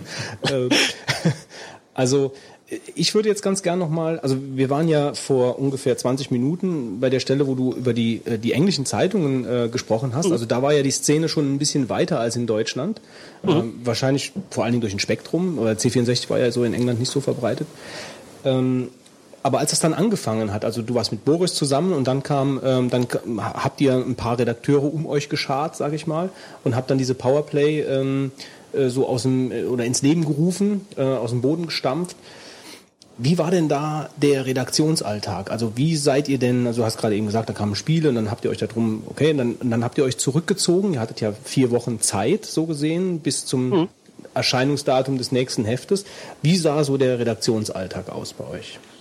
Also, äh, also ganz wichtig war morgen wirklich der Run auf die Post, äh, wie schon vorhin beschrieben. Und man hat auch nicht so früh angefangen, so, keine Ahnung, so zwischen neun und zehn war das so etwa, also je nach Neigung der Mitarbeiter. Ähm, äh, Post, es, es kam ja natürlich damals auch alles per Post rein, sicher die Testmuster. Also es, es, es gab ja keine E-Mail. Also auch so irgendwelche Pressemitteilungen oder halt irgendwelche Zeitschriften aus dem Ausland, die man dann abonniert hatte. Ähm, und dann, äh, meine Güte, so genau, äh, also, Also wie lange man habt ihr so- zum Beispiel an den Spielen, wenn du sagst, äh, jeden, jeden Morgen an die, äh, zur Post, weil dann kamen neue Spiele. Ich meine, wenn, wenn jetzt zum Beispiel der Michael Hengst so ein Rollenspiel getestet hat, äh, Cheaten hin, Cheaten her, äh, also da sitzt man ja eine Zeit lang dran. Ja, also man, man spielt ja genau. nicht genau. Eye of the Beholder an, an einem Tag durch oder so. Ja, ja, also, also die, die, diese dicken Dinger, äh, die halt dann auch so in der 16-Bit-Ära auch verstärkt kamen, diese wirklich komplexen Spiele, äh, die hast du auch dann zu Hause gespielt. Also ähm, so abends, Wochenende, mhm. äh, es war auch immer bei uns ganz locker. Also wenn, wenn, wenn du mal gesagt hast, Mensch, ich muss mal in Ruhe was schreiben oder äh, zu Hause in Ruhe spielen, dann, dann ist auch mal jemand mal nachmittags einfach mal ähm, nach Hause gegangen, um, um da seinen Kram zu machen. Also die, die Leute mussten dann nicht jede Minute in der Redaktion sitzen. Ähm, aber so vom Ablauf hier, ja, wie gesagt, es hat jeder so seinen eigenen Rhythmus gehabt. Das äh, nach dem Motto, also will ich jetzt eher vormittags was schreiben oder äh, spiele ich noch was vormittags oder habe ich noch irgendwelche Bildschirmfotos zu machen? Ähm, das, das war eigentlich recht individuell. Also mit Meetings war das nicht so wild damals. Also die, in der Powerplay-Startphase, so lange Zeit waren es nur Boris und ich. Und dann äh, kam der äh, Martin Gatsch dazu und der Anatol Locker. Das waren Nummer drei und vier, richtig. Mhm. Und das waren halt vier Leute, äh, ich glaube zwei Büros wenn ich mich recht erinnere, und äh, nebeneinander. Und das war natürlich kurze Wege und ein überschaubares Team. Wir hatten ja alles auch damals intern gemacht. Also es wurde jetzt nicht groß mit irgendwelchen Fremdautoren koordiniert. Das heißt, der Verwaltungsaufwand war eigentlich recht gering. Äh, Kommunikation natürlich äh, mit äh, Spielefirmen und so, das äh, fand prima über Telefon statt. Also da klingelte mal öfter mal was. Und ähm, was äh, ganz wichtig damals war, es war aber dann auch nur einmal im Monat, äh, war die Wertungskonferenz. Also da wurden die Spieletests, die wurden geschrieben, die wurden abgegeben. Aber die berühmt-berüchtigten Wertungen, also kriegt es das 83 oder 82, ja? also diese wichtigen Fragen, das wurde in einer Redaktionskonferenz festgelegt. Da hat also dann der Tester hat also so kurz ein Spiel vorgetragen äh, also hat jetzt, jetzt nicht alles erzählt, aber hat meistens wusste man ja auch, um was es geht, oder man, man hat ja auch dann gelesen, was der Kollege geschrieben hat, oder man hat sich hier über die Schulter dauernd geguckt, also man wusste eigentlich, was auch die anderen gespielt haben. Und dann hat er also kurz mit seinem, seinem, seinem Plädoyer gehalten, hat gemeint, also äh, Grafik würde ich das geben, ja, okay, und Sound eher so und so. Und da wurde dann auch mal so nachgeguckt nach dem Motto, Mensch, ähm, was haben wir dem dem gegeben und ist das jetzt besser oder schlechter? Also da wurden schon auch Wertungen wirklich verglichen. Und dann die Gesamtwertung, die war natürlich ganz wichtig. Und da wurde dann schon teilweise recht leidenschaftlich auch mal diskutiert und gefeilscht. Und ähm, da kamen dann wirklich die kleinen Unterschiede her nach dem Motto, also kriegt das jetzt noch einen Punkt mehr oder weniger. Das waren dann teilweise oft Kompromisssachen, wo vielleicht ein anderer Kollege eine andere Meinung hatte. Der hat es vielleicht nicht so lange gespielt wie der Haupttester, aber der konnte dann wieder sagen, ja, Moment mal, aber hier dieses Spiel, äh, vom halben Jahr und das ist ja eigentlich äh, durchaus vergleichbar, aber das ist da doch viel besser gemacht und deswegen kann das nicht so hoch sein. Also das, das war immer noch ein Highlight jeden Monat. Mhm. Ähm, hat sich das dann in der in der Zeit zur, ähm, also lassen wir mal die Powerplay-Zeit dann mal hinter uns, dann ging es zur PC Player, die wurde dann, äh, die habt ihr ja dann auch praktisch aus, ihr seid, glaube ich, nacheinander von der Powerplay weggegangen, wenn mhm. ich das richtig in Erinnerung habe. Äh, und dann habt ihr euch wieder zusammengefunden und habt einfach dann die PC Player, also wie, wie ging da die Gründung vor sich? Also wie, wie kam es dazu, dass die PC Player gegründet wurde damals? Ähm, ja genau, also wir sind ein bisschen auseinandergegangen, verschiedene berufliche Sachen, dann kam Boris noch der Zivildienst lästigerweise dazu.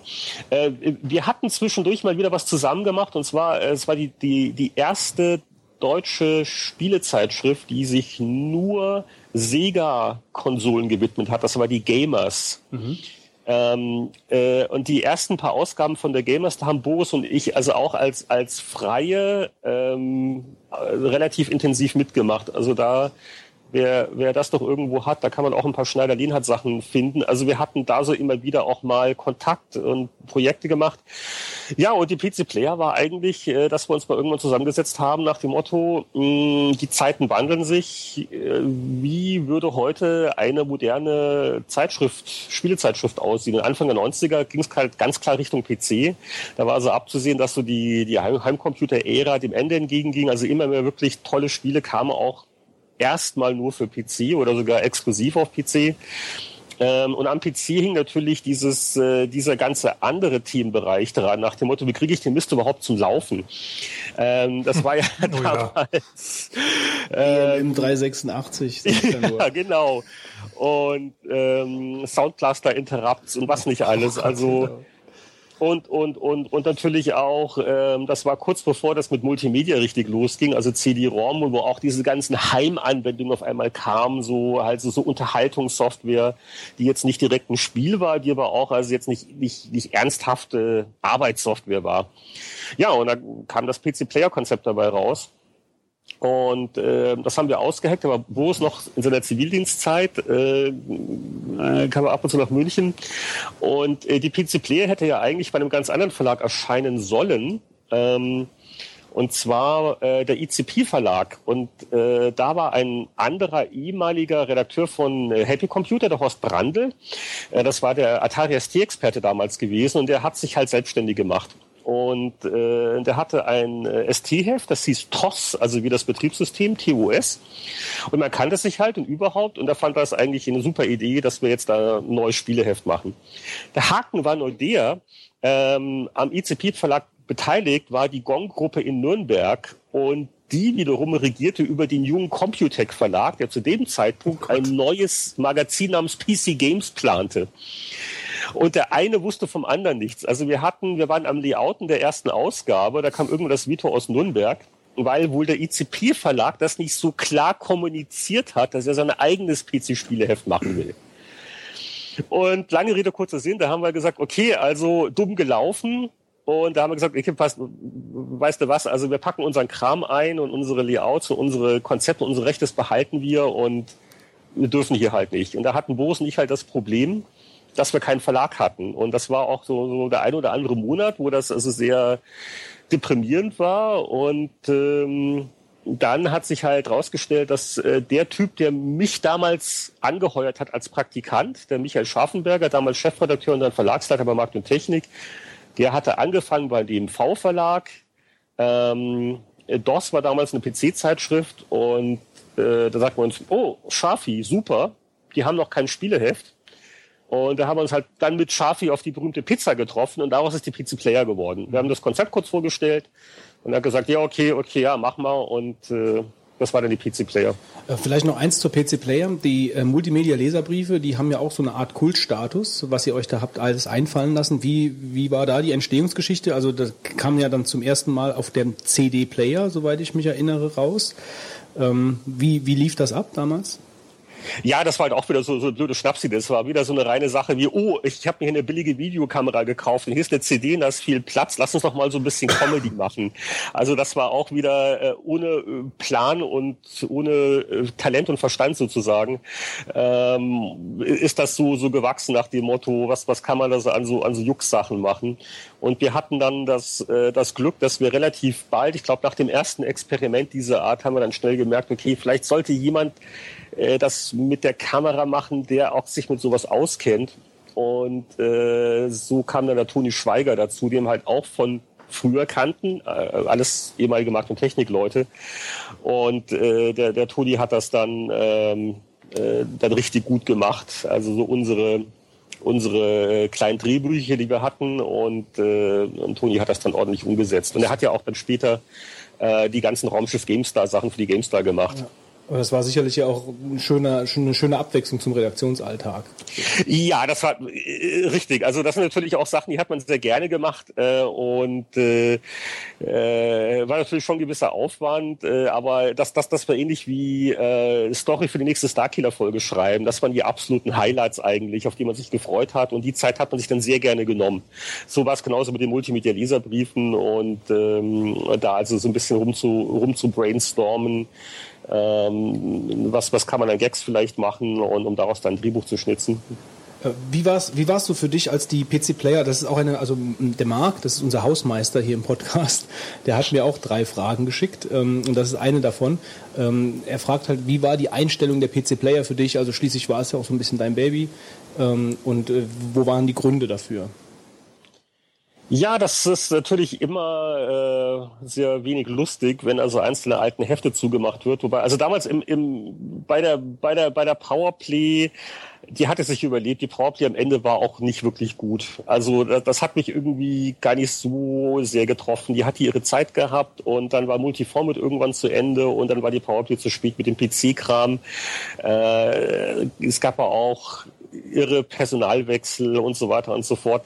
Die PC-Player waren ein bisschen härter. Ähm, weil die war eigentlich wieder auf einem ordentlichen Weg. Ähm, da hat ja dann Future äh, das Heft übernommen gehabt und ich dachte eigentlich, die haben eine ganz gute Perspektive halt mit dem Know-how, was es da gibt. Man kann auch mal Sachen übernehmen von den US in den englischen Heften. Und da waren eigentlich auch am Ende auch noch ein paar ganz vernünftige Leute beschäftigt. Ähm,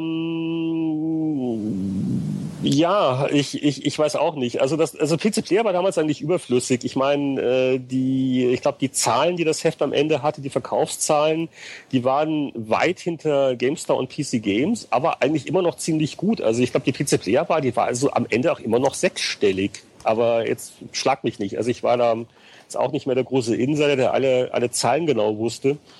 Aber ich habe das so im Ohr und ähm, also äh, wenn ich mir angucke heutzutage, also selbst eine GameStar und eine PC Games, also die äh, die sind froh, wenn sie äh, über 100.000 gerade noch kommen mit Hängen und Würgen. Und äh, ist natürlich jetzt schwer zu vergleichen, Produktionskosten damals, heute und äh, Redaktionskosten, keine Ahnung. Ähm, hast du denn hast du denn noch Kontakt zu ähm, zu älteren, also nicht zu älteren? hast, noch du noch, hast du hast du noch Kontakt zu äh, den ehemaligen PC Player Redakteuren, also zum Beispiel zum Udo Hoffmann oder äh, zum Hendrik Fisch? Äh, nicht, nicht wirklich. Also äh, es gibt so ein paar Kontakte, das sind aber so viel so die alten Magnetechno Connections aus der PC Player Zeit weniger. Okay. Ähm, jetzt würde ich ganz gerne den Bogen bekommen zur, zur, zur neuen Powerplay und da äh, vielleicht als allererstes die Frage, äh, wärst du morgens nackt durch Poing gelaufen, wenn Boris dafür beim jetzigen Relaunch der Powerplay dabei gewesen wäre? Also, wenn wir da äh, die Uhrzeit vielleicht so hinbiegen, dass das vielleicht so, äh, also morgens im Sinne von 3.30 Uhr, das, das wäre das es, äh, glaube ich, wert gewesen. War es der erste, den du gefragt hast? Nachdem klar war, dass es halt in Serie geht, so? Ähm, ja, also die, äh, die Trip Powerplay-Sache, die entstand aus ähm, gewissen Überlegungen nach dem Motto, könnte man nicht so eine Art Spieleveteranen-Magazin machen. Das heißt, die Jungs, die zu den Stammteilnehmern des Spieleveteranen-Podcasts zählen, ähm, die haben da also schon mitgekriegt, dass man sich Gedanken macht oder man fragt mal die Runde und also es ist ein Thema, das kam so immer wieder mal auf, weil auch User-Kommentare auf, auf, auf dem Blog halt von Podcast-Hörern, die halt meinten, ne, wollte nicht mal wieder dann rechnet man es halt durch und dann muss man auch wieder realistisch sein. Es ist ja schön, dass es so die alten Fans noch gibt, aber das sind jetzt auch nicht Millionen. Und äh, Print geht's ja ganz furchtbar in Deutschland und du weißt, was ich meine. Also mhm.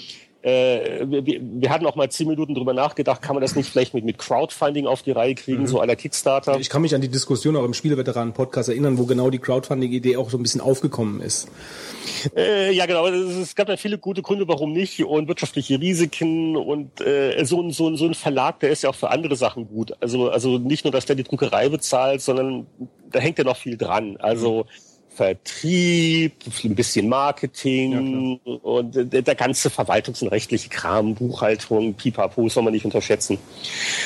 Und ähm, also von, von daher, Boris und Co., die, die wussten das. Boris hat damals halt schon gesagt, also was auch immer wir machen, es ist, äh, es ist halt schwierig vom Job her. Er, er würde gerne, findet spannend und äh, also wir haben so seine moralische Unterstützung, aber er, hm, äh, er, er kann halt nicht, als das dann halt darauf hinauslief, dass halt die, äh, die Chip-Jungs gesagt haben, äh, okay, äh, lass uns mal wunderbar passend auch zum Jubiläum der Powerplay das mal als Sonderheft versuchen. Mhm.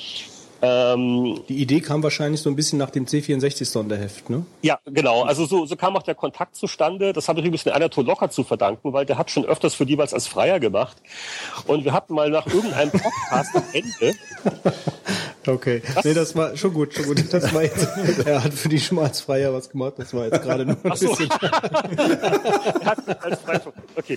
Also er hat als freier Journalist schon mal was für den Verlag abgeliefert, um das doch mal vielleicht zu relativieren. Ähm, und äh, da gab es den Kontakt und ähm, und äh, von Anatol wusste ich, dass der äh, Verlag drüber nachdenkt, ein C64-Sonderheft zu machen und da halt noch Spieleberichterstatter sucht, die halt damals schon dabei waren. Und da dachte ich mir, oh, das ist ja super. Normalerweise ist es ja ein Handicap in der Branche, wenn man so ein gewisses Alter schon mal hat. Äh, und da war das mal ein, ein echter Vorteil. Und dann äh, war das eine sehr angenehme Zusammenarbeit. Das Heft hat sich auch dann gut verkauft. Und das hatte den Verlag ermutigt, dann auf meine blöde Idee einzugehen, zu sagen, hm, ihr macht ja so alles Mögliche, aber nichts über Spiele und hm, dieser Retro-Kram, der läuft ja anscheinend ganz gut und hm, wollen wir da, ja, und das war dann quasi der, der Pitch für ja. Ähm, äh, der, der Arbeitstitel äh, Chip Retro Play, weil es war also bis fünf Minuten vor Druckabgabe nicht 100% klar mit dem Namen und dürfen wir. Aber auch da ein schönes Beispiel dafür, dass Verlage zu etwas nützlich sein können. Also da hat dann die, die Verlagsleitung unter großem Einsatz und ähm, die entsprechenden Arrangements getroffen und mit den richtigen Leuten geredet, die dann auch sehr kooperativ waren.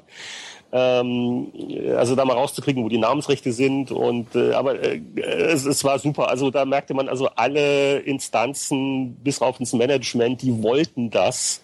Äh, die waren emotional äh, auch so mit dem, mit dem Markennamen verbunden, dass wir es dann wirklich Powerplay nennen durften. Aber um jetzt den äh, einigermaßen die Kurve zu kriegen, das war halt auch wo Boris gesagt hat, also ähm, da geht's wirklich gar nicht äh, wegen der ganzen Verflechtung. Also Boris arbeitet für Microsoft und ist auch noch zuständig, er macht ja nicht mehr Xbox, er macht ja äh, Windows und Office, glaube ich, so ungefähr. Mhm. Also so die, die ernsthaften Sachen. Mhm. Und äh, die, die Chip Communications, die Verlagsgruppe, die machen natürlich auch ein Heft, das heißt Chip. Und Chip schreibt ja ständig über Microsoft-Produkte. Und da kann er nicht als Autor für, für ein anderes Heft von denen schreiben. Ne? Also das geht einfach nicht. Okay. Also äh, hinten und vorne nicht. Also, also deswegen leider nicht. Ähm, aber äh, ja, das muss, muss man verstehen und äh, wenn du äh, jetzt mal, sagen wir mal, wir wären jetzt, wir wären jetzt diejenigen, die entscheiden darüber, ähm, äh, ob das, ob du das Heft oder du, du kommst jetzt zu uns und erklärst uns das Konzept der neuen Chip Powerplay. Ja, also wenn, mhm. wenn man das jetzt nicht kennt, also was hast du, was hast du oder was habt ihr im Team versucht mit der Chip Powerplay umzusetzen? Oh, ich habe das für den heutigen Markt, ja. Jetzt, jetzt, jetzt will ich mal nicht spicken, weil ich, ich habe irgendwo noch so ein kleines Word-Dokument, äh, das ich damals dann für den Verlag aufgesetzt habe, um das zusammenzufassen. Äh, so, was sind wir, was sind wir nicht? Ähm, äh, Chip Powerplay ist ein äh, Spielemagazin für in Würde gealterte Spieler und schlägt die Brücke zwischen Spiele, Gegenwart, Vergangenheit und Zukunft das bedeutet, äh, wir wenden uns an Leute, die also mit Spielen aufgewachsen sind, die schon länger dabei sind. Das heißt, unser, unsere Themenauswahl ist durch zwei Faktoren bestimmt. Das eine sind Personen und das andere sind ähm, ist, ist die Historie. Also Person heißt für uns, äh, wir arbeiten mit altgedienten Autoren, was ihr für noch erwähnt habt, Leute, die man vielleicht auch von früher kennt, blablabla und die prägen den Inhalt. Also wenn jetzt hier der Michael Hengst herkommt und sagt, ich habe hier eine obskure U-Boot-Simulation äh, und das finde ich interessant, da will ich was drüber schreiben, dann schreibt er das halt. Äh, ein anderes Beispiel wäre zu sagen, oh, hier kommt äh, Call of Duty Ghost oder wie das jetzt heißt. Ähm, groß, groß Hype und überhaupt und verkauft äh, 10 Millionen Stück äh, lässt uns aber im Team relativ kalt, weil more of the same und überhaupt, dann schreiben wir halt nicht drüber. Also, also, also wirklich dieses Multiformat vom Geschmack der Autoren getriebene Redaktionskonzept.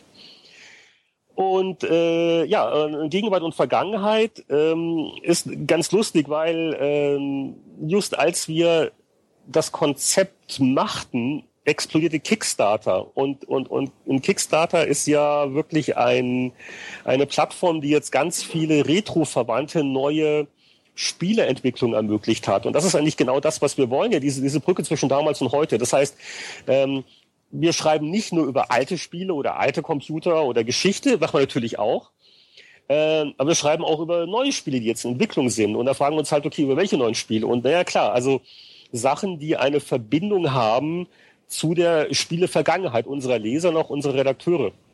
Und wenn, wenn halt jetzt äh, äh, Brian Fargo, der damals der Interplay-Chef war, jetzt mit Crowdfunding halt Wasteland 2 macht, ist das ein neues Spiel.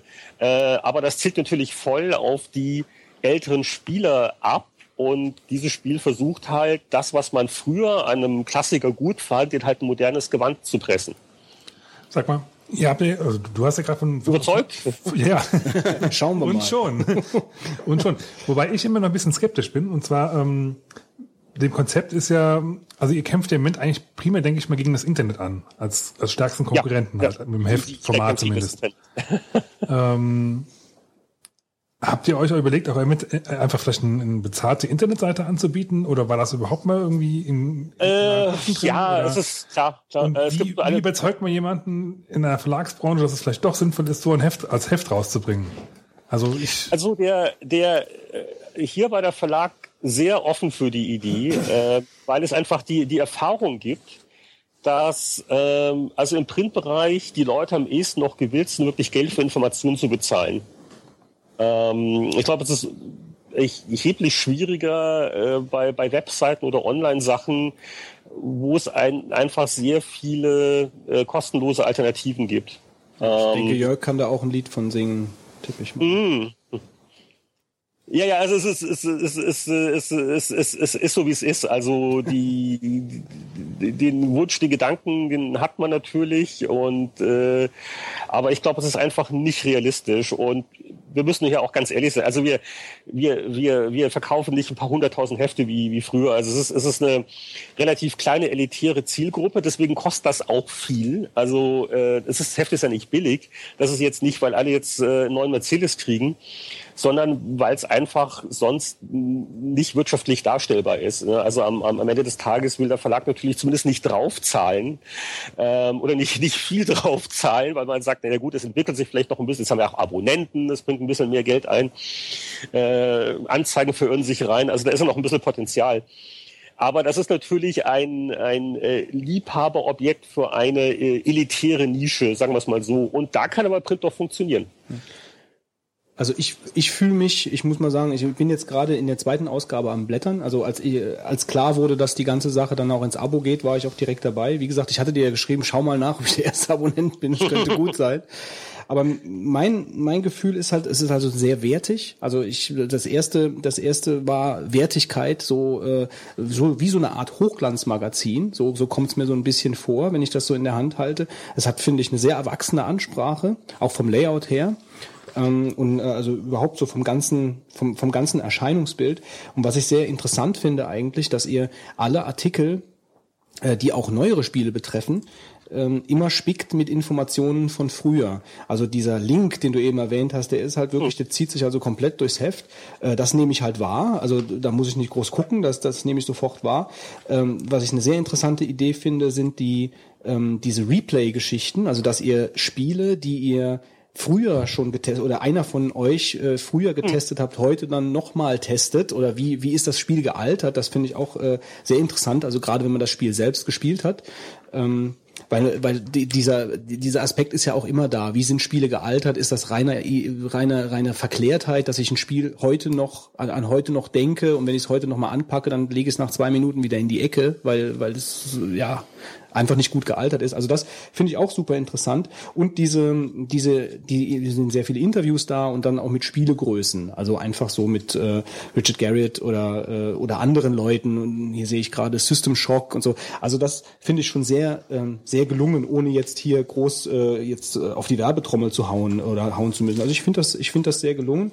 Ähm, das Konzept geht für mich auf jeden Fall sehr auf und ich habe mich sehr darüber gefreut, als die, als die Powerplay jetzt so in Serie ging. Schauen wir mal, wie lange es dauert. Aber Viel, vielen Dank. Siehst du, du, du, du bist die Zielgruppe. Jetzt brauchen wir noch ein paar äh, zigtausend mehr von dir und dann äh, Weltherrschaft. Aber äh, ja, genau. Also es ist. Äh, ich, ich, wir hatten äh, ja auch eine Zeit lang uns überlegt nach dem Motto, okay, also machen wir das jetzt so wie das alte Powerplay-Layout oder die Aufteilung, aber dann haben wir schnell gemerkt, na ja gut, also früher Hallo Freaks Spieletipps, ganz großer Teil. Heutzutage völlig uninteressant. Wenn ich, wenn ich einen Spieletipp brauche, gehe ich online. Sorry. Also nur, nur weil die Leute älter geworden sind, heißt das ja nicht, dass sie noch VHS-Kassetten benutzen und in einem Telefonbuch blättern. Du weißt, was ich meine. Mhm.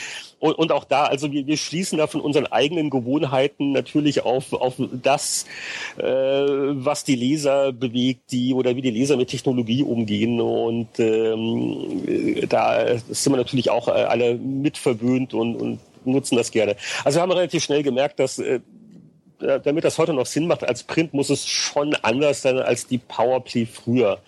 Ähm, aber wie gesagt, so sind einige Sachen. Also die, die Person ist das eine, aber auch, dass wir sagen, wir sind, wir sind Multiplattform. Powerplay war Multiplattform. Wir hatten mhm. alles. Ja? Also uninteressant, Apple II, äh, PC, Sega Master System, ja. Puff.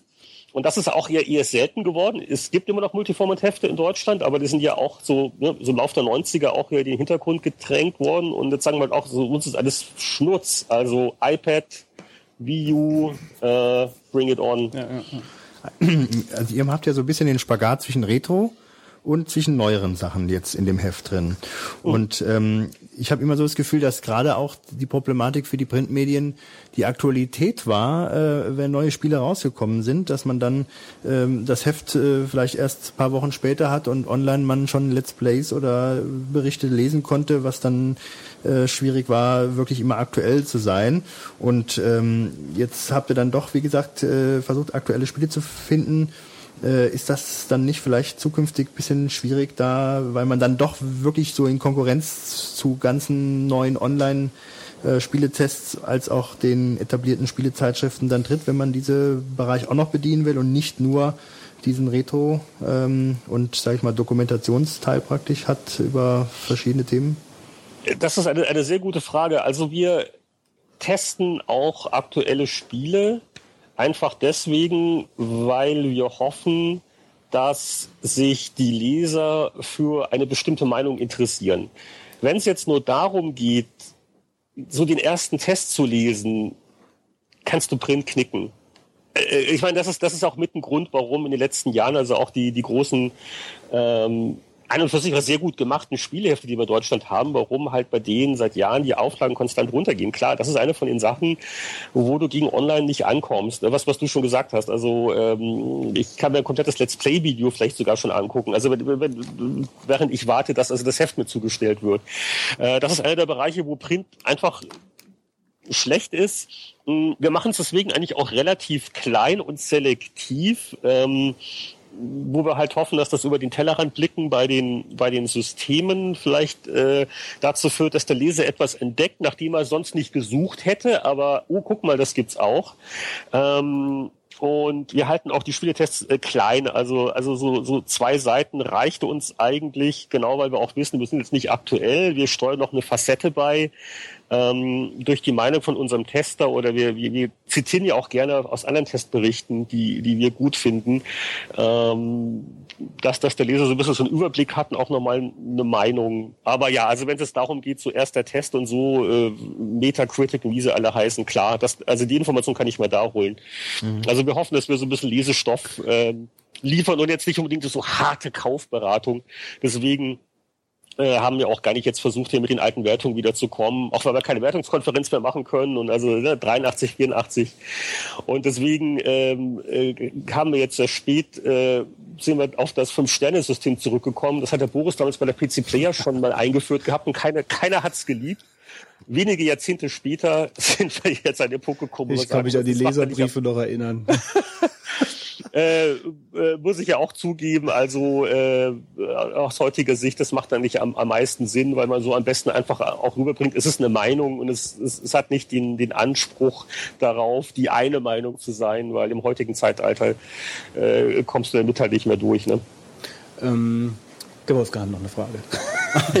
ähm, Götz, du wolltest eher noch was fragen. Ich habe zwar noch eine Frage, aber die würde jetzt vielleicht äh, das Thema unterbrechen, weil ich ein ganz anderes Thema Ach so, wollte. Ähm, dann äh, kurz der, der, der Ablauf äh, von, äh, ja, wie, wie, funktioniert das denn? Ihr seid verstreut über die ganze Welt. Ähm, mhm. ihr, ihr müsst euch... Ähm, Wie werden die Themen festgelegt? Macht ihr das in Skype-Konferenzen? Trefft ihr euch? Und dann hat jeder einen Artikel, den er dann sagt, den schreibe ich, den schreibe ich und niemand guckt sonst mehr drüber, außer dem Redakteur natürlich jetzt, der das redigiert.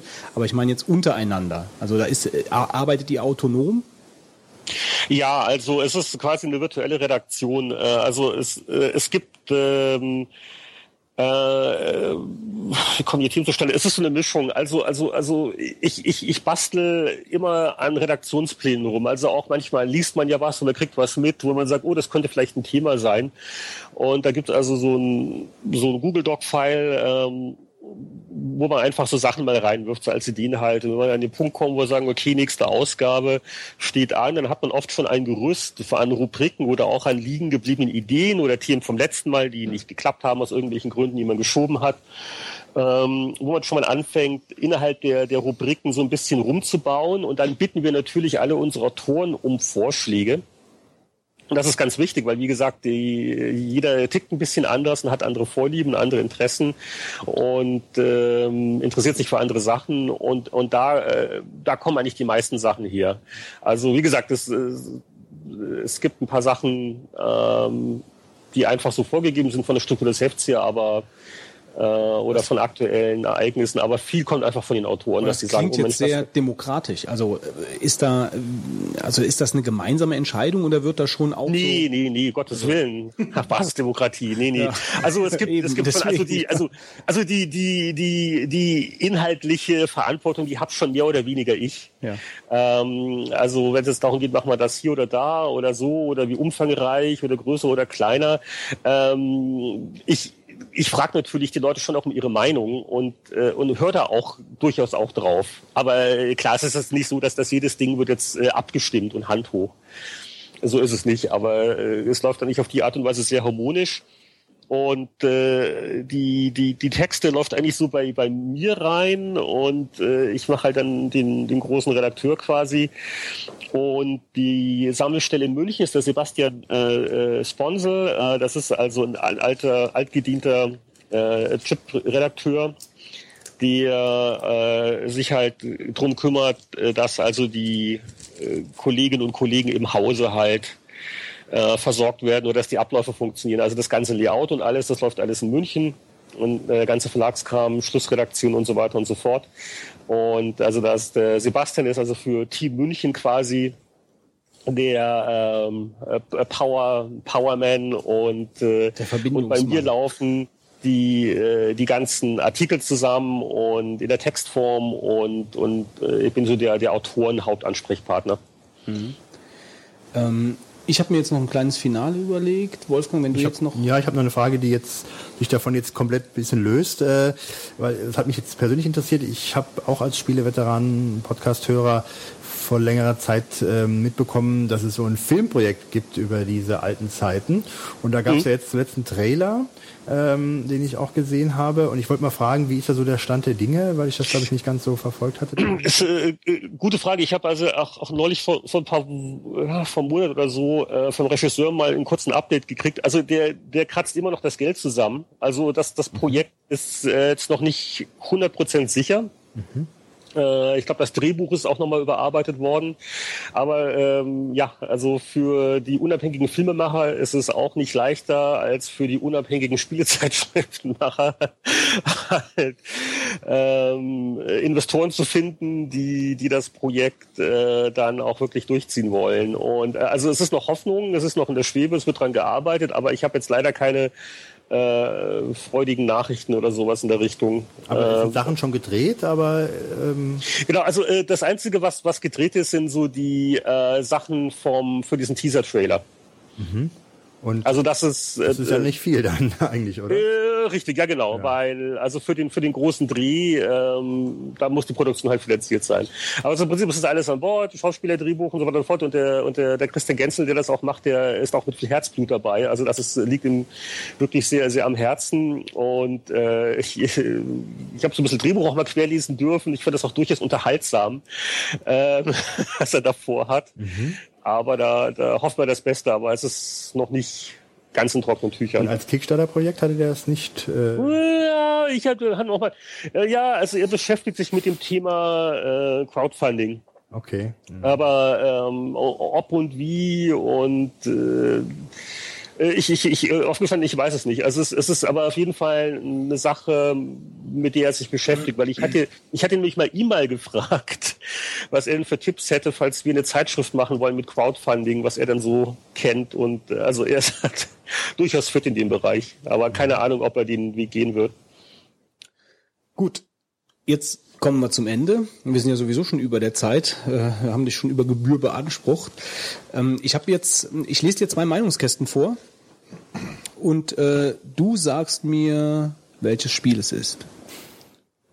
Okay. Also ich schaue in ein, ich schaue in ein Oh je. halb lächelndes Gesicht von dir. Mein Gedächtnis. Also ich fange mal an. Ähm, angesichts der Grafik bekommt man ganz schön große Augen. Kein Wunder, denn sie wurde von Bob I.O. Stevenson gezeichnet und dem guten Bob macht zurzeit keiner was auf dem C64 vor. Dazu kommt die unglaubliche Menge von Sprites, die auf dem Bildschirm herumhuscht. Kein Wunder, dass der Zwei-Spieler-Modus gekillt werden musste. Ein Spieler jagt bei voller Bewaffnung bereits so viele Ah, Schüsse über den eins Bildschirm. von diesen, äh, Moment, das ist eins von diesen Talamus C64 Ballerspielen. War das, Ballerspiel, bist du richtig? Ja? war das Sanction oder war das Delta? Nee, nicht Delta. Nein? Oder? Sanction? Ausgabe Delta? 1088? Wie hieß denn das andere? Seite? Salamander war das? Ach, Salamander. Da war ich jetzt, äh, da war ich jetzt in einer anderen Richtung unterwegs. Okay. Ja, C64, CPC und Spektrum hat 79 Grafik bekommen, Powerwertung 72. So, und das hier müsstest du eigentlich rausbekommen. Ähm, ich lese, fange nicht, ich fange mittendrin an. Auf dem Bildschirm, äh, auf den Bildschirmfotos kann man die Spezialität des Spiels nicht erkennen. Das Scrolling ist in alle Richtungen unglaublich gut und ruckelfrei programmiert. Die Motivation kann sich auch sehen lassen, was ich am eigenen Leibe gespürt habe. Was glaubt ihr, was das für eine Anstrengung war, bis ich eines schönen Sonntagnachmittags endlich das erste von acht Schiffen ganz gesäubert hatte? Die verschiedenen Robotertypen haben ganz verschiedene Verhaltensmuster. Gut. Ich wusste, ich musste ja ein einfaches nehmen. Danke, vielen Dank. Gut. Und jetzt habe ich noch äh, ein paar kleine Fragen, die du besonders schnell beantworten sollst. Also dieses typische unsägliche Vervollständigen von Sätzen, darum kommst du jetzt nicht ähm, drumherum. Ja? Jetzt ist tiefenpsychologisch. Okay, also an Hunden schätze ich besonders das. Sie mich dazu bringen, zweimal am Tag aus dem Haus zu gehen. Mein, mein persönlicher Fitnesstrainer hier. Wenn ich meine Lebenszeit nicht mit Computerspielen verballert ho, ho, hätte, wäre mein Traumberuf wohl Radiomoderator. Als ich jung war, war ich ein großer Fan, als der Thomas Gottschalk bei Bayerischen Rundfunk Pop nach acht gemacht hat. Ein Traum. Legend of Grimrock habe ich schlussendlich doch nicht durchgespielt, weil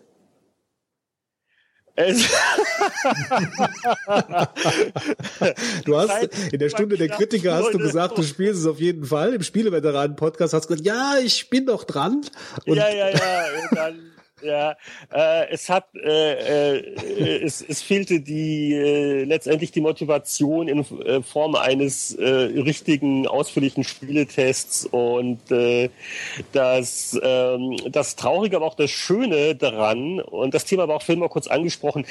Das, das Brillante an diesem Spielekrempel ist, es kommt ständig was Neues.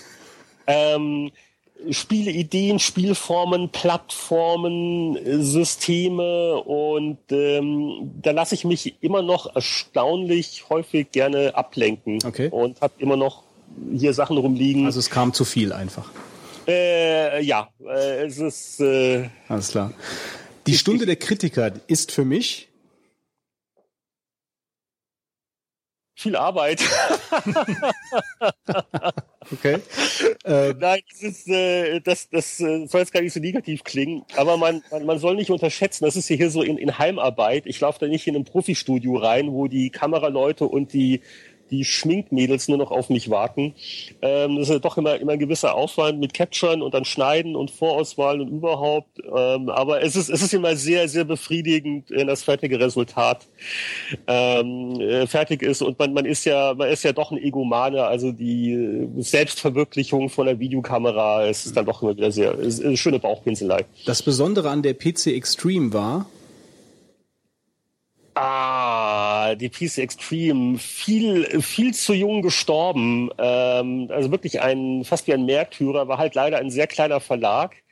äh, der das nicht lange finanzieren konnte, obwohl die Verkäufe und die Resonanz eigentlich gar nicht so schlecht waren nach heutigen Maßstäben. Äh, aber es ist so wie es ist PC Extreme ist so wie einer von diesen, keine Ahnung, diese jungen Rockstars, die sich da mit 20 zu viel Heroin geben und dann äh, zu, zu jung gestorben und was, was wäre daraus nur geworden? Ja, Ja, aber ich also, muss sagen, ich muss sagen, äh, als ich die neue Powerplay in der Hand gehabt habe, irgendwie hat die mich an die PC Extreme erinnert. Vom, vom, vom Layout, von der Rangehens, also von dieser erwachsenen Ansprache, muss ich sagen, also ich habe ich hab mich daran erinnert gefühlt. Natürlich war dieser Retro-Gedanke etc., dieses ganze Konzept war ein anderes, aber so als Zeitschrift selbst habe ich da schon äh, Parallelen gesehen. Das, das ist jetzt sehr interessant, weil zum Beispiel beim Layout, also wir haben den Kolleginnen in München, die äh, das Design entwickelt haben, den haben wir so alles Mögliche zur Inspiration gezeigt, aber keine PC Extreme, bin ich mir jetzt relativ sicher.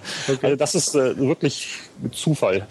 Die abgedrehteste Idee bei der PC Player oder Powerplay war es, Äh, Multimedia Leserbriefe im Allgemeinen und im Speziellen vielleicht das Wettrennen Bentium gegen DX3. Wenn sich jemand daran erinnert, äh, wir wollten mal klären, welcher Prozessor ist der schnellere und äh, da haben wir dann so mit so mit so zwei, äh, wie heißen die, diese Liefer vom, von, aus, der, aus der Postabteilung, diese mit Rädchen, diese Wagen, wo man dann schwere Sachen, gibt's auch ein Wort dafür, oder?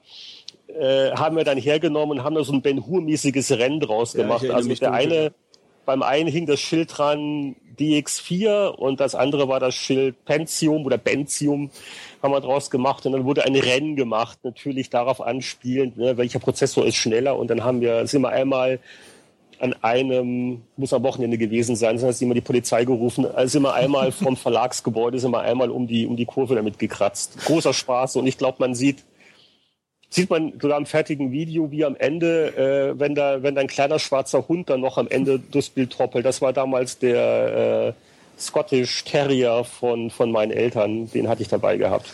meine Lieblingsspielekonsole ist Oh, äh, Alltime oder aktuell? Alltime.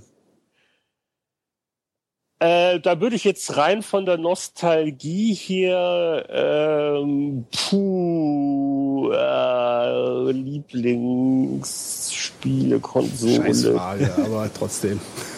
Also äh, ich würde jetzt äh, sogar sagen, dass äh, CBS ColecoVision, das hat mich damals echt umgehauen. Das war ein dermaßen ein Sprung von der Grafik.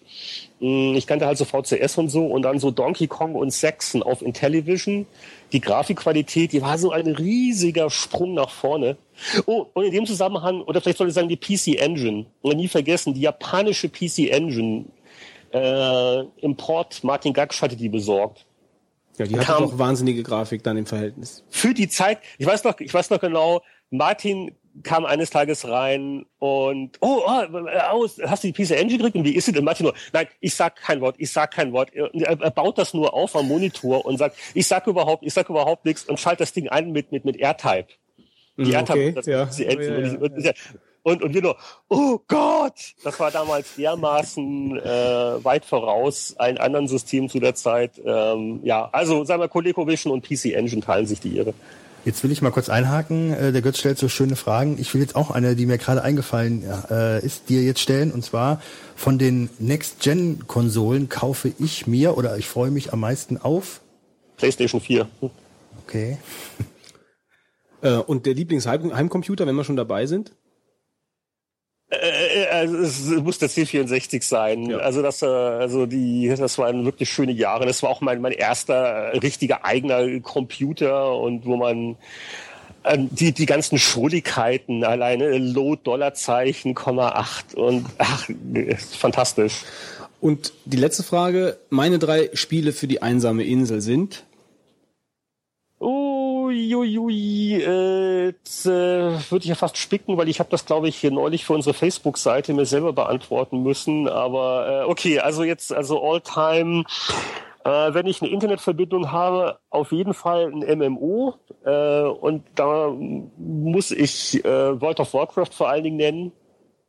Äh, auch, auch wenn das also jetzt heutzutage so vielleicht ein bisschen ausgeleiert wirkt. Das, war spielst du aber nicht mehr, oder aktuell? Nee, nee, nicht mal, um Gottes Willen, das ist ja auch ganz schlimm in dem Beruf. Du kannst ja nicht keine MMOs spielen. Ne? Also das ist ja auch, also allein so, so Test, Test in Anführungszeichen Aufwand. Nach dem Motto, wie viel 100 Stunden stecke ich rein und dann, ähm, also nee, WoW oder auch, äh, ich, ich, ich fand äh, The Old Republic eigentlich ziemlich gut, aber äh, das, das geht einfach nicht, muss man sich losreißen. Ähm, äh, irgend, irgendein Sportspiel, also wahrscheinlich irgendeine NHL-Folge und, und wenn ich jetzt eine bestimmte picken müsste, wäre es die, ähm, habe ich ja neulich drüber nochmal geschrieben, die NHL 94 war es, glaube ich, also die Sprite-Ära, als der One-Timer eingeführt wurde. Ja, da hatte ich mal eine gute Zeit. Mhm. Und ähm, Manic Mansion oder Secret of Monkey Island kann man jetzt auch eine Münze werfen. Okay. Also vielleicht, vielleicht Manic Mansion, weil es war so bahnbrechend.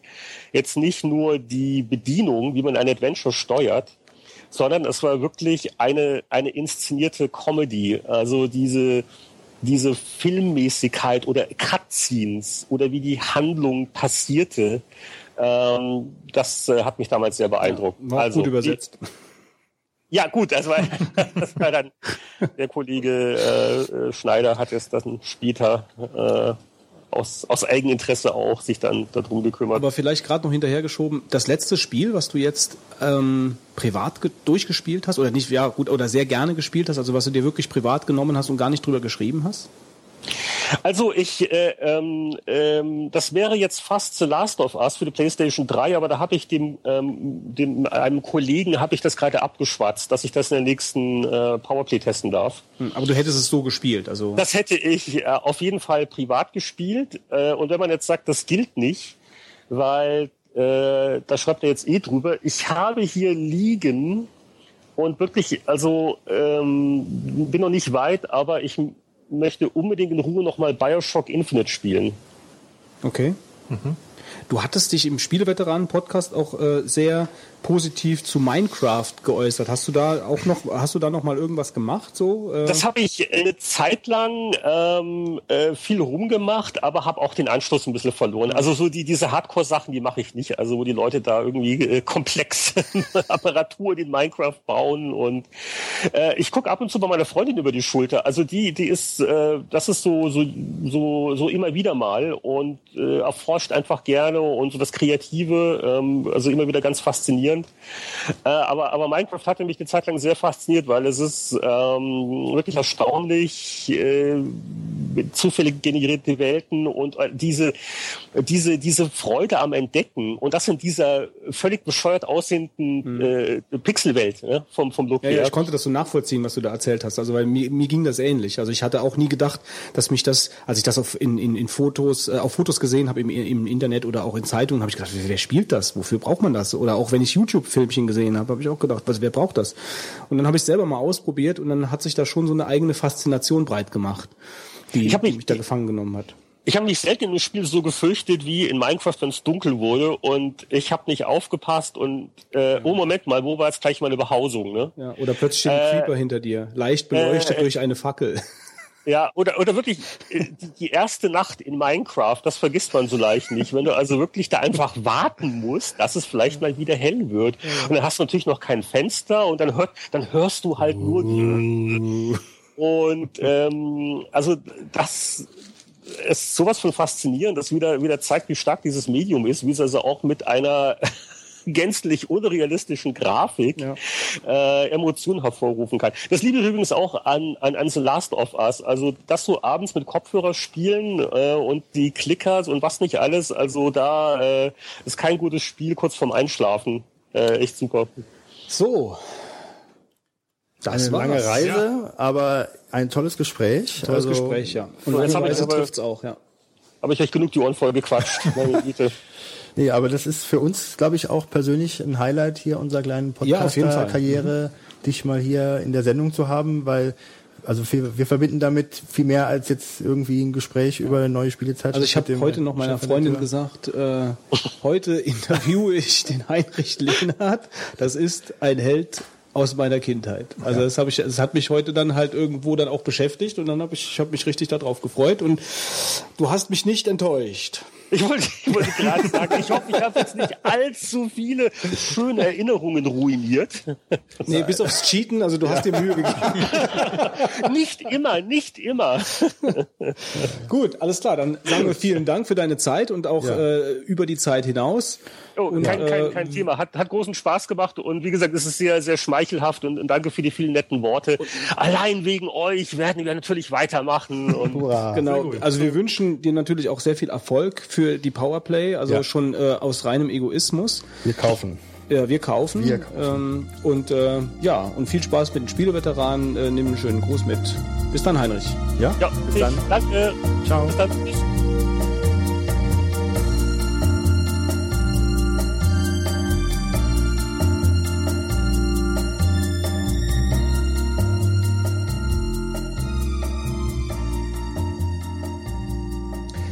Ja, die neue Powerplay erscheint am 14. 14.. August äh, in allen Bahnhofskiosken. In gut sortierten ja, Bahnhofskiosken. und natürlich auch vor allen Dingen per Abo. Ich habe ein Abo. Ähm, ich habe eben auch noch mal geschaut. Äh, ich finde es wahrscheinlich jetzt auf Anhieb nicht mehr. Ich könnte aber noch mal schnell ein paar Mal Back-Button drücken, bis ich es finde. Backbutton. Ähm, ich glaube irgendwas mit 38 Euro. Ich weiß aber jetzt nicht mehr für wie viele Ausgaben, aber ich guck mal schnell nochmal nach. Also ich fand es auf jeden Fall einen sehr interessanten Deep Thought. Äh, Es war mm, toll, den Heini ähm, im, im Deep Thought zu haben, mit ihm zu quatschen. Äh, fand ich Für mich auch also eine Sternstunde meiner, ähm, was soll man sagen, äh, meines, Podcasterleben. ja, das, das auf jeden Fall und meines Computer äh, Existenz, sage ich mal so. Ja. Weil er mich wirklich äh, seit den 80ern begleitet und das äh, verbinde ich wirklich äh, mit dieser ganzen Zeit, äh, ihn als Spiele Journalist an meiner Seite gehabt zu haben. Also ich bin auch jetzt noch die, also ich hänge halt ein bisschen hinterher mit meinen Zeitungen. Ich bin die ähm, die letzte Ausgabe noch am Lesen und das ist wirklich im, im Gegensatz zur GameStar, die ich ja, die ich nicht im Abo habe, die ich mir aber auch noch äh, kaufe, äh, wirklich eine Zeitung, die ich gerne durchlese. Also die GameStar, die blätter ich so durch und bei der Powerplay sind so viele interessante Artikel drin, äh, Background-Artikel, so äh, jetzt über über LucasArts ist da was drin gewesen und ähm, äh, über über EA und auch äh, einfach so Hintergrundberichte zu Entwicklerteams, die jetzt wieder irgendeine äh, alt, äh, alte Marke so wieder äh, aufleben lassen, wie die Thief-Reihe oder so. Ähm, und die sind richtig gut geschrieben von Leuten, die wirklich Plan haben und das macht richtig Spaß, die sich anzugucken ähm, und durchzulesen. Ähm, Jahresabo kostet 35,60 Euro. Wärmstens empfohlen. So, jetzt aber. Jetzt aber zum Kommen wir zum Brainstorm! Und heute sprechen wir über 3D-Drucker. 3D-Drucker. Ja. Ich habe sogar letztens einen Bericht gesehen im Fernsehen. Ich habe Fernsehen geschaut und habe einen Bericht über 3D-Drucker gesehen. Und zwar glaube ich sogar im Heute-Journal. Ui. Ui. Ja, das war, also äh, die ganze Thematik ist ja so ein bisschen hochgekocht äh, mit den 3D-Druckern, weil ja jemand aus Amerika sich eine Waffe Gedruckt ausgedruckt hat, die nicht aus Metall war, Aus Kunststoff. äh, aus Kunststoff äh, und deswegen, also ich meine klar nicht aus Metall, aber aus Kunststoff und deswegen nicht erkannt wurde äh, oder erkannt werden könnte an Flugzeug äh, Kontrollen. Kontrollen.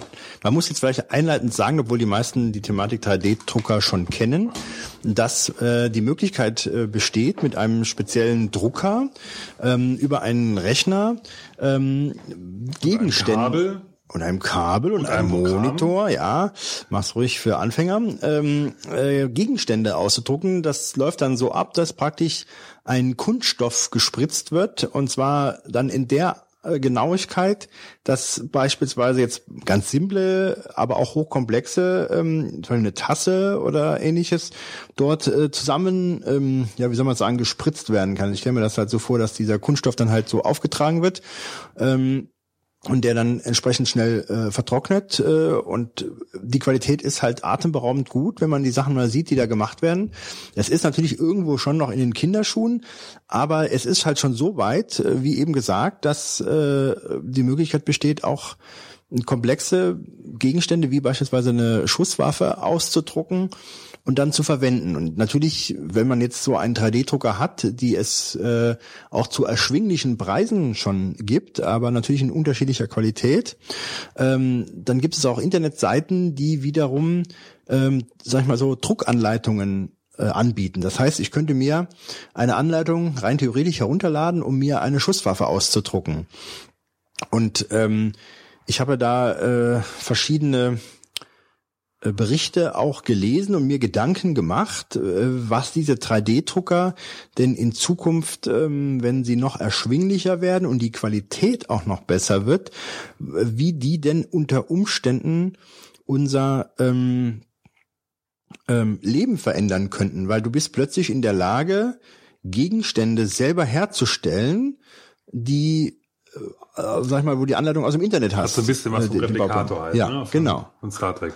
Ja, das ist also, es ist schon äh, eine irre Geschichte und ähm, ja, und das ist. Äh, Wo sind denn im Moment noch die, die Limitationen oder die Probleme bei so, bei so einem Drucken? Ja, also gut, es gibt verschiedene äh, Drucker, die halt unterschiedlich, äh, ähm, sage ich mal, anspruchsvolle äh, Sachen ausdrucken können, so wie ich das äh, verstehe. Und dann gibt's natürlich auch diese ähm, Masse, die, äh, aus die der, aus die dann praktisch ähm, die verwendet wird, die, die hat auch Nachteile. Also es gibt also einige, die zum Beispiel bei 60, 70 Grad anfängt, dann wieder äh, ähm, weich zu werden, was du natürlich nicht haben kannst. Aber es gibt auch äh, verschiedene ähm, sag ich mal, Drucksubstanzen. Da gibt's eine, habe ich jetzt letztens gelesen, die äh, druckt etwas aus, was eine holzähnliche Substanz darstellt, weil also eine Mischung aus fein gemahlenem Holz und einem Bindemittel und Kunststoff, also ein Kunststoffbindemittel halt äh, verwendet wird, so dass die ausgedruckten Sachen so wie Holz zu bearbeiten sind. Also du kannst es feilen, schleifen, sägen, bohren und lackieren ähm, und hast dann praktisch die Möglichkeit, also einen Gegenstand zu erstellen, der eigentlich wie ein Holzprodukt herkommt. Also ich denke auch, da wird man zukünftig ähm, noch viele Entwicklungen haben, was diesen, diese, diese, äh, diesen Stoff angeht, aus dem man das praktisch herstellt. Ähm, wie gesagt, es gibt verschiedene äh, Drucker, ähm, die äh, da verwendet werden. Der populärste heißt wohl Replicator 2 von MakerBot. Ähm, dann gibt's einen äh, der ähm, Delta Tower, der kostet 4000 Euro. Es gibt aber auch 3D-Drucker, die nur 200 Euro kosten. Die kann man wie so üblich in Asien bestellen. Und äh, was kosten denn die anderen?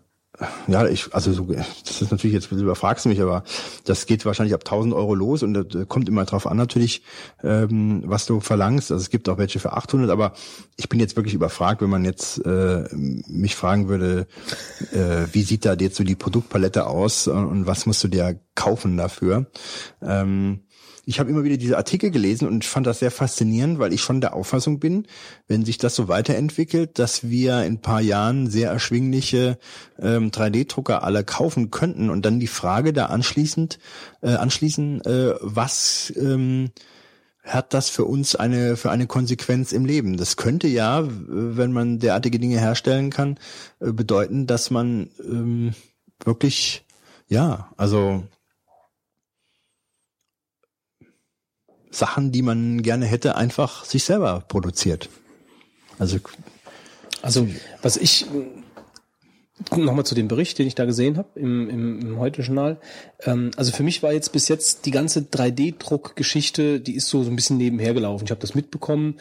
Ähm, dass es sowas gibt. Ich habe mich dann halt auch gefragt, was ist das überhaupt für ein Material? Wie funktioniert denn das überhaupt, dass das, dass das hart bleibt? Äh, und habe dann zum ersten Mal äh, aufgehorcht, als diese Sache mit dieser Waffe da kam, weil so ein Schuss abzufeuern, da wirken ja schon immense Kräfte auf, äh, auf, so, auf so eine Konstruktion. Äh, selbst wenn die nur einen Schuss abgeben kann, muss sie diesen Schuss ja auch erstmal abgeben. Ja. Ähm, und da, da müssen ja halt schon, äh, das muss ja schon sehr stabil sein, das muss ja, muss ja wirklich widerstandsfähiger Kram sein. Ähm, und das hatte ich so gar nicht auf dem Plan. Ich dachte, das wäre irgendwie so eine, ja, keine Ahnung, irgendwas so was Instabiles, was dann irgendwie so zusammengebaut äh, wird in dem Teil. Also das hatte ich schon ich meine, ich hatte mich da auch nicht schlau gemacht, nur ich hatte das so im Kopf, dass das, dass das keine nichts ernstzunehmendes ist.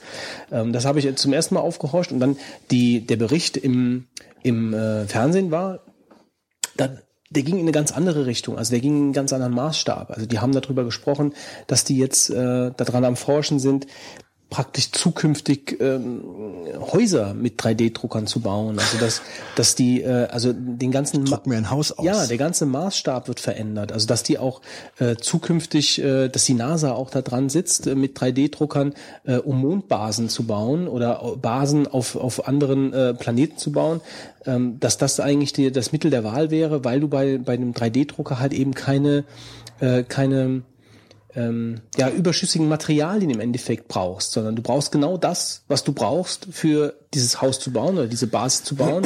Und du hast keine, du musst nicht zusätzliches Material bringen, du hast keine Überreste. Ja? Was meinst du damit, dass man jetzt praktisch irgendwo hinfliegt auf, auf den Mars und dann sich dort die Basis ausdruckt oder was? Genau. Ja. Also dass praktisch kannst nur halt diese, dass diese Vorrichtung, nur die zum- Kunststoff, die Vorrichtung äh, zum. Bauen wird halt eben dort montiert und dann dieses dieses Haus wird dann Und die Elemente werden dort halt dann nur selber ausgedruckt, erstellt. genau. Und das nicht nur auf dem Mars, sondern dass das halt auch, also dass die Bauwirtschaft im Endeffekt da momentan halt äh, am, am oder für die Bauwirtschaft geforscht wird, ob denn Häuser äh, und überhaupt, also ja, ja Häuser und andere, auch andere Konstruktionen eben äh, ausgedruckt werden, so gesehen. Also drucken kann man das ja nicht mehr nennen. Das ist halt ein anderer Maßstab. Das ist jetzt nicht wie mit so einem Makerbot-Teil, was du im Wohnzimmer stehen hast, sondern das ist halt einfach eine riesige Apparatur, die dann aber eben äh, sehr ökonomisch äh, Dinge bauen kann, weil sie eben nur die Materialien, so viel Material braucht, wie du es im Endeffekt, also hast nichts über.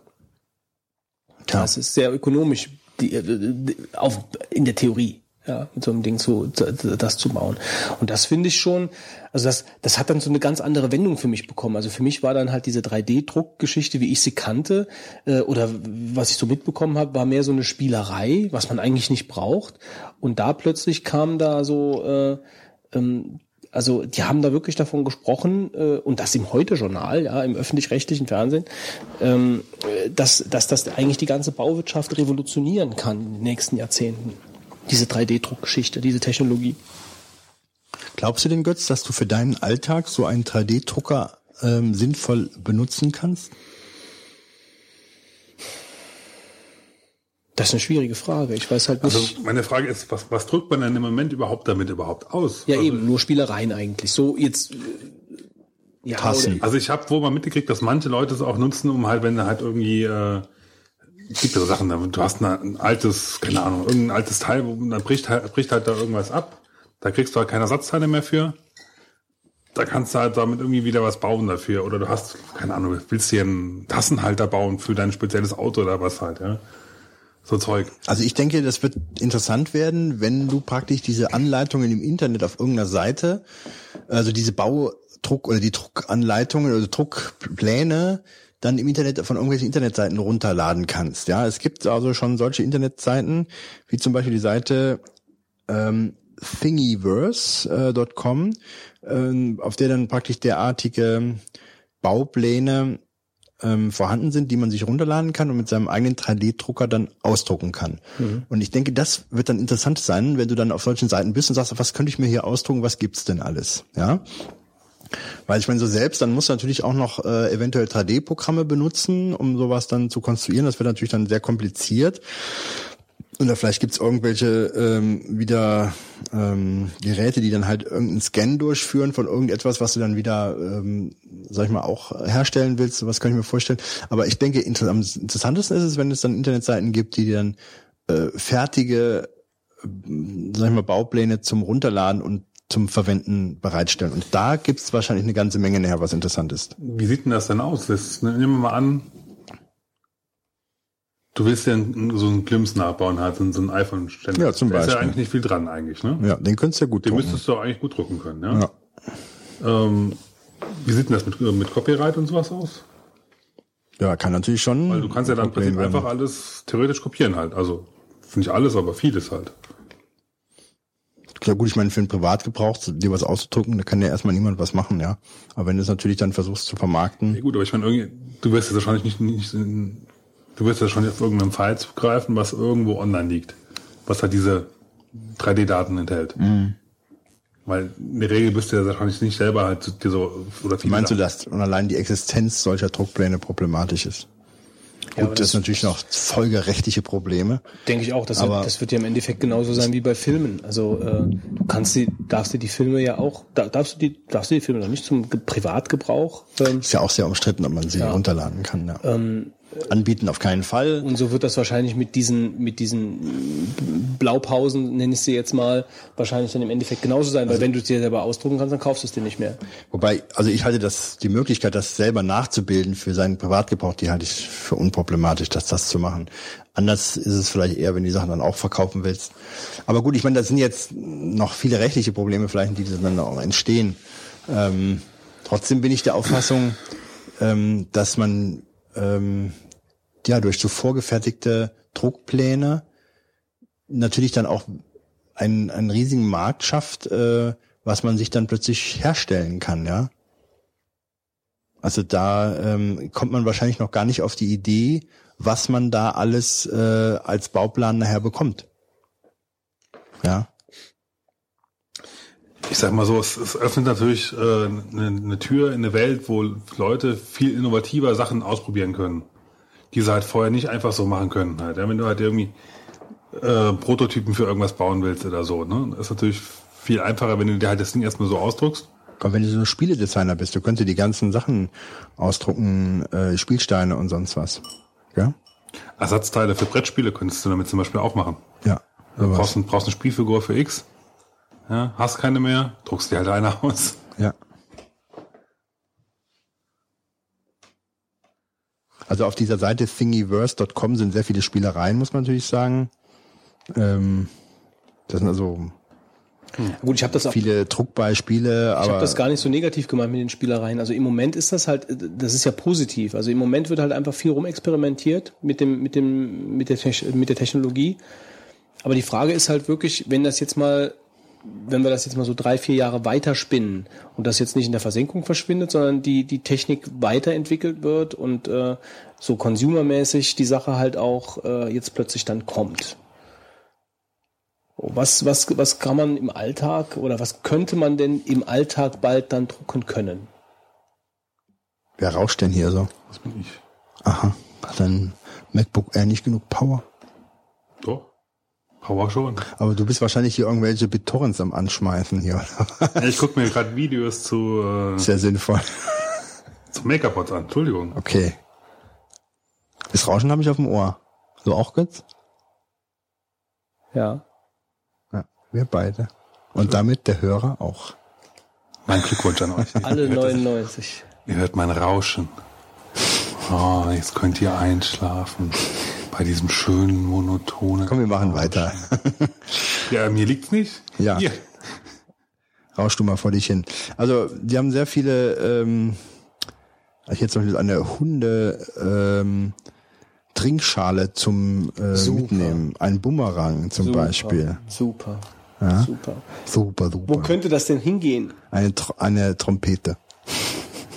ja, wo könnte das hingehen? Ähm, natürlich auch die Gefahr, sich Sachen auszudrucken, die man nicht ausdrucken dürfte. Waffen, ne, ist ein großes Thema vielleicht. Waffen ausdrucken. Könnte ich mir vorstellen. Ja, es ist ja schon passiert. Ja, also das ist ja schon. stell, dir mal, stell dir mal vor, Gott, jemand druckt eine Pistole aus. Stell dir das Kannst mal dir vor. das vorstellen, ja.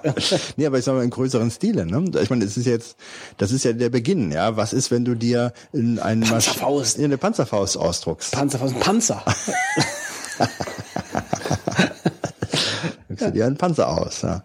Also ich, ich denke, das ist sehr spannend äh, und auch interessant, dass wir dann so gar nicht so direkt jetzt im Kopf haben, was da alles kommt. Aber ich halte das für eine der interessantesten Sachen, die so in dem ganzen Computerbereich momentan entstehen.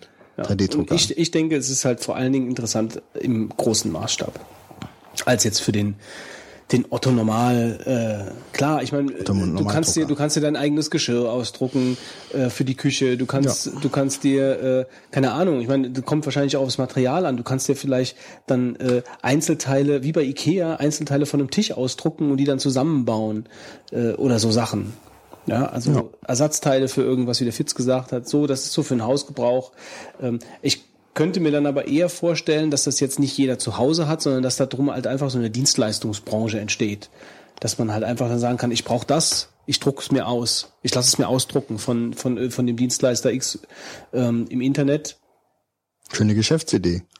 und äh, lass mir das dann zuschicken, fertig, ohne dass ich es neu kaufen muss oder äh, Ersatzteilkram. Da wäre dann aber sowas. wieder die Frage halt, ja, wenn, wenn, also die Idee finde ich grundsätzlich nicht verkehrt, aber was passiert denn, wenn du zum Beispiel jetzt äh, eine Halterung für irgendwas nachbaust, wo eigentlich ja, Patent drauf ist? Das kannst du ja auch nicht einfach Ja gut, das sind halt so rechtliche Sachen, die man dann erst, die stellen sich dann erst. Also ich denke mal, da gibt's noch überhaupt keine, äh, ja, da gibt's ja noch überhaupt kein, keine Handhabe für. Das wird sich erst zeigen. Aber da wären zumindest mal Einsatzzwecke für den Consumer-Bereich, sage ich jetzt mal, und für für den größeren Maßstab, so was wir eben besprochen haben, das ist natürlich was für die Industrie. Wobei, ich denke schon, dass es, oh, jetzt Oh ich hier ja, ein Kabel hier. ui. Ich mache hier eine Verbindung da, ja. Ich denke schon, dass das eigentlich ja nichts anderes ist, als würdest du die Sache äh, selber nochmal herstellen. Als würdest du das gleiche Produkt nochmal auf den Markt bringen. Ja, Also das ist ja, nur der Produktionsprozess ist ja ein einfacher. Und wenn du jetzt praktisch ähm, gewisse Produkte ähm, eins zu eins kopierst, da ist sicherlich aber äh, ein großes Konfliktpotenzial da in rechtlicher Sicht. Aber ich denke, das wird ja teilweise auch viele Sachen, die du im Internet runterladen kannst, dann irgendwo so ein, so ein so einen Schwarzmarkt irgendwo entstehen lassen. Ja, wie so diesen Cliff und sagst, tolle Idee, einfach, äh, vielleicht auch äh, in der Pro Reproduktion. Und äh, ideales Beispiel, um vielleicht damit ähm, dann äh, den Markt kaputt zu machen, indem du sagst, ja, das kann ich mir ja auch ausdrucken. So ein Teil brauche ich mir gar nicht zu kaufen. Ja, ja. ja. Also man, ich finde es sehr spannend, ähm, was man dort in Zukunft sehen wird. Und diese 3D-Drucker werden ja, sind ja jetzt schon gar nicht so teuer. Ähm, nur ich glaube, dieser Kunststoff, der ist natürlich noch nicht, äh, sag ich mal, so preisgünstig. Ja, ich denke sowieso, dass da noch auch ein bisschen was passieren muss. Also Ja, so in der der Materialforschung, Materialmarkt, was, ja. was, was da, welche Materialien du äh, ja benutzen kannst in diesen 3D-Druckern, weil du das muss ja auch keine Ahnung, also ich weiß nicht, wie, läuft das denn, wenn man wenn man was farbig haben möchte, druckt man das dann in diesem einfarbigen Kunststoff aus und mal's an? Also, weil sonst bist du ja immer nur einfarbig unterwegs. Oder man, man Ich vermute mal, den Kunststoff gibt's in verschiedenen Farben, weil ich, ich Ja, sehe jetzt viele Beispiele, die auch farbig sind und ich kann mir nicht vorstellen, dass sie das anlackiert haben. dann müsste es aber doch dann so sein, dass dann der Drucker praktisch wie so ein Vierfarbsystem hat oder so, mit dem du dann halt Zum verschiedene Farben Beispiel, ja, zusammen. vielleicht, ja. Oder du druckst halt einzelne Teile aus und baust die dann nachher zusammen. Kann ja auch sein. Ja. Naja gut, aber du willst ja nicht für, für jede Farbe einen anderen Kunststoff in den Drucker reinmachen. Also du musst ja schon irgendwie die Möglichkeit haben, dann den Kram zu, zu mischen, Farben, äh, Wunschfarben, die zu erstellen. Dabei hilft dir das bei Zusammenbauen ja nichts. Tja, wir werden sehen, was uns da noch entgegnet. Entgegnet, ja, Begegnet. begegnet. Begegnet. Ja. Ja. Gut, wir haben das Thema mal angerissen. Grob.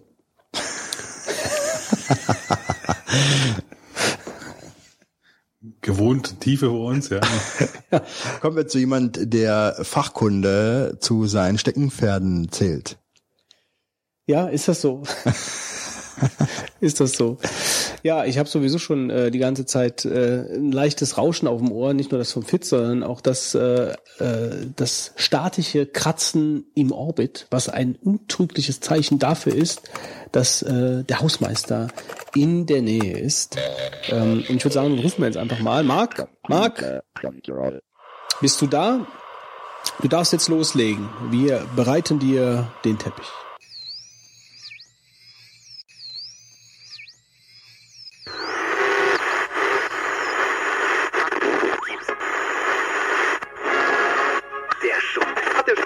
Hi, werte Vogonenhörer von eurem Hausmeister, der euch heute mal mit einem kleinen Beitrag zu einem BlackBerry Q10 beglückt, den ich netterweise als Arbeitsgerät zum Testen bekommen habe, bevor alle Mitarbeiter bei unserem, bei unserem Büro einen Z10 oder auch Q10 als Arbeitsgerät bekommen.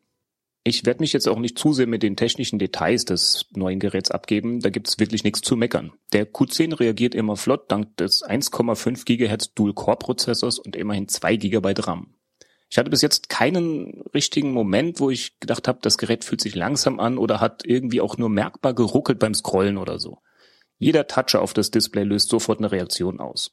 Natürlich muss man schon mal kurz warten, wenn eine App geladen wird, aber auch das geht relativ flott, auch bei größeren Apps und ja, sechs, sieben, acht laufenden Apps im Hintergrund. Man wartet höchstens ein paar Sekunden.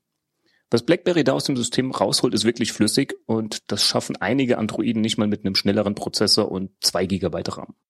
Auch die Datenübertragung ist dank 4G, also LTE, mehr als ausreichend. Manchmal habe ich unterwegs gedacht, ich hätte eine WLAN-Verbindung, weil der Ladebalken beim Download irgendeiner App so schnell an das Ende gerauscht ist, dass ich gedacht habe, wow, geht ja gar nicht in, in, eine, in einem Mobilfunknetz. Also die Leistung des BlackBerry reicht dicke aus für alle möglichen Arbeiten und auch noch einiges mehr. Was mich aber an einem neuen Smartphone mehr interessiert, sind die Möglichkeiten und die Bedienbarkeit. Und da habe ich mit der Zeit so ein paar kleine Haken gefunden, die den Umstieg auf den BlackBerry erstmal unwahrscheinlich erscheinen lassen oder aber auch für längere Zeit ausschließen. Ich werde sowieso immer beruflich mit Blackberries zu tun haben und äh, denke, das reicht mir dann auch.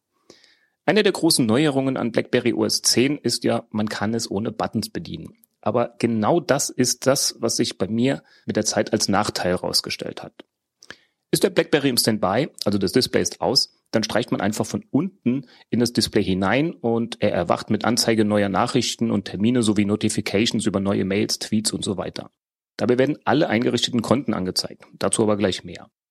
Wische ich von unten in das Display und lasse meinen Finger dann in der Mitte des Displays nach rechts abbiegen, komme ich gleich in die Mail-App. Das ist sehr angenehm. Eine der neuen Funktionen in BlackBerry OS ist ja die strikte Trennung von privaten und geschäftlichen Daten. Dabei gibt es sowas wie eine doppelte Trennung, einmal bei den Apps und einmal bei der Mail.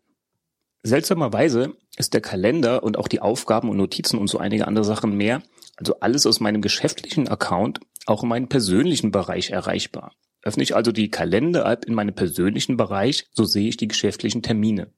Ich hätte jetzt erwartet, dass auch dort meine eigenen, also mein persönlicher Kalender und Aufgaben und so weiter eingerichtet werden können, aber das ist leider nicht der Fall. Ich habe da auch keine Einstellmöglichkeiten gefunden, um das zu ändern. Naja, schade, aber vielleicht ist das so gedacht, vielleicht habe ich auch irgendwas nicht ganz verstanden. Auch ist die Bedienung beim Wechsel inkonsistent. In Mail wechsle ich zwischen geschäftlichem und persönlichem Bereich über ein Menü, welches ich unten links aufrufen kann. Bei den Apps wiederum muss ich den Bildschirm so von der Mitte her etwas nach unten ziehen, dann tauchen oben die Buttons auf persönlich und geschäftlich. Je nachdem muss ich im geschäftlichen Bereich noch das Kennwort eingeben, um da hinzuwechseln.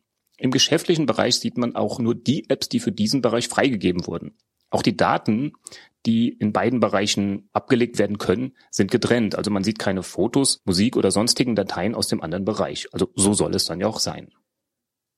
Blackberries waren und sind ja immer Nachrichtenmaschinen. Und auch in BlackBerry OS 10 hat BlackBerry, wie Research in Motion oder RIM ja jetzt heißt, das Mailen und die Kommunikation wieder in den Vordergrund gestellt. Es gibt keine eigene App mehr für Mails, sondern man kommt direkt in die Mails durch den eben genannten nach oben und rechts Wischer oder aus dem Task Manager. Wieso aber die anderen wichtigen Funktionen wie zum Beispiel Kalender nicht ebenfalls so erreichbar sind, ist mir ein Rätsel. Man hätte zum Beispiel ein nach oben und links Wischen mit dem Kalender belegen können. Aber wenn ich das mache, passiert gar nichts. Also eine kleine verschenkte Möglichkeit. Die Mail-App öffnet ohne große Nachfrage Anhänge in allen bekannten Formaten wie Office-Dokumenten, PDFs und Bilder in verschiedenen Formaten. Dabei greift die App auf andere Apps zurück, wie zum Beispiel Docs2Go oder Adobe Reader oder den Browser. Die Zentrale bei BlackBerry OS ist jetzt der Task Manager, der alle laufenden Anwendungen anzeigt, wobei maximal vier Screens der laufenden Anwendungen auf einmal angezeigt werden. Laufen mehr Anwendungen, muss man nach unten scrollen, um diese zu sehen. Auch hier wieder das Problem, rechts und links wischen funktionieren ja nicht, weil man damit andere Funktionen auslöst. Also kann man nicht einfach durch, eine, durch einen Rechts- oder Linkswischer diese Apps beenden, sondern man muss äh, stattdessen ein kleines X unten in der rechten Ecke eines Screens treffen. Naja, funktioniert meistens, nicht immer, aber alles andere als eine ideale Lösung. Überhaupt hatte ich manchmal das Problem beim Tippen auf Buttons, die nah am Rand des Displays lagen, irgendeine Funktion auszulösen. Der Touchscreen hat dann gar nicht reagiert und ich habe da wie wild drauf rumtippen müssen, bis irgendwann mal doch was passiert ist. An meinen vom Vogonenladrinen schrubben verschrumpelten Fingern kann es nicht liegen. Buttons, die mehr im Zentrum des Displays lagen, funktionieren eigentlich immer. Aber das Problem wurde mit dem 1 Gigabyte großen Update auf Version 10.1.0.4181 behoben. Genau wie das Problem mit dem Kursor, den ich vorher irgendwie nicht so richtig in den Text sitzen konnte. Das funktioniert jetzt auch viel besser und wurde auch mit diesem 1 Gigabyte Update behoben. Wie eben schon gesagt, eine der großen Neuerungen an BlackBerry OS 10 ist die Bedienung ohne Buttons. Was sich für mich zuerst wie eine richtig gute Idee angehört hat, hat sich inzwischen als eine der größten Bedienungshaken für mich herausgestellt. Es geht damit los, dass man zum Beispiel bei den Mails durch Seitwärtswischen BlackBerry-Funktionen auslöst, wie das Wechseln in den Task Manager oder das Aufrufen des Menüs zum Wechseln in andere Postfächer. Dadurch ist es schon unmöglich, eine Mail einfach nur durch Wischen nach links oder rechts zu löschen. Und man muss in der Listenansicht den Finger auf eine Mail halten, damit ein Kontextmenü an der rechten Seite erscheint. Erst dann kann man die Mail löschen. Oder man tippt halt auf den Menübutton und wählt dort löschen. Ähnlich umständlich ist auch das Markieren mehrerer Mails. Ich hätte gedacht, dass man eine Mail antippt und hält und dann einfach eine weitere Mail antippt und hält. Geht aber leider nicht. Nachdem ich die erste Mail angetippt habe und natürlich den Finger draufgehalten habe, erscheint ein Kontextmenü, in dem ich erst wählen muss, dass ich mehrere Mails markieren will. Wieso BlackBerry OS das nicht merkt, ist für mich äh, einfach ein Rätsel. Also effizientes Mailbearbeiten geht bei mir anders. Und weiter geht's beim Bedienungsmeckern. Auch BlackBerry hat die nervige iOS-Eigenart bei einigen Apps oder Seiten, immer oben links und rechts den Abbrechen und den Weiter-Button hinzupappen. Das heißt, ich muss mit dem Daumen ganz nach oben, um irgendwas zu erreichen. Das ist für mich eine der umständlichsten Eigenarten bei der Bedienung eines Smartphones, die ich kenne und wieder ein Argument für Android und den Zurück-Button. Wer diesen Zurück-Button einmal verstanden hat, will ihn nie wieder hergeben. Heute sind Displays ja auch relativ groß. Sogar Apple hat mit dem iPhone 5 endlich mal ein größeres Display geliefert. Wieso dann die Buttons ganz oben erscheinen, ist mir wirklich ein Rätsel. Die Bedienung eines Smartphones findet doch größtenteils im unteren Bereich statt und ich halte das Smartphone meistens auch so, dass ich mit dem Daumen eher unten im Bereich alles bedienen kann. Also Tastatur oder Home-Button oder Zurück-Button oder sowas. Wieso BlackBerry sich diese, ja, sinnlose Bedienungsmethode äh, bei iOS abgeguckt hat, keine Ahnung. Aber ein großer Haken. Apps bekommt man aus der BlackBerry World für die man logischerweise eine BlackBerry ID braucht. Installierte Apps liegen dann als Icons auf dem Display rum. Es gibt keine Homescreens, die man sich individuell einrichten kann und auch keine Widgets. Da hat BlackBerry ordentlich verschlafen. Schade. Beides Dinge, die ich ähm, eigentlich nicht mehr hergeben möchte. Die BlackBerry World ist schon ziemlich gut gefüllt, trotzdem fehlen mir noch einige für mich wichtige Apps. Das sollte aber eher eine Frage der Zeit sein, bis das alles dann irgendwie doch mal vorhanden ist. Insgesamt gibt es unter BlackBerry 10 weniger Einstellmöglichkeiten wie noch unter den alten, älteren BlackBerry OSs. Eine Funktion, die zum Beispiel weggefallen ist, die ich aber oft von den Mitarbeitern bei uns, ähm, ja, die angefragt wurde, löschen auf Smartphone und Mailbox oder nur auf Smartphone. Einige User wollen einfach nur ihre Mails auf dem Smartphone löschen und nicht auf Smartphone und in der Inbox auf dem PC, also zum Beispiel Outlook. Das geht jetzt nicht mehr. Das wurde wegrationalisiert und es wird gnadenlos auf beiden Seiten gelöscht. Vielleicht kann man das noch irgendwo auf dem Server einstellen, keine Ahnung. Aber ich hätte die Funktion jetzt auf dem BlackBerry selbst erwartet. Wer sich aber vorher durch die teilweise sehr umfangreichen und auch manchmal wirklich verwirrend unübersichtlichen Menüs klicken musste, hat jetzt einfach weniger Auswahl, was mir eigentlich gut gefällt. In Kontextmenüs kommt man jetzt einfach durch Runterziehen vom oberen Displayrand. Oft ist auch ein Menü am unteren Rand, zum Beispiel um eine neue Mail zu schreiben oder eine Mail zu suchen. Hat man die Apps nicht an BBC angepasst oder hm, die halten sich nicht an die Konvention, kann das natürlich auch wieder ganz anders aussehen. Da das Q10 vom Design her den klassischen Blackberries nachempfunden ist, also ein quadratisches Display oben und eine Hardware-Tastatur unten, entspricht das Display nicht den gewohnten Smartphones. Die Tastatur ist gut, da ich aber von meinem Desire Z ziemlich versaut bin, was die Hardware-Tastatur angeht, hm, habe ich so meine Probleme mit dem mit der Tastatur des BlackBerry Q10, weil die Tasten so nah zusammenliegen. Aber da würde ich sagen, das ist reine Gewöhnungssache. Aber da habe ich jetzt einfach keine Lust, das irgendwie durchzuziehen. Nett ist, dass man auch für die Hardware-Tastatur Korrekturvorschläge einblenden lassen kann, aber die braucht man wirklich sehr selten. Die Autokorrektur funktioniert überraschend gut auf dem Q10. BlackBerry OS 10 bietet standardmäßig viele Konten, zu denen man einfach irgendeine Verbindung aufbauen kann. Hotmail, Google Mail, Twitter, Facebook, LinkedIn, Evernote, ActiveSync, IMAP, CalDev und noch einige mehr. Dabei werden Nachrichten aus diesen Diensten auch im BlackBerry Hub angezeigt. Dieser Hub ist eine Sammelstelle für Nachrichten aus allen Konten. Man sieht also zum Beispiel seine Mails, News, Tweets und vieles mehr aus diesen Konten in einer Liste mit dem passenden Icon davor. Ich finde das Ganze aber ähm, irgendwie unübersichtlich. Ich habe meine Nachrichten gerne nach Konten getrennt und natürlich kann man das auch ohne Probleme so einstellen. Getrennt sind aber persönlicher Hub und geschäftlicher Hub. Installiert man aber zum Beispiel eine App für Twitter, so ist die Integration in den Hub vorbei. Das scheint nur mit den in BlackBerry OS 10 integrierten Konten zu funktionieren. Aber wer weiß, vielleicht gibt es ja bald eine Möglichkeit, dass Entwickler ihre Nachrichten in den Hub, in den Hub integrieren können. Hup, hup. Die neuen Blackberries sind wirklich kräftige Arbeitsmaschinen mit einem flotten OS, aber aus meiner Sicht einigen Bedienungsumständlichkeiten. So schön es auch ist, den BB ohne Tasten zu bedienen, so umständlich sind einfachste Dinge wie das Löschen einer Mail manchmal. Auch das Fehlen von konfigurierbaren Homescreens und Widgets finde ich schade. Die Trennung zwischen persönlichem und geschäftlichem Bereich ist gut gelöst, mir aber manchmal unverständlicherweise auch nicht vorhanden, wie ich zum Beispiel am Kalender gesehen habe. Richtig Sinn würde diese ganze Trennung auch noch mit zwei SIM-Karten machen, wobei man dann zum Beispiel jedem Bereich auch noch eine SIM-Karte zuordnen können sollte. Das wäre genial. Dann hätte man praktisch zwei völlig getrennte Smartphones in einem Gerät. Aber auch hier leider Chance verpasst. Das Testen des Q10 hat mir wirklich Spaß gemacht, vor allem weil alles wirklich so schön flott geht. Das ist man als Android-User ja nicht immer ganz so gewöhnt. Wenn aber mal meine Testphase vorbei ist, wird mein Q10 wohl doch an irgendeinen Mitarbeiter als Arbeitsgerät gehen und ich werde weiter mit meinem Desire Z mein persönliches und mein geschäftliches Leben organisieren. Das klappt ja wirklich sehr gut. Ich habe zwar mit Stefan in Twitter Shalil das Ubuntu Edge gesponsert, aber so wie es aussieht, wird das nix, die 32 Millionen Euro zusammenzubekommen. 32 Millionen Dollar. Schade, weil das Gerät von den technischen Daten und dem Dual Boot von Android und Ubuntu Phone ja wirklich sehr interessant ist. Und ähm, es wäre eine nette Möglichkeit gewesen, vielleicht ein bisschen von Android wegzukommen, damit auch von, von Google und Datenkrake und diesem Bösen. Ähm, aber man hätte dann ja nicht unbedingt ganz auf Android verzichten müssen. Man kann ja einfach wieder schnell reinbooten, wenn man Ubuntu Phone nutzt. Aber das wird wohl leider nichts. Also bleibt vorerst weiter nix, als das zurzeit beste Smartphone zu nutzen, das es in diesem und allen Paralleluniversen gibt, das Desire Z. Auf jeden Fall so lange, bis sich ein würdiger Nachfolger zeigt. Das Moto X von Motorola macht ja schon einen sehr guten Eindruck, aber ich werde das Gefühl nicht los, dass man sich damit nur noch mehr Google ausliefert. Andererseits habe ich nicht das Gefühl, dass ich woanders viel besser aufgehoben wäre, was das Sammeln von Daten angeht. Also, tja, die Qual der Wahl und hm, nirgends irgendwie ein Ausweg in Sicht. Vielleicht komme ich ja irgendwann doch nochmal zurück zu BlackBerry und sehe mir das dann nochmal genauer an. Zurzeit fehlen mir aber einige Dinge und auch die Bedienung ist für mich halt noch nicht das Gelbe vom Ei.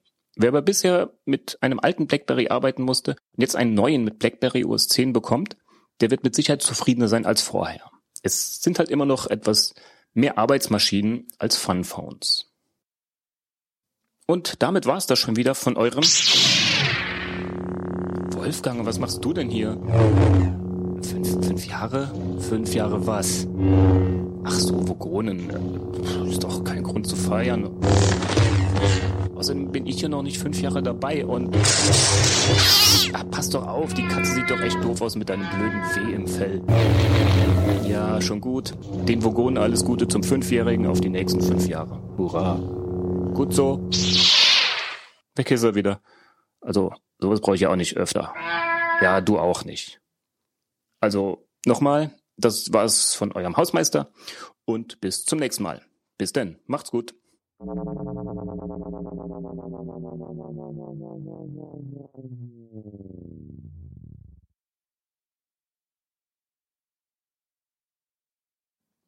Ja, der Blackberry. Ich glaube, ich werde mir keinen BlackBerry kaufen. Der Hang des Android-Benutzers, immer wieder sich neue Geräte zu kaufen, ekelt mich an. Hat sich, hat sich überhaupt kein neues Gerät gekauft. Ja, aber so generell, dass man dann immer wieder... Generell? Den, ja. Generell kotzt dich der Android-User an, oder wie? Mir wird übel, wenn ich in der Nähe von einem bin. Pauschalvorverurteilung hier. Ständig die Frage, welches Gerät ist das Beste? Hast du ein iPhone, kriegst du es gesagt. Wann kommt eigentlich das neue iPhone raus? Kannst du ja nicht sagen, vermutlich im Herbst. Willst du eins? Ja, ich werde dann wahrscheinlich wieder mal zuschlagen. Ich habe ja, ich habe ja immer noch das iPhone 4. Ich habe ja kein 4S und kein 5er geholt. Mhm, da wird's aber Zeit. Ich mache ja immer ganz gerne größere Sprünge, wie bei meinem neuen Internet. Von 1500er zu 25 Megabit. Verkraftest du das äh, intellektuell? Also heute waren drei Stunden mindestens Ausfall wegen Gewitter. also von daher war das mit dem Verkraften jetzt nicht so das große Problem. Aber es war schon, also normalerweise war es immer so, wenn ich jetzt bei Steam zum Beispiel Spiele gekauft habe und äh, die spielen wollte, dann musste ich sie ja runterladen. Das ist ja nun mal liegt ja in der Natur der Sache. Äh, und jetzt, wenn dann zum Beispiel so ein Spiel äh, wie XCOM habe ich mir gekauft, wo ich mich sehr drauf freue. XCOM Enemy Unknown von äh, Firaxis. 12 Gigabyte. Und wenn ich das normalerweise mir runtergeladen habe, brauchte ich dafür ja mindestens eine Nacht, wo ich den Rechner durch habe laufen lassen. Wenn ich das unbedingt spielen wollte, dann habe ich über Nacht dann runtergeladen. Oder wenn ich wusste, ich treffe mich jetzt nächsten Tag mit Mark, Heiko und Holger War übrigens auch immer eine Left schlechte- 4 Dead oder so und dann war ein riesiger Update von von drei Gigabyte oder so da und dann musste ich das runterladen. War, war auch immer so ein Riesenproblem bei dir in der LANs, ne? Wir mussten echt immer gucken, dass wir alle vorher alle auf demselben Patch-Level waren, weil bei dir Patchen ging halt nicht. Ja. Naja, das ist halt einfach lahmes Internet. Und da habe ich vorher wirklich eine ganze Nacht dran gezogen. Und jetzt habe ich XCOM Enemy Unknown runtergeladen, 12 Gigabyte in ja ungefähr 40 Minuten oder so. Und das ist halt schon eine Kulturrevolution für mich. Oder bei Online-TV-Recorder habe ich ein paar Filme runtergeladen. Das geht ratzfatz, das geht wirklich, da sind, die Filme da. Wo ich dann wirklich normalerweise mit dem Download-Manager da rumgefummelt habe, äh, äh, zwei Filme gleichzeitig, dann vier Stunden und so. Also Und das jetzt? ist schon, ja, so ungefähr. Wenn es funktioniert. Wenn es funktioniert. Es ist halt heute Mittag und wenn- wenn, wenn jetzt natürlich das Internet da ist, äh, weg ist, dann ist auch kein Telefon da. Das heißt, ich habe heute Mittag, habe ich das ist eigentlich äh, Mal Ruhe eingekehrt. originaler Marvin, ja, also heute Mittag hatte ich mit der Firma drei, vier Stunden kein Internet und kein Telefon. Wir haben dann nachher, ich habe da an Support angerufen und gesagt, ja, das wird heute wahrscheinlich nichts mehr. Wir haben ein Gewitterproblem. Das ist aber auch sehr ermutigend. Das wird heute nichts mehr. Ja, und dann haben wir gesagt, ja, dann konnten wir aufhören für den Tag.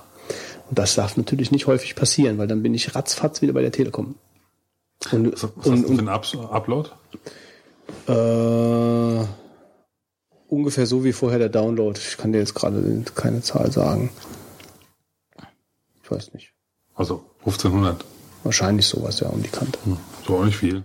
Ja, es war, ist aber okay. Also ich habe jetzt, ich habe Sachen hochgeladen. Ähm, das ist was ganz anderes. Also was heißt nicht viel? Ich weiß nicht, ich müsste, ich, ich kann nachgucken, kann es dir dann genau sagen. Ähm, ich werde auch sehen, wenn ich die nächste Folge hochlade. Also wenn ich die Folge hier hochlade, dann werde ich ja sehen, also die, die brauchte ja dann mal locker ihre, ihre fünf Stunden oder so, bis die hochgeladen war. Da vergeht schon ordentlich Zeit. Und jetzt bin ich mal gespannt, wie schnell das geht. So, äh, ich blätter mal in meinem Manuskript äh, für die Show und äh, stelle fest, dass wir zum pangalastischen Zocktipp Kommen? kommen, ja, und ich heute der Einzige bin, Der das Spielkind die gibt. Zockerfahne oben hält. Ja, Götz, was hast du denn gespielt? Ähm, ich habe gespielt, äh, mittlerweile sogar fertig gespielt mit dem Riesling-Dealer, haben wir uns wieder begeben in die unendlichen Weiten des Alls. Ja, und haben wieder Neuigkeiten zu den Reapern in Erfahrung bringen können. Na, na. Die Reaper? Die Reaper, nein, Keine Ahnung. Commander Shepard ist am Anfang gestorben und dann wieder zusammengesetzt worden. Mass Effect 2. Aha, kenne ich gar nicht. Mass Effect 2. Mass Effect 2, genau. Ein Rollenspiel laut Etikett ähm, von, äh, von wem ist es denn überhaupt? Von BioWare. Also von den Jungs, die äh, schon sehr viele... Ach so, Mass Effect. Ich habe Mars Effect. Mass Effect. Mass Effect. Jetzt verstehe ich erst, was läuft. Kenn ich ja gar nicht. Hast du in Mass Effect 1 gespielt? Ja. Okay. Mass Effect 2 soll ja sehr gut sein. Also es. die Geschichte um Commander Shepard und die große Bedrohung durch die Reaper. Ähm, was Mass Effect auszeichnet, ist halt eben die, die äh, Inszenierung am roten Faden. Das war beim ersten Teil, äh, war das äh, schon so. Allerdings war der erste Teil dann doch mehr Rollenspiel als der zweite Teil. Ähm, also man fühlt sich dann doch mehr in einem interaktiven Film im zweiten Teil äh, als im ersten Teil. Also das ist schon verstärkt worden. Mass Effect 2 ähm, spielt sich wirklich wie, wie eine Inszenierung. Sehr gut. Es, die Qualität trieft aus allen Poren. Also man merkt richtig, das ist halt eine AAA-Geschichte. Super synchronisiert, klasse Grafik. Ähm, das Interface ist halt wieder gewöhnungsbedürftig, weil es im Endeffekt ja eine Konsolenportierung ist oder zumindest halt so äh, umgesetzt ist, dass es auf den Konsolen halt läuft. Was mich halt einfach ein bisschen stört, ist die, die taktische Tiefe äh, in den Kämpfen, die ist eigentlich nicht mehr vorhanden. Das ist, das ist halt schon mehr, mehr Action, auf Action ausgelegt. So da, da, da ist schon der erste Punkt, wo ich sage, das ist eigentlich jetzt nicht so ein reinrassiges Rollenspiel, wie es Mass Effect 1 war. Aber es hat sehr viel, trotzdem sehr viel Spaß gemacht zu spielen. Ich werde auch den dritten Teil auf jeden Fall spielen. Ich habe gelesen, es gibt sogar einen vierten Teil, auch der, der dann ohne Shepard äh, spielen wird, äh, weil ja die Trilogie im Endeffekt eine in sich geschlossene Geschichte ist. Aber ich war so ein bisschen enttäuscht. Also das war so ein bisschen wie gutes Pop, gutes Popcorn-Kino. Man hat Spaß, aber dann äh, es bleibt nicht so viel hängen. Also da ist bei mir vom ersten Spiel mehr hängen geblieben als vom zweiten. also die Geschichte wird weitergesponnen äh, um die um die Reaper. Ich weiß gar nicht mehr wie das ist schon so ein Ding. Ich weiß schon gar nicht mehr wie die Organisation da heißt, äh, die die den Shepard dann im Endeffekt äh, wieder zusammengebaut hat nach seinem nach seinem quasi Tod äh, zu Beginn des Spiels, was halt auch äh, super mit den Filmchen und so. Das also das zieht dich schon sehr in die Story rein, ganz dicht, alles inszeniert. Äh, es schon macht schon sehr viel Spaß oder sehr viel Spaß gemacht. Aber wie gesagt, es bleibt nicht so viel hängen äh, trotzdem eine Empfehlung, also meiner Seite, von meiner Seite. Wer also auf, auf Science-Fiction-Rollenspiele steht, äh, und das tue ich eigentlich nur bedingt, also ich bin ja eigentlich der klassische Fantasy-Rollenspieler, äh, aber so zwischendurch mal ein Science-Fiction-Spiel, äh, Knights of the Old Republic damals hat mir auch Spaß gemacht, aber den zweiten Teil habe ich mir zum Beispiel schon gespart. Ähm, ich wollte das dann halt doch nicht nochmal haben. Also da finde ich Mass Effect 2 ähm, schon, schon besser, hat mir schon mehr Spaß gemacht.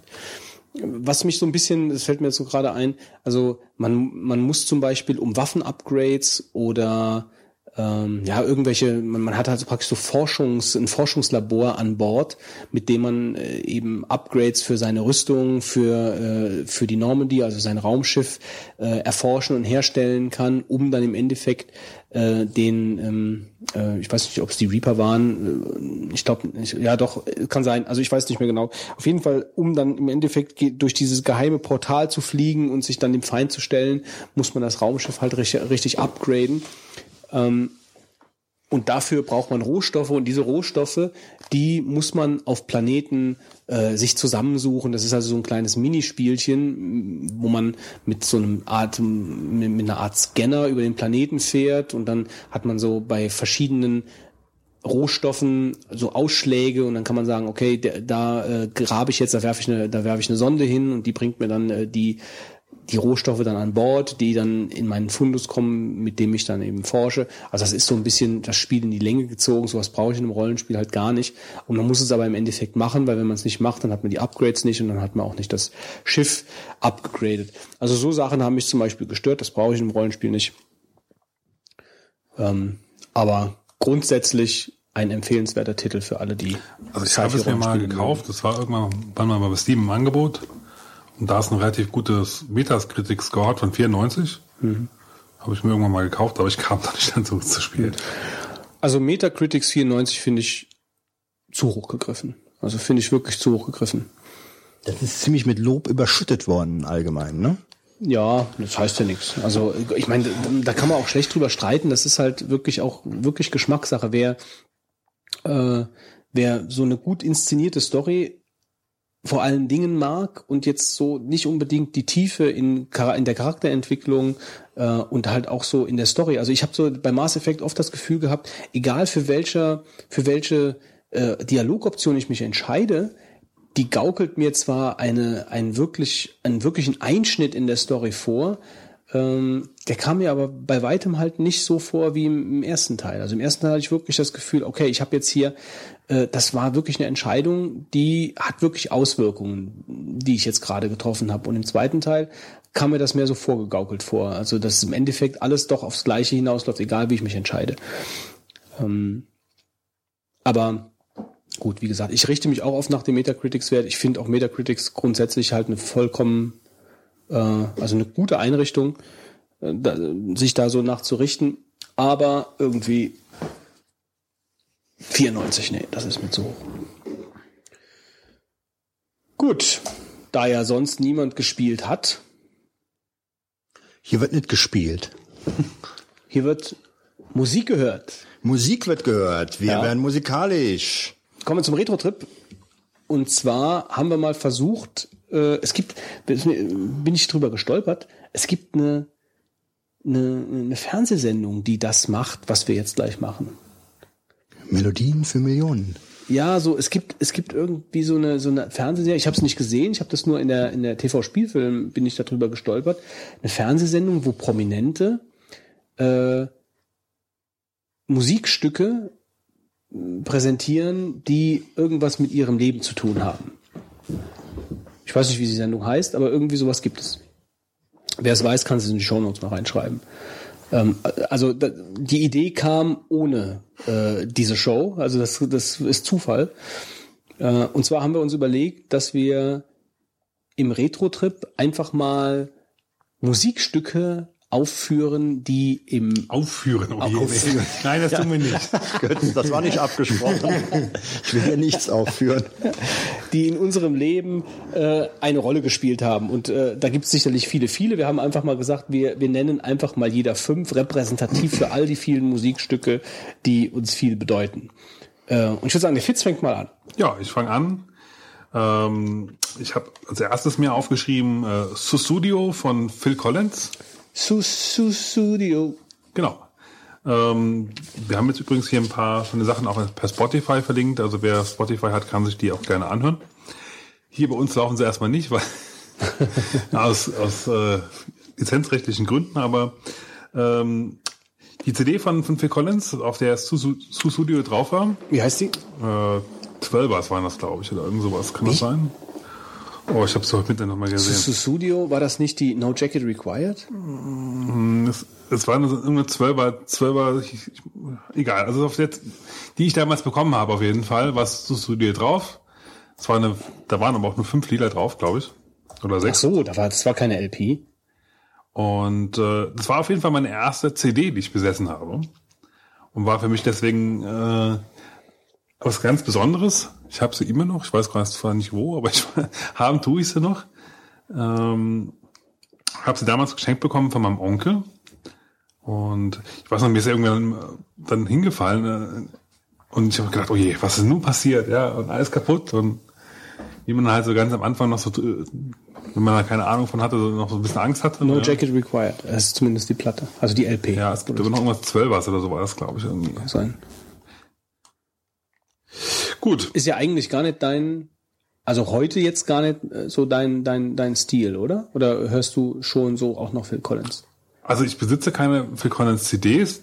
Ich höre ihn aber grundsätzlich ganz gerne. Er hat übrigens am selben Tag Geburtstag wie ich. Okay. Ihr seid euch auch sonst so ähnlich. Ja, genau, er läuft auch immer ohne Hose rum. nee, also ich finde, ich mag Phil Collins grundsätzlich. Ähm, er hat auch wirklich ein paar sehr schöne Lieder, die ich mir auch gerne anhöre. Aber also besitzen tue ich jetzt nichts von ihm, aber kann ich mir durchaus auch antun. Also ich Collins hat übrigens äh, seine musikalische Karriere beendet. Echt? Ja.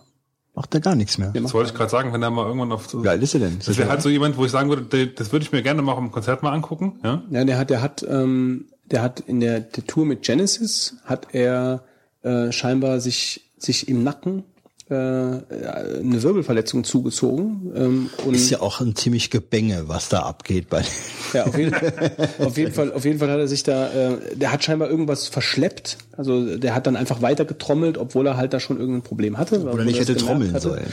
Und äh, dann, äh, der konnte nicht mehr trommeln. Also der konnte danach, äh, der hat, also der hat ke- kein Gefühl mehr in, in den Fingern gehabt und der musste am gegen Ende von der Genesis Tour 2007 musste er sich die Sticks mit äh, mit Gafferband an die Hände kleben, damit er die beim Trommeln nicht verliert. Und äh, dann hat sich das, äh, dann ist er operiert worden etc. Und dann hat er ja noch äh, dann diese Going Back LP gemacht mit diesen Motown Songs. Und äh, danach hat er gesagt, er hört jetzt auf. Also da hat er nur noch gesungen, also er hat da gar nicht mehr, äh, gar kein Schlagzeug mehr gespielt. Also Schlagzeug spielen kann er nicht mehr, sagt er. Es geht, geht nicht mehr. Schlimm für jemanden, der eigentlich. Ein Drummer ist, ja. Ja. Und äh, also er hat jetzt offiziell, also vor vor, vor Also ich einem meine, Jahr, singen glaub tut ich er ja auch super, muss man ehrlich sagen. Also er hat eine super Stimme. Also vor einem Jahr eigentlich. Ah ja, singen tut er ja. Also ich meine, ich will jetzt hier nicht äh, komplette, äh, also nur weil wir bei Phil Collins kenne ich mich halt gut aus. Singen tut er ja seit der, seit, äh, eigentlich schon immer. Also er hat früher bei, bei Genesis ja in den 70ern schon den, den Background-Gesang von Peter Gabriel gemacht, also so den zweistimmigen Gesang. Und das hat's ja dann so, so, so hat das ja da so angefangen. Und als der Peter Gabriel dann gegangen ist, dann hat ja Genesis wie viele Sänger äh, gecastet, die dann den Nachfolge machen sollten. Und die haben einfach keinen passenden gefunden. Dann haben sie einfach gesagt, probier du es doch. Und dann hat er es gemacht. Und dann war die And Then Were the Three praktisch die, äh, ah nee, die, die Trick of the Tail war die erste Genesis-Platte, wo er dann Solo gesungen hat. Und ähm, das hat eigentlich so seine Weltkarriere dann begründet, auch im Gesang. Gut. Ähm, nächstes Lied von mir wäre 21st Century von. Moment äh, mal, was war jetzt die Geschichte, die dahinter steht? Das ist meine erste CD gewesen. Ach so, okay. Also, und das war das Lied, was, wir, was mir da auf der CD am besten gefallen hat. Okay. Ja. So. Nächste Lied wäre 21st Century von äh, Bad Religion. Sing mal kurz an. ja, ich, damit ich vielleicht Da bin ich jetzt auch gespannt, wie du das ansiehst. Ich, ich, damit ich so ein bisschen pfeifen fit. Nee, versuchen wir lieber nicht. du kannst mir auch vortrommeln. Den Trommeln kann ich ja nicht. Aber äh, das war auf jeden Fall mein erster Song, den ich äh, komplett auf dem Bass spielen konnte. Das war ein bisschen länger her. Äh, Aber. Bad Religion ist schon so ein bisschen mehr so äh, Hardrock. Punk. Punk. ja. Punk. Also sie werden zu Punk dazugerechnet, wobei ich sie jetzt nicht so ultra punkig finde. Eigentlich nicht so punkig, aber sie sind eigentlich zur Punk-Szene gehören. Ja, also sie gehören zur Punk-Szene dazu. Ja. Sind aber nicht so richtige Punks, finde ich auch. Es ist Rock, ist es. Es ist Rock. jetzt. Damals, als ich halt mit dem Bassspielen angefangen habe, mit äh, 14 oder 15 war es. Mit drei. Ja. ähm, war das halt so mein erster Song und äh, ich mag ihn hö- hören heute auch noch sehr gerne, grundsätzlich. Ist ein sehr, sehr interessanter Song. Also die, die Story dazu ist, ähm, Entschuldigung, ich habe einen Keks im Mund. Nein, das ist nicht die Story. Ich kann die Story erzählen. Es ist der erste Song, den er auf seinem Bass spielen konnte. Danke. So, nächster Song. Wir, wir, na, Fitz hat nur Storys, die in einen Satz kommen. Nee, beim nächsten wird es ein bisschen schwieriger. Okay. Und zwar ist das äh, Californication von Red Hot Chili Peppers. Und äh, das gleichnamige Album von den Chili Peppers kam damals gerade raus, war im Verhältnis wirklich sehr günstig, hat glaube ich 20 Euro, äh, 20 Mark äh, gekostet. Und wie der Zufall es so wollte, war an demselben, an dem Wochenende danach, also es kam irgendwie donnerstags raus oder so, und am Wochenende danach war äh, Open Air Festival in Losheim am See, im wunderschönen Saarland. Ähm, und wir hatten halt gesagt, wir fahren da mit ein paar Leuten hin und machen da schön äh, Open Air Tage und ja, gesagt, getan. Wir alle, alle ins Auto, ich bin gefahren. Und schön die Auto lang gebrettert, Autobahn lang gebrettert und äh, irgendwann macht es einmal Blicks und dann äh, wurde ein Erinnerungsfoto geschossen und Californication. genau, dabei lief natürlich Californication rauf und runter, weil die, die Platte ist sensationell aus meiner Sicht und äh, gerade auch damals halt, wenn du eine neue Platte hast, immer hoch und runter gehört und ja, schön laut und ja, aber ich musste dann blöderweise zur Nachschulung, weil ich etwas zu dicht aufgefahren bin. Und ich sag heute noch, das ist eine, eine sehr dumme Sache, weil eigentlich war auf der Autobahn nichts los. Ähm, aber vorher, kurz vorher von dieser Autobahnbrücke in Talfang, ist eine Auffahrt. Und da sind LKWs aufgefahren, weil da ein Industriegebiet ist. Und ähm, die haben ein LKW, der halt schon auf der Autobahn war, hat natürlich dann äh, ist dann auf die äh, Überholspur gefahren und hat dann natürlich da blockiert. Und da war ich etwas, äh, naja, so nah dran. Das war nicht ein Satz, oder? Das war, ähm, das, also ich habe jetzt ja gerade die Wikipedia hier vor mir. Das ähm, war das kommerziell erfolgreichste Album der Red Hot Chili Peppers. Also ich, das ist ein super Album. Wer es Ich kenne das. Ich kenne das. Das ist super. falls es wirklich jemanden geben sollte, der es nicht kennt, Hörempfehlung, definitiv. Nächster Song geht in eine komplett, komplett, komplett andere Richtung. Äh, und zwar ist das Original von Louis Armstrong, äh, und zwar ist es der Basin Street Blues. Wir haben es in einer bisschen swingerigen Version, also es ist eigentlich so ja, ein klassisches äh, Jazzstück von, von, von, von Louis, ja. Wir haben es aber damals in der Big Band in einer, in einer bisschen swingmäßigeren Version gespielt. Ich habe, glaube ich, was, das Lied, was ich verlinkt habe, ging so einigermaßen auf Du die hast Richtung. in der Big Band hast du Bass Bass, gespielt. gespielt. Aha. Ja. Wie groß war die Big Band? Oh, also ich kann es jetzt, genaue Zahl weiß ich nicht, aber ich würde mal schätzen, das waren so 30 Leute, war das schon. Schulbig, also es war die Schulbig Band. Und ähm, Hier oben also, vom, von der Schule, wo wir waren. ja, im Gymnasium, wo wir letztes Mal davon ein bisschen was erzählt haben. Und äh, es war eigentlich so, ich habe im Prinzip mehr oder weniger gerade den Bass zum ersten Mal in der Hand gehabt, ja, und dann kam halt der Musiklehrer auch schon an, äh, wir fahren jetzt nach Polen, fährst, in zwei Wo- Monaten fährst du mit. Und ich so, ja, okay, fährst halt mal mit, ne? Und also ich muss sagen, mir haben die, die ganzen Touren, das war halt so ein, so Europa-Programm von, von der EU. Das wurde alles über die EU irgendwie finanziert, mehr oder weniger. Und äh, wir waren dann halt unter anderem halt in, äh, in Schweden auch noch, in Bulgarien, ähm, England. Also wir waren, sind da schon ein bisschen rumgekommen. Es waren, also ich fand es immer sehr schöne Touren. Ich bin ja immer auch gerne gereist. Es gab so auch viele Leute, die es nicht so schön fanden, aber ich habe das eigentlich insgesamt sehr genossen und äh, ähm, das war also der Opening-Song von unseren Sets war eigentlich immer Basin Street Blues, wenn ich mich richtig erinnere. Ist ein schöner Song und äh, sollte man sich auch mal anhören. Falls mir übrigens jemand auf Spotify äh, folgt, ich habe eine Playliste Big Band Zeug, da sind so ein paar Sachen von früher, früher drin. Ich habe nämlich letztens meinen ganzen Notenordner wieder gefunden und äh, ja, fand ich super. Letzter Song für mich äh, ist You Shook Me All Night Long von ACDC. Ja, wer mich kennt, weiß, dass ich ein sehr, sehr großer ACDC-Fan bin. Und ich habe sie jetzt schon zweimal live erleben dürfen und ich muss sagen, es waren so wirklich so mit von den Sachen, die ich gesehen habe und ich habe jetzt nicht gerade wenig gesehen. Persönlich immer noch die besten Shows. Ist halt ultra laut in der Regel, muss man fairerweise sagen. Also für Leute, die ein bisschen so mit Gehörproblemen haben, sollten dann wirklich mit Ohrenschützer auftauchen. Also mit so Ohrenstopfen. äh, Ohrenstopfen. Ja, Ear Saves. ähm, Kann ich übrigens gerade am, am Rande, wer günstige, wer günstige äh, Ohr ähm, Stöpsel, Stopfen. ja, also so will ich es ja halt gerade eben nicht nennen. Ähm, ich habe mir welche gekauft vor Jahren Blacks, Blacks. für einen Proberaum. Ich hatte ja mal einen Tinnitus, so einen leichten, über ein paar Wochen, ähm, der glücklicherweise wieder weggegangen ist. Und äh, danach habe ich mir äh, eher, ich muss mal kurz, ganz kurz äh, googeln, ähm, ich glaube, Sonic Ear Geschichten nennen die sich Sonic Shop. Genau, ich glaube, da habe ich die gekauft. Äh, Sonic Shop, alles für die Ohren. Ähm, und da habe ich die gekauft. Es gibt, äh, es gibt da verschiedene Ohrstöpsel für, äh, für die unterschiedlichsten äh, Stärken, also wie stark das gedämpft werden soll. Es gibt, die haben verschiedene Einsätze. Also man kann sich ja richtig, man kann sich ja richtig teure Ohrenstöpsel kaufen. Also für dich angefertigt. die ne? angefertigt werden beim beim beim äh, Akustiker. Äh, die hatte mal unser früherer Gitarrist, der hatte so welche.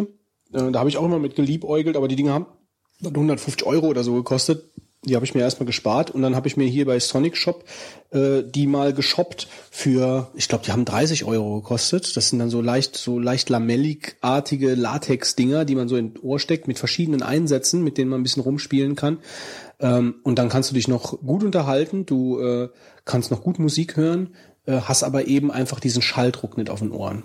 Ja, nur mal so als kurze Empfehlung, wer sowas mal sucht, für auf mir auch mal Konzerte zu gehen. sowas zulegen, weil bei uns im Proberaum ist es mittlerweile auch schon wieder ziemlich laut. Nee, aber auch für Konzerte, dann kann man ruhig vorne stehen, ähm, hat aber halt einfach so ein bisschen den, ja, den, den, den Druck von Ohren. Also und muss jetzt da nicht mit, mit Tempo oder so rumhantieren, sondern hat dann was Anständiges und das halt nicht für nicht Das ist aber me- mehrfach benutzbar, ne? nicht viel Geld. Ja, ja, klar. Da ist so ein kleines Täschchen dabei. Und wie gesagt, die sind halt, da sind verschiedene Einsätze drin. Also du kannst dann so, äh, der, der ganze Kram besteht eigentlich aus so einem fluffigen ähm, Latexkram.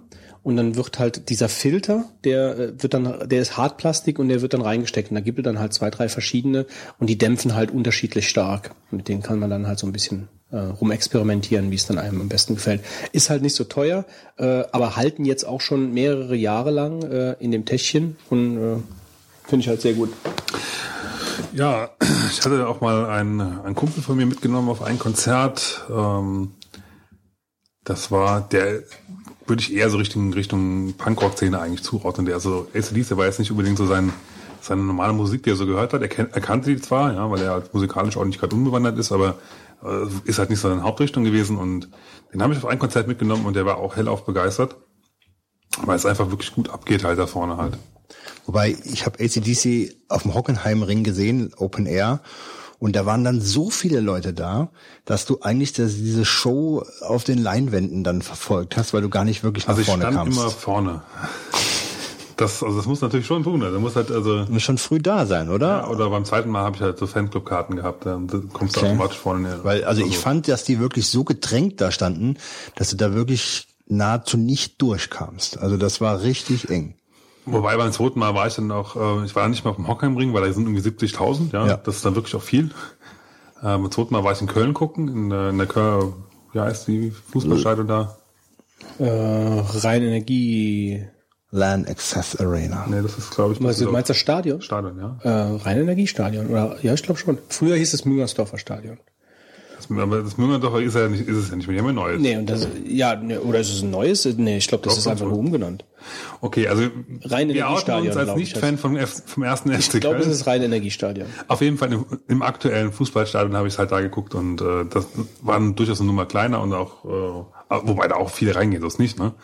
Aber ähm, war schon schön, also kann ich nur empfehlen. Also ich habe wir, Videoaufnahmen von ACDC-Konzerten finde ich auch immer ziemlich, also ich würde da nicht hingehen, aber äh, äh, finde ich schon cool. Also macht einen, macht einen sehr professionellen, sehr Also äh, die sind schon echt aufgegossenen Eindruck so. Also und die sind halt alle, wie alt sind die mittlerweile? Die sind auch alle über 60. klasse. Die 60, Ja, also die, die, die, die gehen noch ziemlich ab.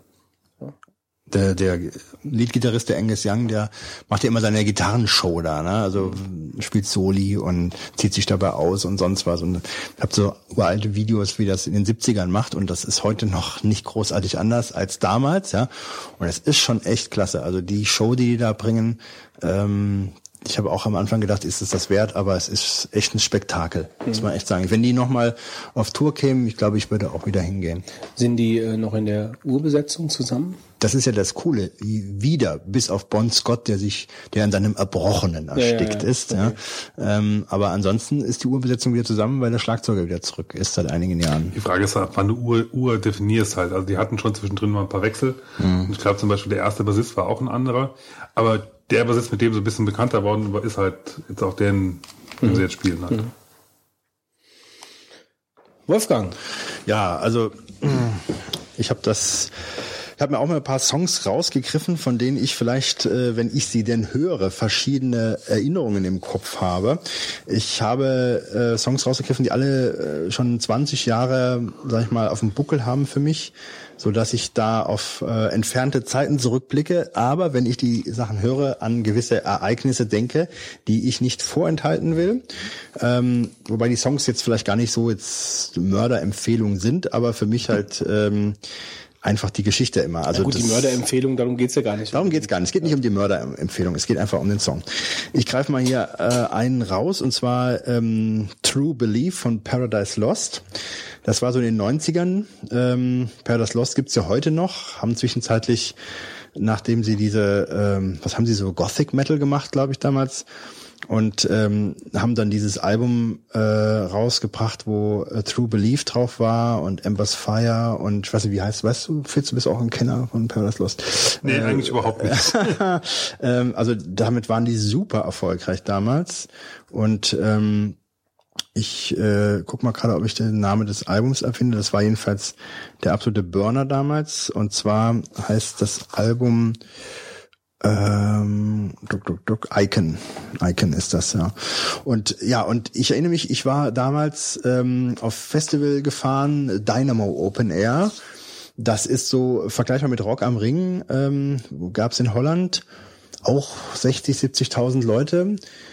Ich war da, glaube ich, zwei, dreimal dort und ähm, da haben die dort auch gespielt. Und damals waren die halt so in, dass ich mich total auch gefreut hatte, ich kann diese Band sehen. Und das ist dann auch so, dass da so viele Leute sind und das waren die, glaube ich, Headliner an einem Abend. und dass du halt dann einen Menschen mehr hast, die dann da vor der Bühne stehen. Und ich habe mich da ziemlich weit nach vorne gekämpft. Und als ich dann dort war und die Band spielte, und dann ging das so ab und ähm, hat man die Band zugehört und dann musste ich auf Toilette. Und das war so bitter, weil ich mich durch die ich sag mal, 60.000 Leute kämpfen musste, um auf irgendein Dixie-Klo zu kommen, weil ich es nicht aushalten konnte.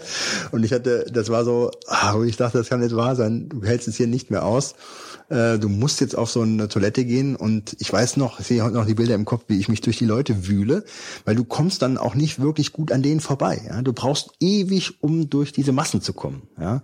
Und überhaupt ist dieses Thema. Ja, also bist du, bist du, bist du gerade nach Ja. hinten? Warum bist du denn nicht zur Seite und dann Ich nach weiß es nicht, ich bin gerade nach hinten durch. Wenn du auf Toilette willst, musst du auf Toilette und dann, also ich muss jetzt hier weg, ja. Nicht mehr nachdenken, ich kann nicht mehr nachdenken, ich muss pinkeln. Ich So, und dann habe ich die irgendwann erreicht und dann saß ich in dem Dixie-Klo drin und hörte dann durch diese Plastik, äh, dann die Songs von Paradise Lost. Wobei, ähm, das ist sowieso ein Thema da gewesen, die hygienischen Verhältnisse. Die waren auf diesem Dynamo Festival, was dann halt echt von, das hat damals mit Autokarte, sage ich jetzt mal, das ist ja jetzt so der Begriff für Rock am Ring, äh, 25 D-Mark gekostet. Ja. Also unfassbar günstige Preise und damals waren halt echt super Bands, da waren die angesagtesten Bands halt in dem Bereich halt dort. Ähm, äh, kein Vergleich zu den anderen. Äh, heute glaube ich heute habe ich irgendwo gesehen äh, Rock am Ring Karte für 160 Euro oder sowas kosten die ja. Ne? Also es ist ja Wahnsinn, was du da für Geld ausgibst, wie sich das verändert hat. Auf jeden Fall. Ähm, erinnere ich mich daran noch gut und damals war es echt ein Problem, dass du, wenn du dann drei, vier Tage Festival da gemacht hast, dass nachher am zweiten, dritten Tag schon diese ganzen Dixie-Klos gar nicht mehr existent waren. Entweder waren sie dann umgeworfen worden, ganz gut, wenn du dann nicht drin warst, während äh, ähm, ein Dixie-Klo umgeworfen wird. Beliebt war übrigens auch das Umwerfen des Dixie-Klos auf die Tür, dass derjenige, der da drin ist, dann wirklich gar nicht mehr einfach rauskommt, ohne mit dem Ding dann zu rollen. Ja. Also und dann war halt am dritten Tag war eigentlich keiner mehr, der sauber war. Also das sind echt Schweine, denkst du, mit dem du da irgendwo auf der auf dem Festival bist, was die dann da für Fäkalschmierereien sich dann einfallen lassen. Also unfassbar. Also es ist wirklich unfassbar, ähm, wozu Menschen in der Lage sind, ja. Und ich bin niemand, der, sag ich mal, drei Tage nicht auf Toilette geht und das ist dann schon bitter. Also das hat mich an den Festivals immer gestört. Aber das war die Geschichte mit Paradise Lost und äh, der Besuch auf dem Dixie-Klo. Während dem Konzert.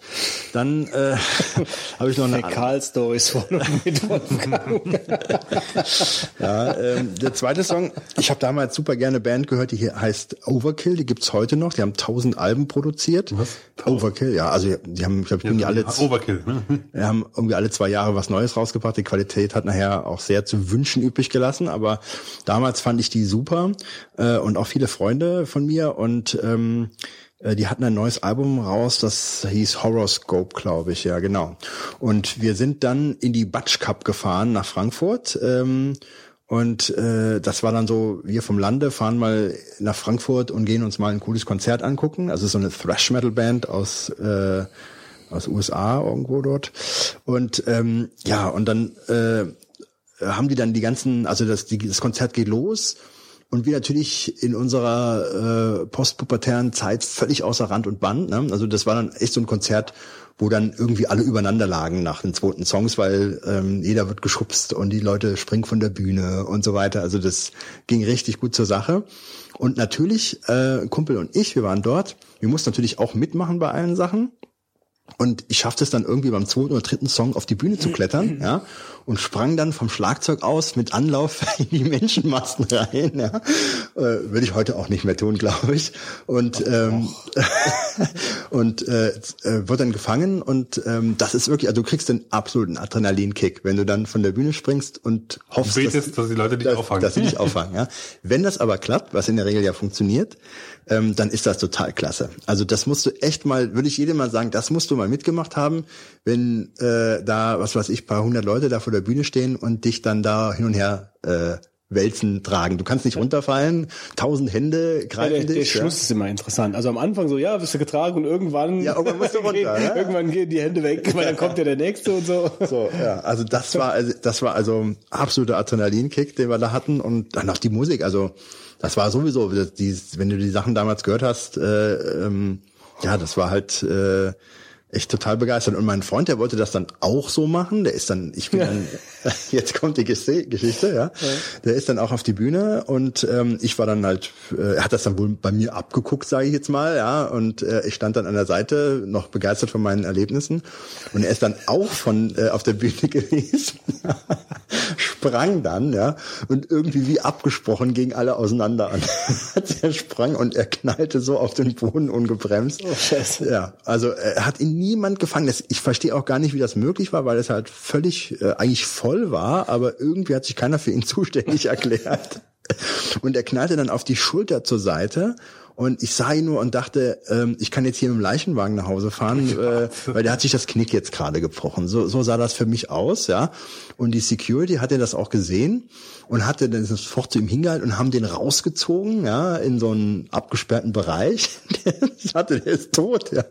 Und ich war völlig platt, ja. Und dann äh, bin ich ja zu ihm und so und hatte sich nichts gebrochen, ja, und äh, konnte dann auch wieder raus nachher, äh, aber hatte dann am nächsten Tag den ganzen Arm blau, also die Schulter blau, wo er drauf geknallt war. Ne? Aber es war an dem Abend, war jetzt nichts ausgekugelt und es war auch nichts gebrochen, aber ich hatte dermaßen einen Schock gekriegt, weil ich dachte, ähm, der hat das nicht überlebt jetzt hier. Der schöne Abend, ja. Und jedes Mal, wenn ich den Song dann höre, denke ich an die Geschichte. Ähm, und wir erzählen heute noch von dem Abend, ja, wo, wo dann sage ich, weißt du noch, wie du von der Bühne gesprungen bist und keiner fängt dich. die kannten dich alle, ja. Ähm, ja, und das ist also echt so eine, so eine Geschichte, da denke ich immer wieder dran, ähm, weil man halt, ähm, ja, ich dachte echt, da ist was Schlimmes passiert. Ja, und dann habe ich äh, noch einen Song 51st State ähm, von New Model Army. Das ist der erste Song, den ich mal kenne.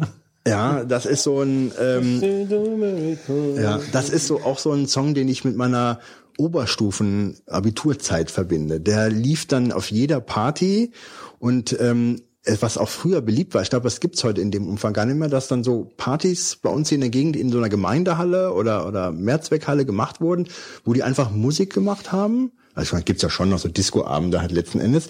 Aber ich sag mal, damals war das mehr so für Schüler und äh, man hat sich dann da getroffen, ja.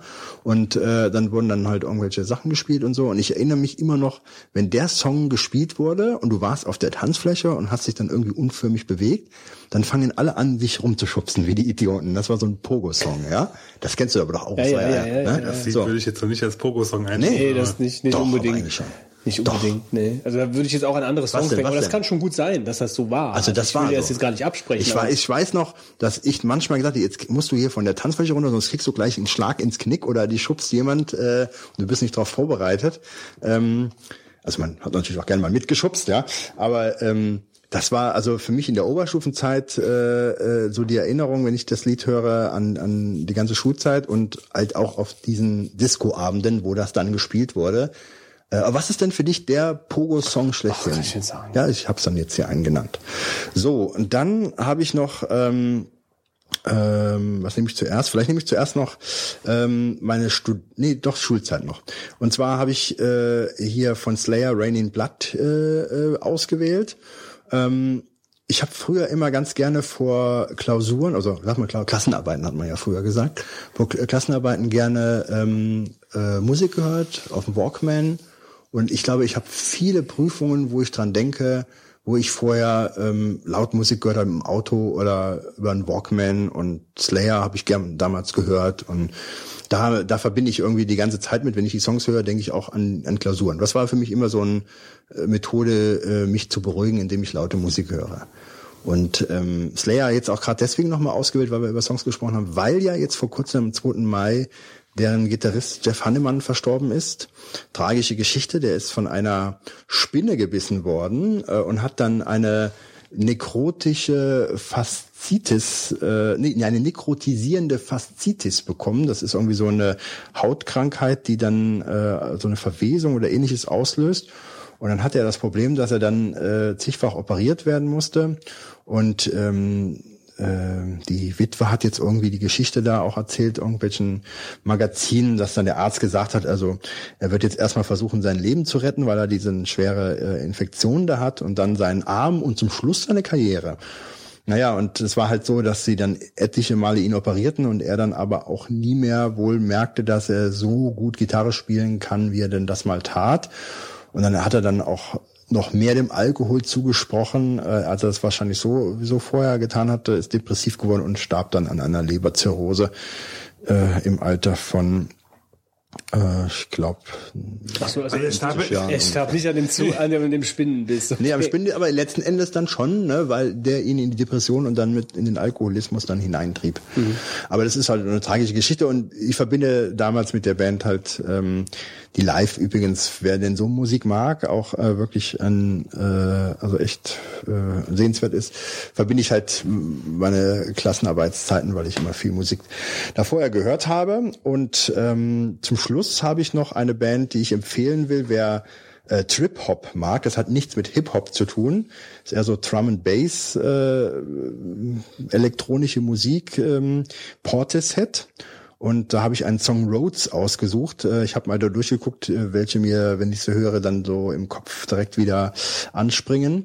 Und Portishead, also ich hatte damals äh, zu meiner Studentenzeit eine Wohnung und hatte dann natürlich einen Kassettenrekorder, nee, also einen CD-Spieler oder hatte äh, über so einen Computer abgespielt. Ja, lach nicht. Äh, und dann hatte ich ähm, hatte ich leider nicht so viele ähm, CDs, ja. Und immer wenn ich äh, etwas ruhigere Musik haben wollte oder ähm, ich Besuch bekam und mich fragte, was spielst du denn da für Musik, die dann irgendwo im Hintergrund laufen kann, habe ich eigentlich die Portishead-CDs rausgeholt und dann habe ich zwei Stück gehabt. Das eine hieß, äh, der heißt Dummy und die andere heißt auch Portishead, wie der Name der Band. Und ähm, also ich finde die äh, heute noch super, super, super gut. Ist eine tolle Band. Die haben auch noch mal vor paar Jahren ein neues Album rausgebracht und ähm, das auch super ist. Und äh, immer wenn ich diese Song höre, denke ich an meine Studentenzeit, an meine Studentenwohnung und dass ich diese Scheiben, also die CDs einfach super oft gehört habe, weil ich auch gar nicht große Alternativen hatte, ehrlich gesagt. Also, das, Spricht ja für die Band. Äh, ja, sprich, aber, aber es war nie lange. Es ist wirklich ähm, tolle Musik, wer denn sowas mag. Was ganz anderes wie diese Metal-Kram, den ich da vorher empfohlen habe. Das waren so meine Songs. Gut, dann komme ich noch. Und zwar fange ich mal an, also ich habe das so ein bisschen chronologisch auch sortiert, äh, meine fünf Songs, beziehungsweise es sind sechs, wobei ich die ersten beiden zusammennehme. Ähm, die gehen also zurück bis in meine Schulzeit, so ungefähr fünfte, sechste Klasse. Ähm, und das war das erste Mal, dass ich halt mich so ein bisschen dem weiblichen Geschlecht hingezogen gefühlt habe. Und äh, also ich will es jetzt nicht, es war nicht die erste große Liebe, aber es war zumindest mal das, äh, die, die erste Liebe, so ein bisschen. Ähm, und ganz lustig war halt, dass äh, ich mich äh, verliebt hatte in ein, ein Mädchen in meiner Klasse. Und äh, der Marc war in äh, die Freundin von dem Mädchen verliebt. Und wir waren natürlich beide unglücklich verliebt, äh, weil das halt irgendwie alles noch nicht so richtig funktioniert hat, so äh, mit, mit, dem, mit dem Anbaggern etc. Und äh, zu der Zeit liefen halt zwei Stücke immer im Radio. Äh, Das war ja sowieso, also wir waren da, also ich war da musikalisch halt jetzt noch nicht so unterwegs, dass ich mich wirklich interessiert habe für, so richtig interessiert habe für Musik. Ähm, Aber Paul Young, Come Back and Stay, ähm, ja, ich weiß, das ist so eine richtige Popkamelle, so eine schmalzige, eklige. Aber ich finde das auch einen guten Song eigentlich. Ähm, Nee, ich weiß nicht. nee, es ist kein guter Song für mich. Äh, Und das andere ist, äh, äh, noch viel schlimmer ist Gazebo, I like Chopin. I like Chopin. Da, da, da. Come back and stay ist doch das, dieses Come back and stay. Nee, das geht, come back and stay for good. Oder so, ja. Und dann kommt es. Ja, genau. Ja, genau. Und das andere ist die gleiche Zeit, ist Gazebo, I like Chopin.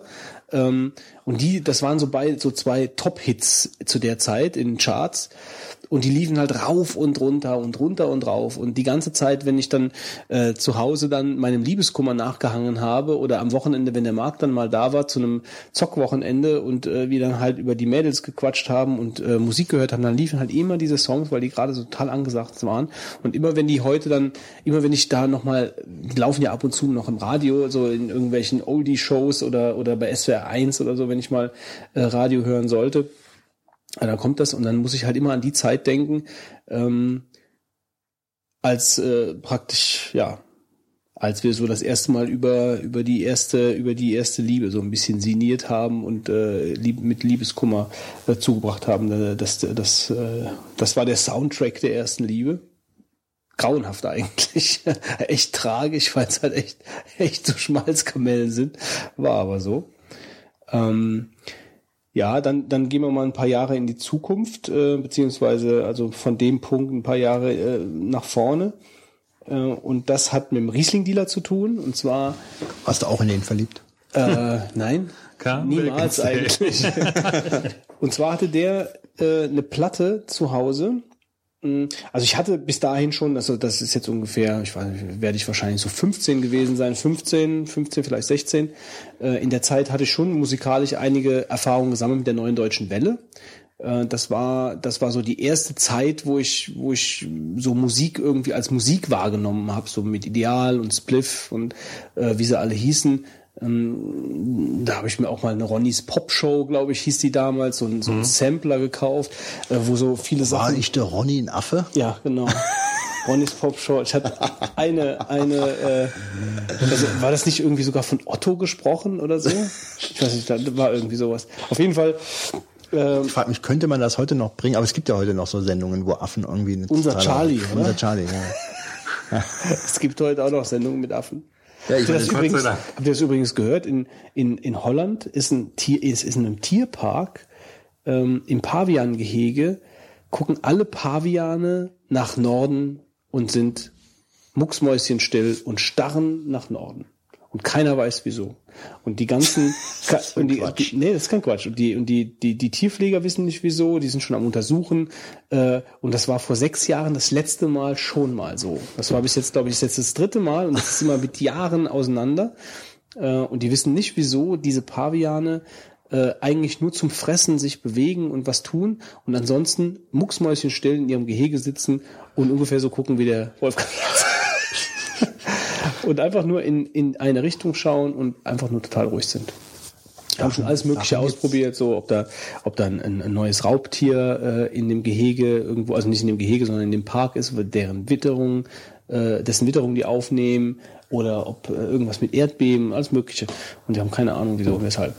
Ähm, naja, auf jeden Fall. So kommt man dann vom Ronnys Popshow, naja, wie auch immer. Also ich hatte schon so ein bisschen, bisschen Musikerfahrung gesammelt habe also Musik schon als solche wahrgenommen und äh, fand auch gab es gab Songs, die ich gut fand. Catche Gugu, weiß ich noch, war damals halt Ketsche auch, Gugu. ja mit dem Limal. Äh, Oh Gott. Ja, ja, das ist schon echt, das war wirklich böser Kram. Duran Duran und und so Sachen.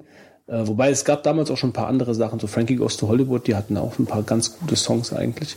So im Nachhinein, die habe ich damals aber nicht so wahrgenommen. Auf jeden Fall hatte der eine Platte, die war voller Kuchenformen. Äh, und oben drüber stand Genesis. Und der hat die Platte dann mal angemacht ähm, und zwar lief da Mama von Genesis. Und das war der erste Song, den ich von Genesis wahrgenommen habe. Also äh, der erste Song, den ich von Genesis gehört habe, war Mama. Und damit, mit dem Song begann eigentlich meine Odyssee äh, in Sachen Musik, muss man mal so. Also da habe ich wirklich Feuer gefangen, äh, was Musik anging, in dem Moment, als ich, als ich die, die, die Nummer gehört habe. Ähm, ja, und danach, also Genesis gehört für mich zu den Bands, die mich am meisten musikalisch auch geprägt haben. Also der habe ich mich komplett durch den Katalog gehört ähm, und schätze die Platten als, äh, als ja, das ist für mich eigentlich die Essenz äh, meines Musikgeschmacks, sag ich mal. Also die alten Platten aus den 70ern. Jetzt, äh, damit habe ich dann natürlich angefangen. Ich habe mir das von vorne dann äh, alles angehört, was die gemacht haben, äh, bis dann in die 90er rein, was mir dann nicht mehr gefallen hat, aber die bis so, sagen wir mal, bis in die frühen 80er, äh, das ist halt einfach, damit hat einfach meine, meine Musikgeschichte angefangen, mit dem, mit dem Song auf der Platte, mit den Kuchenformen. Die Platte heißt, glaube ich, Genesis, Genesis. Der dritte Song heißt Freebird und ist von Lynyrd Skynyrd. Und ähm, mit dem Song verbinde ich eigentlich meinen Einstieg in die in die Musikmacherei mit anderen Leuten. Also ich war ja eigentlich ähm, immer alleine im Klavier unterwegs, also so mit Klassik, so Klavierunterricht äh, und habe das Klavier eigentlich nie als Instrument wahrgenommen, mit dem ich mich so selbst ausdrücken kann. Also da war ich halt auch so, sagen wir mal, 17 oder 17, 18, äh, sowas um die Kante wird das gewesen sein. Ähm, ich habe halt klassische Stücke gespielt, ich habe äh, äh, nur Dinge getan, die halt schon mal vorher jemand irgendwann gespielt hat ähm, und habe eigentlich nie selbst mich ausprobiert an dem, an, an, an dem Instrument äh, im Sinne von selbst äh, irgendwelche Sachen schreiben. Und da kam ein Junge aus dem Nachbarort, äh, den du auch kennst, mit dem du selber Musik machst, Fitz, ähm, kam vorbei, weil die auf de, die in der Band wollten die eigentlich ähm, auf, ich weiß nicht mehr genau, 1. Mai oder wollten, ich glaube es war 1. Mai, wollten die Freebird von Lynyrd Skynyrd aufführen. Und äh, Freebird von Lynyrd Skynyrd hat eben ein Klavierintro oder zumindest Klavierpassagen. Und da die keinen hatten, der Klavier spielt, äh, und durch irgendjemanden wussten die das halt, dass ich da, dass ich Klavier spiele, haben die mich dann halt eben gefragt. Äh, und dann habe ich halt, klar, habe ich gesagt, mache ich. Äh, ähm, und wurde dann natürlich auch nervös und habe mir, hab mir das, den Song genau angeguckt und habe dann versucht, das nachzuspielen. Ähm, und dadurch ist dann so ein bisschen die, das Feeling gewachsen, selbst Musik zu machen und selbst äh, äh, ja, mit einer Rockband zusammenzuspielen. Das, da ist auch nie was draus geworden. Wir haben nie auf diesem 1. Mai gespielt. Die, äh, das das äh, hat, ist, hat nie stattgefunden, aber es war trotzdem die Initialzündung. Äh, dann danach habe ich dann, weiß ich nicht, ein Jahr später oder anderthalb Jahre später habe ich dann selbst eine Band gegründet, mit der ich auch zwei CDs gemacht habe. Also das war richtig schon, also hat dann direkt Fuß gefasst, hat Spaß gemacht und ähm, ja, habe viele Songs seitdem geschrieben und das führe ich eigentlich darauf zurück, dass ich irgendwann mal Freebird von Leonard Skinner spielen sollte. Der vorletzte Song ist von Ario Speedwagon und heißt Golden Country. Und das ist eigentlich auch der, einer der wenigen Songs eigentlich, die ich von Ario Speedwagon kenne. Ich kenne eigentlich gar nichts von denen. Ähm, ich hatte eine Live-Platte und da war eben dieses Stück drauf. Und da bin ich irgendwann drüber gestolpert. Und ich finde Golden Country von Ario Speedwagon, ich habe mir das heute nochmal angehört. Ähm, ich habe auch die, ich habe hab alles YouTube-Links verlinkt jetzt hier äh, für die Songs in den Show Notes. Habe aber auch bei dem Song speziell den iTunes-Link hinterlegt, weil das ist genau die Version, die ich meine, die Live-Version, ähm, die man da kaufen kann für ein paar Cent. Und ich finde, dass dieser Song mit vielleicht Stairway to Heaven von Led Zeppelin eigentlich so die Quintessenz des Rocks ist. Also die Nummer ist so stark, die ist so so äh, äh, die hat so viel, was was für mich was für mich Rockmusik ausmacht, ähm, dass ich die halt nur jedem wärmstens ans Herz legen kann. Und die Story, die sich damit verbindet, ist, dass ich äh, die Nummer auf Klassenfahrt mitgenommen hatte äh, auf dem Walkman, damals äh, so mit Kassetten und so, nach Italien. Äh, in der Oberstufe war das.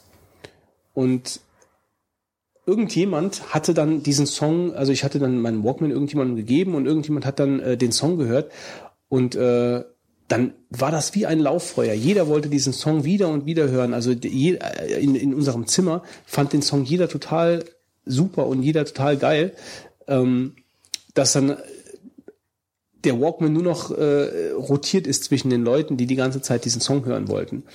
Ähm, und äh, ja, das ist halt auch so eine kleine Anekdote praktisch, die ich mit dem Song verbinde. Aber grundsätzlich ist das einfach, also den Song, den kann man, den kann man, das ist wie, wie, wie Stairway to Heaven, den kann man nicht oft hören. Aber wenn man ihn hört, dann muss man halt bis zum Anschlag laut drehen und, ähm, und einfach nur genießen. Also das äh, absolute Top-Empfehlung für äh, so, ein, so eine fette Rocknummer.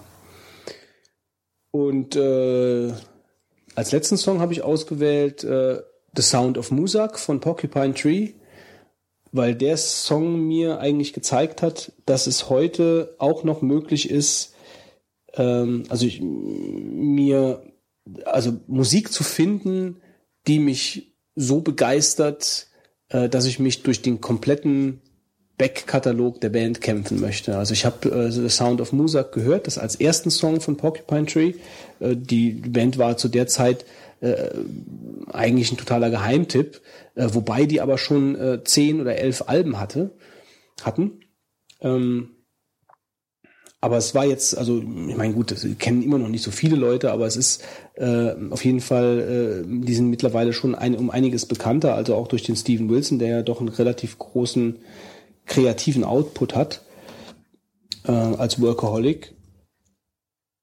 Aber ich war so begeistert von dem Song und ich war so begeistert von der Art der Musik, dass ich äh, äh, praktisch mir alle Platten von denen dann nach und nach gekauft habe und wieder dieses Entdeckungsfeeling hatte, wie damals bei Genesis und dafür total dankbar war eigentlich, dass ich, äh, dass es doch einer Band gelungen ist, mich nochmal so zu fangen und nochmal so dieses, dieses, diese kindliche Neugier in mir zu wecken, äh, Musik von der Band einfach nochmal komplett zu entdecken. Also das, das, dafür bin ich sehr dankbar.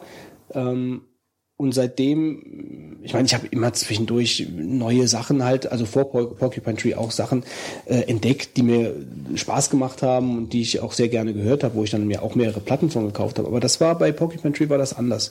Also die, die haben mich halt doch in einem gewissen Punkt, die haben bei mir Knöpfe gedrückt, die ganz selten eigentlich äh, äh, Musik schafften, schafft bei mir zu bei mir zu drücken. Also gibt es nicht viele Bands, die das die das geschafft haben in meinem bisherigen Leben. Aber ich war dafür sehr dankbar und äh, war dann halt froher Dinge, dass sowas vielleicht dann doch auch nochmal passiert. Und deswegen habe ich den Song halt noch ausgewählt. So, viele Geschichten zu ein paar Songs eigentlich nur, aber ja, eigentlich schon. Also aber ganz interessant, finde ich. Also. Wir hatten zuerst dann zehn Songs nehmen, aber. Ja, ja, nee, das wäre zu lang gewesen, das stimmt schon. so. Kommen wir zu was ganz anderem. Kommen wir zu was ganz anderem. Ähm, zur Tippomatik. Fitz. Tippomatik. Ich tippe im Prinzip eigentlich fast dasselbe. Also ich habe zwei Tipps und die sind eigentlich fast dasselbe. Und zwar zum einen ist das die Webseite serverzeit.de. Äh, und zum anderen ist es das entsprechende Buch dazu.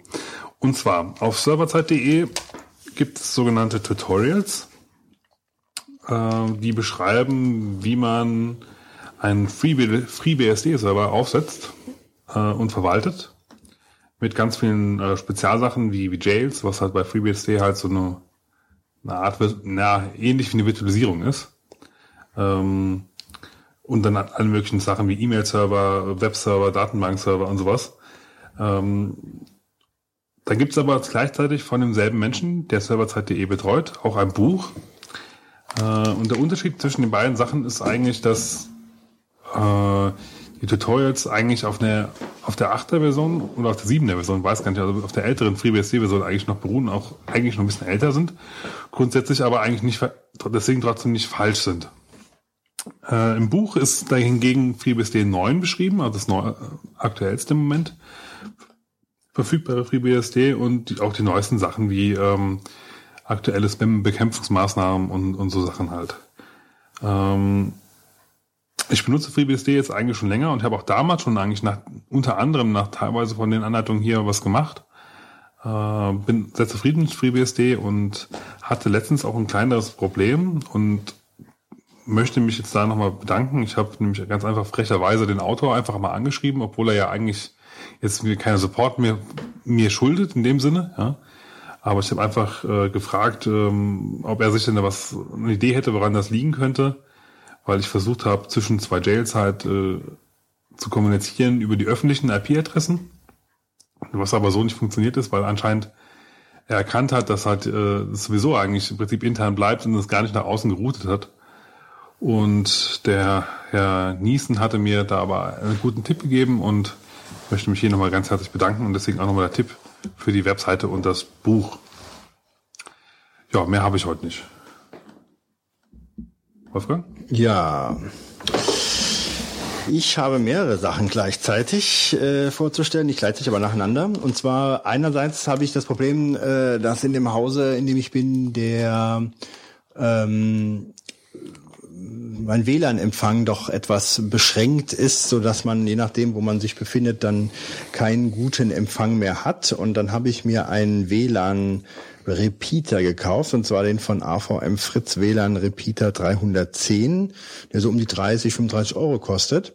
Und das Teil ist echt super. Man steckt äh, es äh, ist ein kleines äh, Gerät, so groß wie ein Handy, bisschen kleiner, steckt es in die Steckdose und ähm, kann das Teil halt konfigurieren, ähm, so dass dann praktisch das bestehende WLAN-Netz einfach erweitert wird, verstärkt ähm, und es taucht dann also auch, wenn man jetzt nach einem Netzwerk sucht, nicht ein gesondertes auf, sondern es wird halt so konfiguriert, dass ähm, man letzten Endes immer nur sein eigen, sein, sein vorhandenes eigenes hat, das halt dann praktisch aber äh, weitergehend ähm, also was halt erweitert wurde und was du dann halt auch in anderen Bereichen noch empfangen kannst. So kannst du also hingehen und dort, wo es halt nur noch schwach zu empfangen ist, diesen Repeater in die Steckdose stecken und dann hast du dann dort wieder noch einen äh, Sender und der äh, schickt das dann das Signal noch weiter. Und ich habe das dann so genutzt, wenn ich im Garten sein wollte, kann ich das dann irgendwo hinstecken oder im Keller und habe dann überall die Möglichkeit, mein Laptop oder iPad mitzunehmen und ähm, da beispielsweise Spotify zu hören. Und äh, das hätte ich mir schon viele Jahre früher kaufen sollen, wie oft ich dann da rumgelaufen bin und habe mich da äh, geärgert, weil ich da keinen Empfang mehr hatte oder im Garten sitzen und äh, keinen Empfang mehr haben. Das ist also ein sehr billiges und ein sehr gutes Gerät. Also ich kann es empfehlen. Und du, ähm, du steckst das praktisch dann an der Grenze ein. Ja, könnte ich ja, mache ich dann auch, ja. Weil da merke ich ja, jetzt wird notwendig, ja, und dann habe ich den dann dort. Dann hast du wieder den vollen Durchsatz. Mhm. Ja, also das, perfekt muss ich sagen. Also und auch kostet nicht viel. Also, ich es vorher gewusst hätte, hätte ich mir das schon mal gegönnt. Dann habe ich äh, letztens wieder ein bisschen mehr Sport gemacht. Ich war Laufen und Fahrradfahren und habe dann äh, diese Apps mal reaktiviert, die ich dann da äh, bisher immer so benutzt habe, um das Ganze zu tracken, was einen so ein bisschen motiviert. Ich habe da zum Beispiel dieses Runkeeper und Cycle Meter äh, mir mal gekauft gehabt. Und beide ähm, Apps lassen sich äh, mit einem, also die zeichnen ja auf, wie viel Kilometer du gelaufen gefahren bist, ähm, wie viel Höhenmeter, äh, wie lange, also eine ganze Menge Statistikdaten.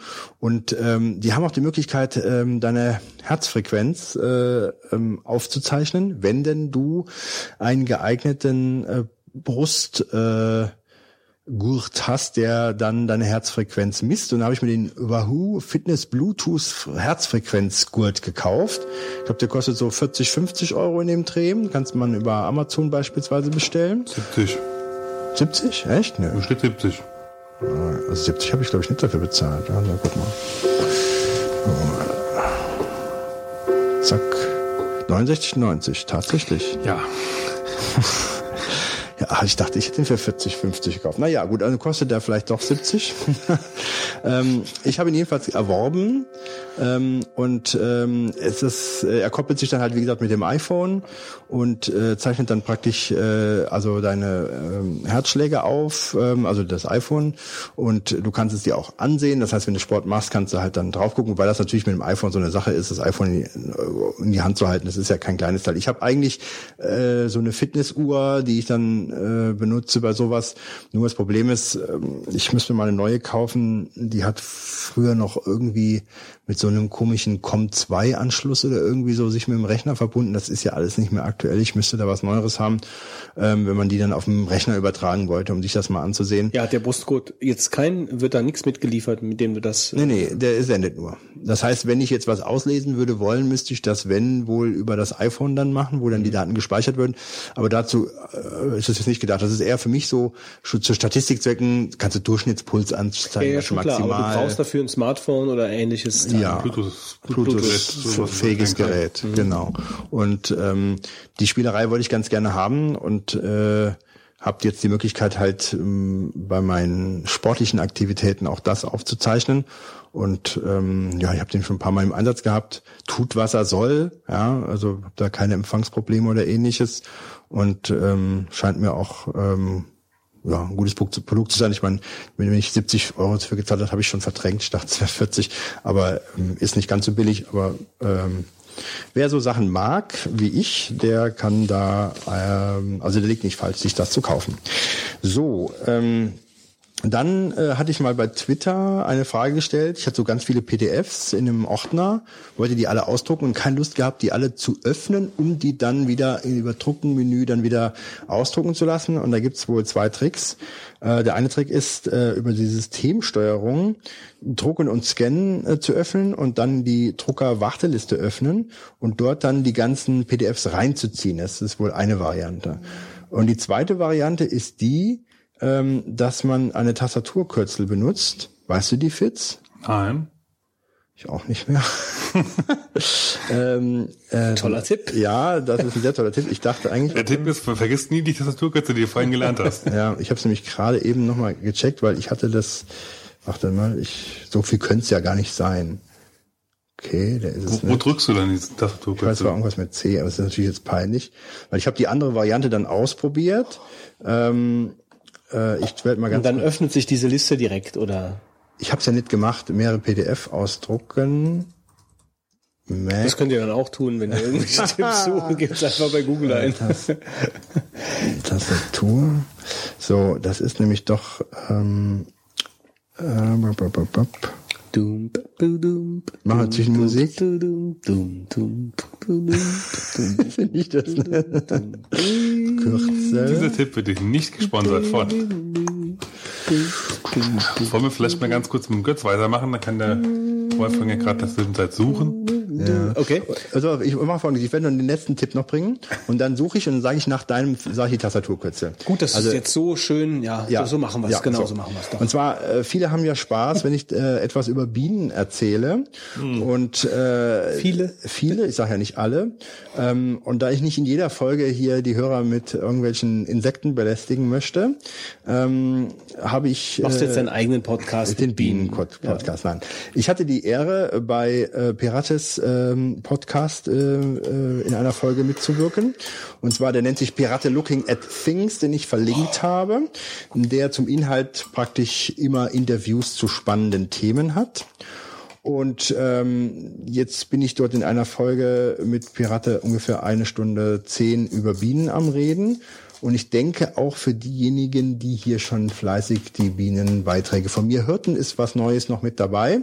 Das habe ich da mal verlinkt. Äh, Nochmal vielen Dank für die Gelegenheit, dass ich darüber berichten konnte. Und äh, wer mag, kann halt die Folge dort anhören. Und ähm, ja, vielleicht auch einen Kommentar hinterlassen, was auch mich freuen würde. So, und jetzt gleich Götz, leg los und ich guck mal, was diese scheiß Tastaturabkürzung denn jetzt hier war, die ich vergaß. Also, ich habe ähm, vorgehabt, mir eine neue Taschenlampe zu kaufen. Also ich habe zwei Taschenlampen zu Hause, eine, äh, also ich habe mehrere Taschenlampen zu Hause, aber zwei richtige, zwei richtig gute Taschenlampen, würde ich mal sagen, die mal gut waren, sagen wir mal so. Ähm, das sind aber beides Birnchen-Taschenlampen, äh, keine LEDs.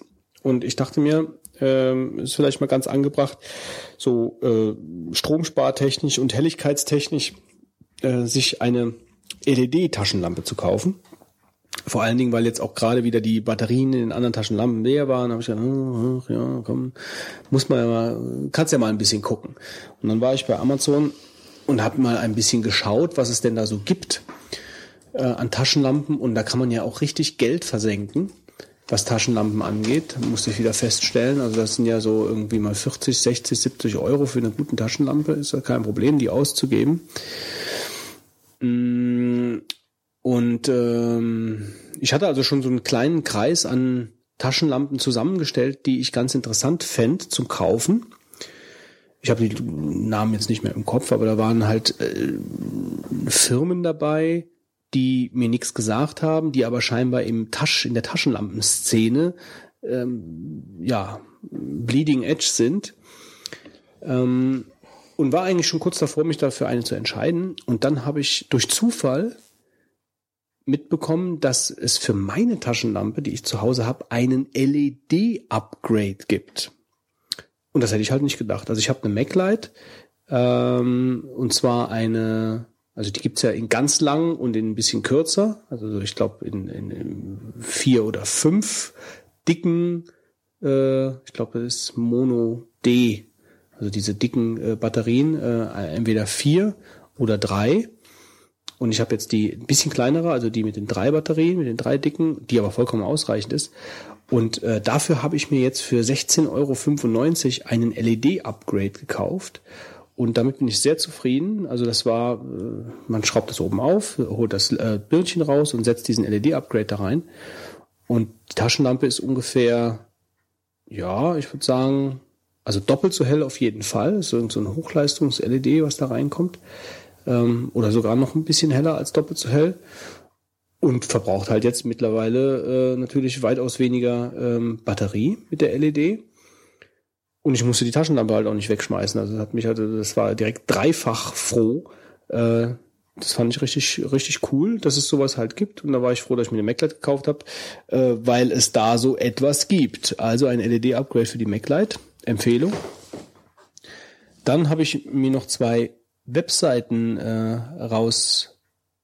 rausgeschrieben, die ich, äh, ich musste das heute alles schreiben hier, weil ich das nicht in die Dropbox legen konnte, beziehungsweise äh, in unseren in unsere Folge direkt schreiben konnte, weil ich ja kein Internet hatte. Also ich habe hier tote Bäume dabei. Und zwar ist das eine Wiki War Monitor. Und da geht es im Endeffekt darum, dass, äh, also es gibt ja so sogenannte Edit Wars in der Wikipedia oder ja grundsätzlich in, in, in, äh, in Wikis, wo also viele Leute zusammen am Rumschreiben sind wird sich halt gerne darüber gestritten, was denn jetzt über ein bestimmtes Thema da steht und was nicht. Das heißt, es werden halt dann immer wieder, man kann das ja mittlerweile alles dann feststellen äh, durch die Revisionstechnik in den Wikis, äh, was jetzt geändert wurde und was hat der geschrieben, was hat der geschrieben, was hat der geschrieben, was schreibe ich jetzt dazu und dann lösche ich das andere wieder raus. Und das hat sich jetzt ein Forscherteam mal vorgeknöpft, diese Edit Wars, ähm, und haben das eben mit so einem, auch mit so einem interaktiven Tool zugänglich gemacht, dass man halt sieht, äh, zu welchen Themen gibt's denn vor allen Dingen Edit Wars, äh, wie manifestieren die sich, wie viele Änderungen gibt es, äh, welche Themen sind alle betroffen, tralala. Und äh, da gibt's zum Beispiel, also in Deutsch, Englisch und französischer Wikipedia sind die meist geändertsten Artikel die zu Jesus und zur Homöopathie. Ähm, ja, also wen, wen sowas interessiert, ich, es wird verlinkt, WikiWar Monitor, äh, sehr interessant, äh, sich das mal anzuschauen, äh, worüber, ich meine, Leute äh, setzen sich nur damit auseinander. Ich habe das einmal mitbekommen, so ein Edit War äh, in der Wikipedia, als es um einen Artikel ging, mit dem ich auch ein bisschen was zu tun habe. Äh, und äh, da geht dann schon die Post ab. Also da wollen sich die Leute einfach ein bisschen profilieren und äh, das typische, diese, diese typische Forumsmentalität. Also da wird dann nachher noch rumgetrollt und es geht eigentlich gar nicht mehr um die Sache. Ähm, und ähm, ja, also ich fand das, die wissenschaftliche Auseinandersetzung damit fand ich eigentlich ganz interessant. Und das andere ist der Mückenatlas. Und zwar, äh, also meine, meine, meine Freundin äh, hat halt sehr äh, zu kämpfen mit Mückenstichen also ich habe eigentlich überhaupt nichts damit zu tun, weil die ganzen Mücken gehen zu ihr. So auch wenn wir draußen sitzen oder so, also die hat da totale Probleme mit, äh, dass die ganzen Mücken äh, auf sie zukommen. Äh, die hat sich jetzt was gekauft, was ihr von äh, unserem Rollenspielmeister empfohlen wurde, Antibrum. Ähm, soll richtig, soll richtig gut sein, richtig gut sein. War auch richtig teuer, der Kram, also ein kleines Fläschchen, irgendwie 13 Euro oder sowas. Ähm, das wird sie jetzt äh, demnächst mal ausprobieren. Antibrum, ich glaube, der Wirkstoff heißt Dreed oder so. Also ist äh, irgendwie scheinbar auch eine Wissenschaft für sich. Auf jeden Fall der Mückenatlas, der ist vom Robert Koch Institut ins Leben gerufen und versucht die Mückenpopulation, also vor allen Dingen die Art der Mücke, der Mücken in Deutschland äh, zu kartografieren. Das heißt also, man soll Mücken, die man auf sanfte Weise umgebracht hat, also zermatschte Mücken nicht, äh, also Mücken, die man, die man äh, noch erkennt und die man noch zuordnen kann, äh, schickt man praktisch dahin, um äh, die dann eben als ja als Teil der Mückenpopulation für das jeweilige Gebiet dann repräsentativ äh, ja dort zu verzeichnen. Und der Mückenatlas zeigt dann eben praktisch, welche Mücken es in welchem Gebiet gibt. Das ist jetzt aber bei uns nicht wirklich viel, oder? Ja, da ist halt, das ist halt auch im Aufbau, das Ding. Kannst du aber hinschicken. Ich glaube, jetzt die wild rum töte Mücken. Ja, die Idee finde ich ziemlich, finde ich ziemlich cool. Ja, das macht schon Sinn, aber. Ja, das sind auf jeden Fall meine Tipps und der, der, äh, der äh, Wolfgang, der hat jetzt noch Den Tastaturkürzel. Ja. Und zwar alle PDFs im Finder markieren und schlichtweg Command und P drücken. Dann werden die nämlich automatisch in diese Warteliste hinzugefügt. Ja, das meinte ich ja vorhin. Also das, das hat schon wieder mit der Warteliste zu tun. Ja, das wird dann automatisch Drag mit and Drop eingesetzt. oder mit ja. diesem Command P. Command P ist natürlich noch eleganter, ähm, aber ist eine gute Funktion. Kannst du denn eigentlich alles, was du im Finder selektiert hast, mit Command P direkt drucken? Ja, Wusste ich auch noch nicht. Das ist aber gut, weil ist eine coole Sache. Das heißt alles, also das schickst du in die Druckerwarteliste.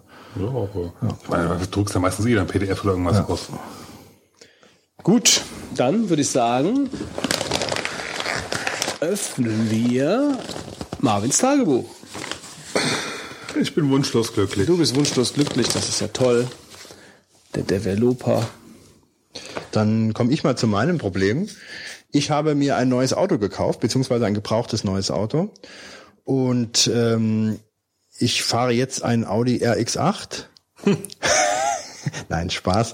Ich fahre nur einen kleinen A3 und ähm, ich habe mir einen A3 gekauft, der ist Baujahr 2011 und da habe ich das Problem, dass ähm, ich mein iPhone nicht anschließen kann, so dass ich ähm, praktisch die Musik vom iPhone oder von Spotify dann über die äh, Soundanlage vom Auto schicken kann. Ja? Beim alten Auto hatte ich das gleiche Problem. Da habe ich dann mir ein Autoradio reingekauft, was dann so ein, äh, was ist das, 3,6 Linkenstecker Anschluss hat. Dann habe ich dann verbunden und konnte das damit nutzen. Und jetzt ist da in dem Audi so ein Chorus äh, Autoradio drin. Und ich habe keine ähm, Augsbuchse, die dort wohl bei Audi ab und zu, der Fitz klatscht in die Hände, ähm, äh, ab und zu dort verbaut wird. ein. Ich will es nicht sehen. Fitz hat eine Mücke gefangen. Und jetzt zeigt er uns, wie er sie zwischen den lebt Fingern zerquetscht hat. Sie lebt noch, guck mal. Ja. Da, mach Ja, aber. sie Sie, kämpft noch. und lebt. Sie lebt noch. Sie hat einen zerquetschten Hintern auf meiner mehr. Hand. Ja. Äh, weg ist sie. Guten Appetit, Fitz. Ähm, ja, also ist halt so, äh, ich krieg, äh, kann da nichts anschließen ähm, und äh, das geht auch nicht über Bluetooth oder ähnliches. Und ich bin dann zur Audi-Werkstatt gefahren, weil ich das ist so das einzige, der einzige Mangel. Ich habe an dem Auto auch so eine Freisprecheinrichtung. Und dann sagte man mir, man kann diese Augsbuchse nachrüsten, was aber ungefähr 700, 800 Euro kosten würde. so habe ich auch gelacht. Ja, Ich wollte nicht irgendwie äh, ja verarscht werden, aber ähm, das äh, habe ich dann gedacht, äh, ich muss doch, habe noch einen Termin, als sie mir das erklärte. So, dann bin ich aber in eine, ja, ich weiß nicht, so eine so eine HiFi-Sound-Geschäft äh, gefahren, die dann auch so verschiedene Sachen in der Richtung Verkaufen von Freisprecheinrichtungen und sowas. Und die schaut, schaut danach und sagt, ja, es gibt eine Lösung. Man kann das über den Sound, äh, über den, den CD-Wechselanschluss des Autoradios an ein Interface anschließen und damit geht das dann auch. Gemacht, getan. Ich habe das eingebaut bekommen Was hat's gekostet? Äh, 170 Euro. Ähm, und dann bin ich nach Hause gefahren, glücklich, konnte mein iPhone anstecken, Musik hören und so. Und dann habe ich gesagt, jetzt musste mal jemand anrufen und dann habe ich gemerkt, die Freisprechanlage, äh, Einrichtung ist blockiert, geht nicht mehr. Ja. Und dann war ich natürlich dann total äh, ja, am Boden zerstört angerufen und dann war das Ergebnis, dass er meinte, ja, es gibt wohl Modelle, da, da hakt das Ganze und ich könnte ja vorbeikommen, das wieder ausbauen lassen, kriege ich mein Geld zurück, ja. Und alternative Lösung haben sie nicht. Und jetzt stehe ich da echt, äh, dass ich das Ding wieder ausbauen lassen muss, wobei ich Musik hören schon fast über meine Freisprecheinrichtung stelle, wobei Freisprechen ist schon super. Also muss ich schon sagen, das ist echt total der Luxus, äh, weil du dann echt total frei äh, telefonieren kannst im Auto. allem legal. Legal auch, genau, ja. Ähm, und dann äh, habe ich dann jetzt demnächst den Ausbautermin und muss mir echt Gedanken machen, wie ich dieses beschissene iPhone in, äh, in die Soundanlage vom Auto reinsetze, Das ohne beschissene da. iPhone, ja? Ja, das. Kauf dir ein Android, vielleicht es klappt's ist, damit. es ist ehrlich gesagt das, der, der beschissene Audi, aber nicht das beschissene iPhone. Ähm, wie kann man denn im Baujahr 2011 noch ein Auto herstellen, was nicht irgendwie die einfache, heute noch. Äh, äh, diese Anschlussmöglichkeit hat, ohne Bauen die Probleme? heute alle noch. Du hast ja die Anschlussmöglichkeit, du musst nur 800 Euro ausgeben. Ja. So sieht's aus. Musst so du denn, aus. äh, Audi. ist das ein spezielles Systemradio oder ist das halt so, ein- so ein DIN? Nee, ist kein Ding. Die Audi haben ja ganz oft diese doppelte Breite. Das ist dann so ein äh, doppelte Größe von einem normalen flachen Autoradio. Ich meine, ich könnte mir jetzt ein anderes Autoradio da reinbauen. Das ist aber das Problem, dann kriegst du so komische Blenden, um dann diesen riesigen Schacht abzudecken, was total äh, fürchterlich Gibt aussieht. aber auch äh, Radios, die das auch ausnutzen. Ja, also das werde ich echt mal schauen. Das, das Also das ist nämlich eine Sache, das hat mich auch immer gestört und ich habe bei mir auch immer ein, äh, extra ein Radio gekauft, was halt ähm, Anschlussmöglichkeiten. Anschlussmöglichkeiten hat fürs Auto. Ja, das nervt mich total jetzt. Dann kann ich schon wieder zu der fürchterlich. Wechsel. Selbst die, die, die es wirklich können, ja, also sind immer noch zwei iPhone-Generationen hinten dran, ja. Mhm. Also das, da tut sich auch nichts. Ich bin mal, ich, deswegen, ich hoffe, es soll ja jetzt äh, iPhone in the car, also, also iPhone in the car. iOS in the car soll es ja geben, ja. Und ich hoffe, dass dann endlich mal was Vernünftiges da passiert, dass du da wirklich dann auch mal ein bisschen was tun kannst, weil im Moment ist das noch fürchterlich. Ja, also ich bin verwundert wirklich, dass das so große Hürden hat, äh, wenn man das nachrüsten will, weil doch mittlerweile das Bedürfnis, ähm, das Mobilfunkgeräte anzuschließen, doch recht hoch ist. Und im Jahre 2011 hätte ich nicht erwartet, dass das noch immer so ein Thema ist und ich jetzt hier dieses Gerät ausbauen lassen kann und mir wieder eine neue Lösung äh, überlegen kann und äh, ja, und dann auch, ähm, welche Preise da so im Raum stehen, nur um das anzuschließen. Das ist schon, das ist mein Marvin, der noch nicht endet, ehrlich gesagt. Vielleicht werde ich mal berichten, wie das denn ausgeht. So, Götz. Ähm, meine beiden Marvins, also der eine Marvin, ich habe ja vor zwei Jahren ein neues Fahrrad gekauft. Ein weißes Mountainbike, was mir sehr gut gefällt, muss ich sagen. Ähm, das habe ich mir hier vor Ort bei einem, bei einem Fachhändler gekauft, ähm, mit dem ich auch sehr zufrieden war. Also ich bin extra hier dann zum Fachhändler gegangen, weil so ausmessen und äh, welches Fahrrad passt zu mir etc. Ähm, allerdings war ich von Anfang an mit dem Sattel nicht froh. Äh, und er hatte mir damals schon gesagt, ah ja, fahr mal ein bisschen, dann guckst du dir mal an, äh, wie du damit klarkommst und dann kannst du dir ja immer noch einen anderen Sattel holen. Das sind jetzt mittlerweile zwei Jahre ins Land gegangen und jetzt, äh, weil ich mir vorgenommen habe, jetzt mehr Fahrrad zu fahren, äh, im letzten Rest vom Jahr auf jeden Fall, ähm, wollte ich mir jetzt einen neuen Sattel für das Mountainbike besorgen und bin dann wieder zu dem Fachhändler hin und habe mir ähm, also er hatte mir angeboten, er hat ein paar, ein paar Sättel, nee, ein paar Sattel da.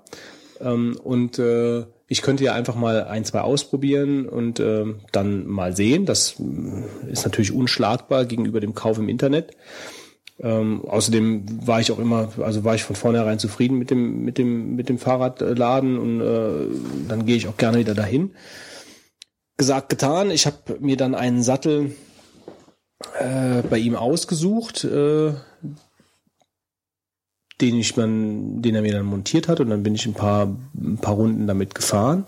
Äh, Er hatte dann, er hat mir dann äh, auch angeboten, dass ich den Sattel einfach mitnehmen könnte, um einfach mal zwei Wochen damit zu fahren und wenn ich ihn dann behalten wollte, dann äh, soll ich ihn einfach dann äh, bezahlen. Also die Rechnung überweisen. Also er hatte mir die Rechnung schon mitgegeben. Bis dahin alles super. Ja, alles gut, war zufrieden. Äh, die Auswahl an Satteln hätte größer sein können, aber ich war mit dem, den er mir da, also er hat mir zwei, zwei montiert und äh, der eine, den fand ich gut, keine Frage, äh, den ich dann auch mitgenommen hatte.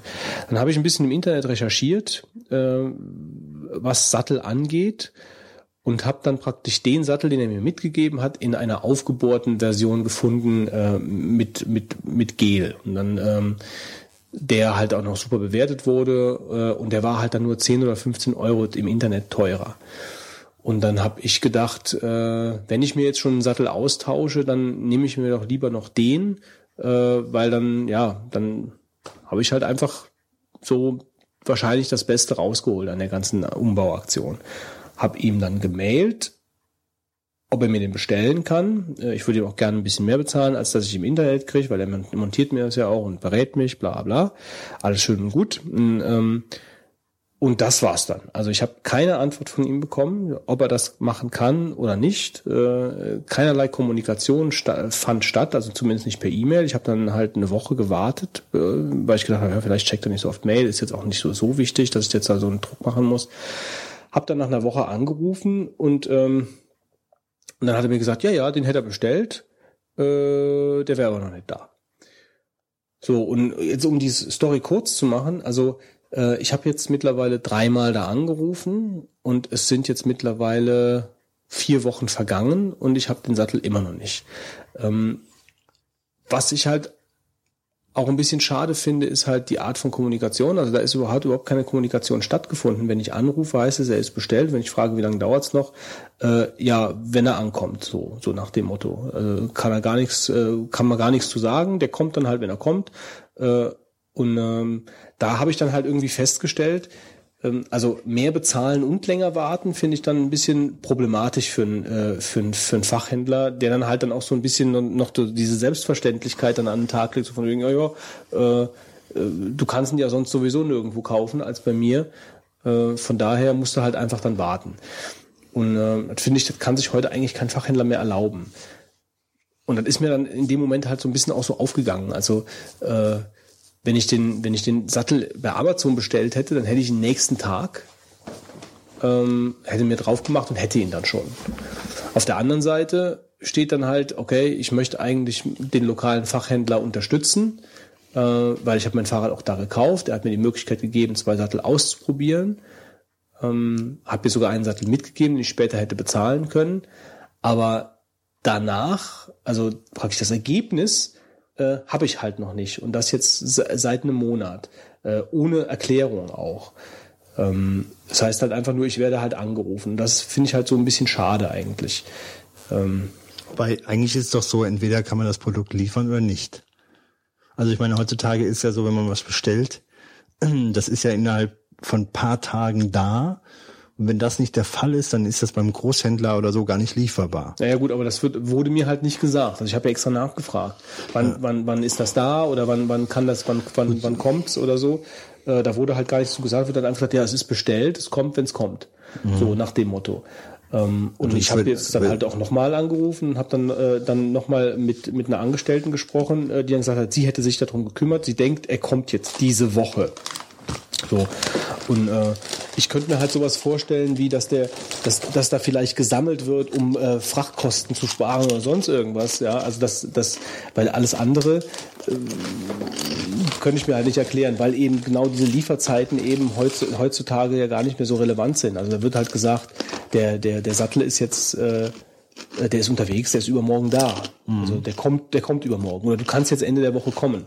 Ja. So hieß es ja auch am Anfang. Äh, dann, als ich, als, als ich dann angerufen habe, wie sieht das aus mit dem Sattel? Ja, ja, der, der kommt. Äh, kannst du, kannst du dann montieren lassen. Ja, aber wenn ich dann nicht angerufen hätte, dann wäre ich da umsonst hingefahren. Den Sattel, die Bezeichnung kennst du aber des ja. Sattels. Ja, ja. Aber ich würde jetzt hingehen und sagen, es wartest einen Monat. Ja. Der Sommer ist ja irgendwann rum. Ja, ja, das habe ich ja gemacht. Und wenn jetzt nicht innerhalb von. Das habe ich ja gemacht. Und das habe ich gemacht. So, und dann, äh, es hieß ja jetzt irgendwie, der kommt jetzt diese Woche. Mhm. Und äh, da habe ich gesagt, ah, ja gut, dann warte ich noch die Woche, dann komme ich am, dann komme ich am Freitag. Ja, ich rufe dich dann an, wenn der da ist.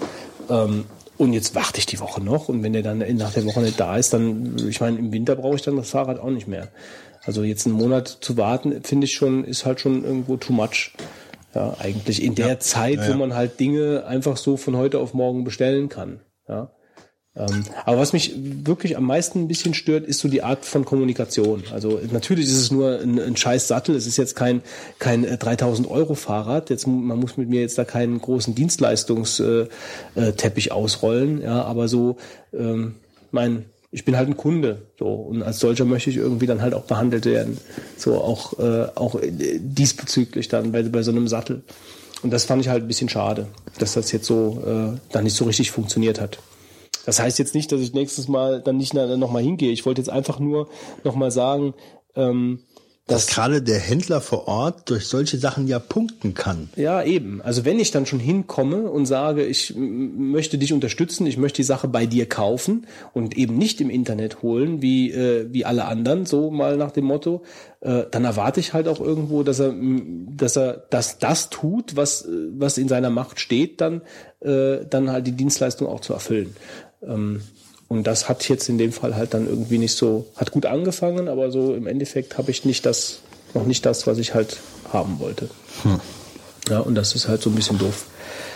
Ähm, ja, und das andere äh, am Marvin ist eigentlich nur eine Kleinigkeit. Äh, in Vorschau, Vorschau hat eine sehr gute Funktion und zwar um Fotos äh, so in so einem Batch-Prozess zu verkleinern. Also das heißt, man, man, man geht in den Finder, äh, markiert 20 Fotos, rechte Maustaste, öffne den Vorschau und jetzt kann ich dann einfach alle Fotos dann markieren in der Seitenleiste, kann auf Werkzeuge gehen, Größenveränderung, kann dann sagen, okay, mach mir jetzt diese 3000x äh, pixelbreiten Fotos äh, auf alle auf 1024 und dann macht er das auch, kein Problem.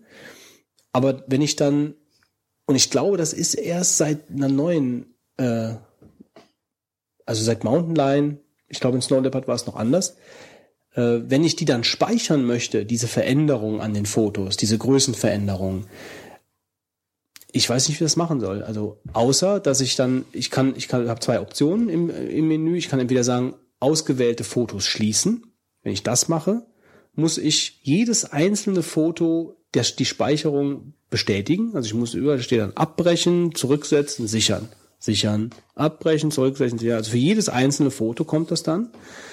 Ähm, oder ich kann das Fenster einfach zumachen. Dann fragt er mich halt, möchtest du sichern? Dann kommt genau das Gleiche. Also ich muss jedes Foto bestätigen. Und ich Also kann mich ohne, erinnern, Ohne es zu wissen, aber hast, du- hast du mal probiert, Shift oder Alt dabei zu drücken?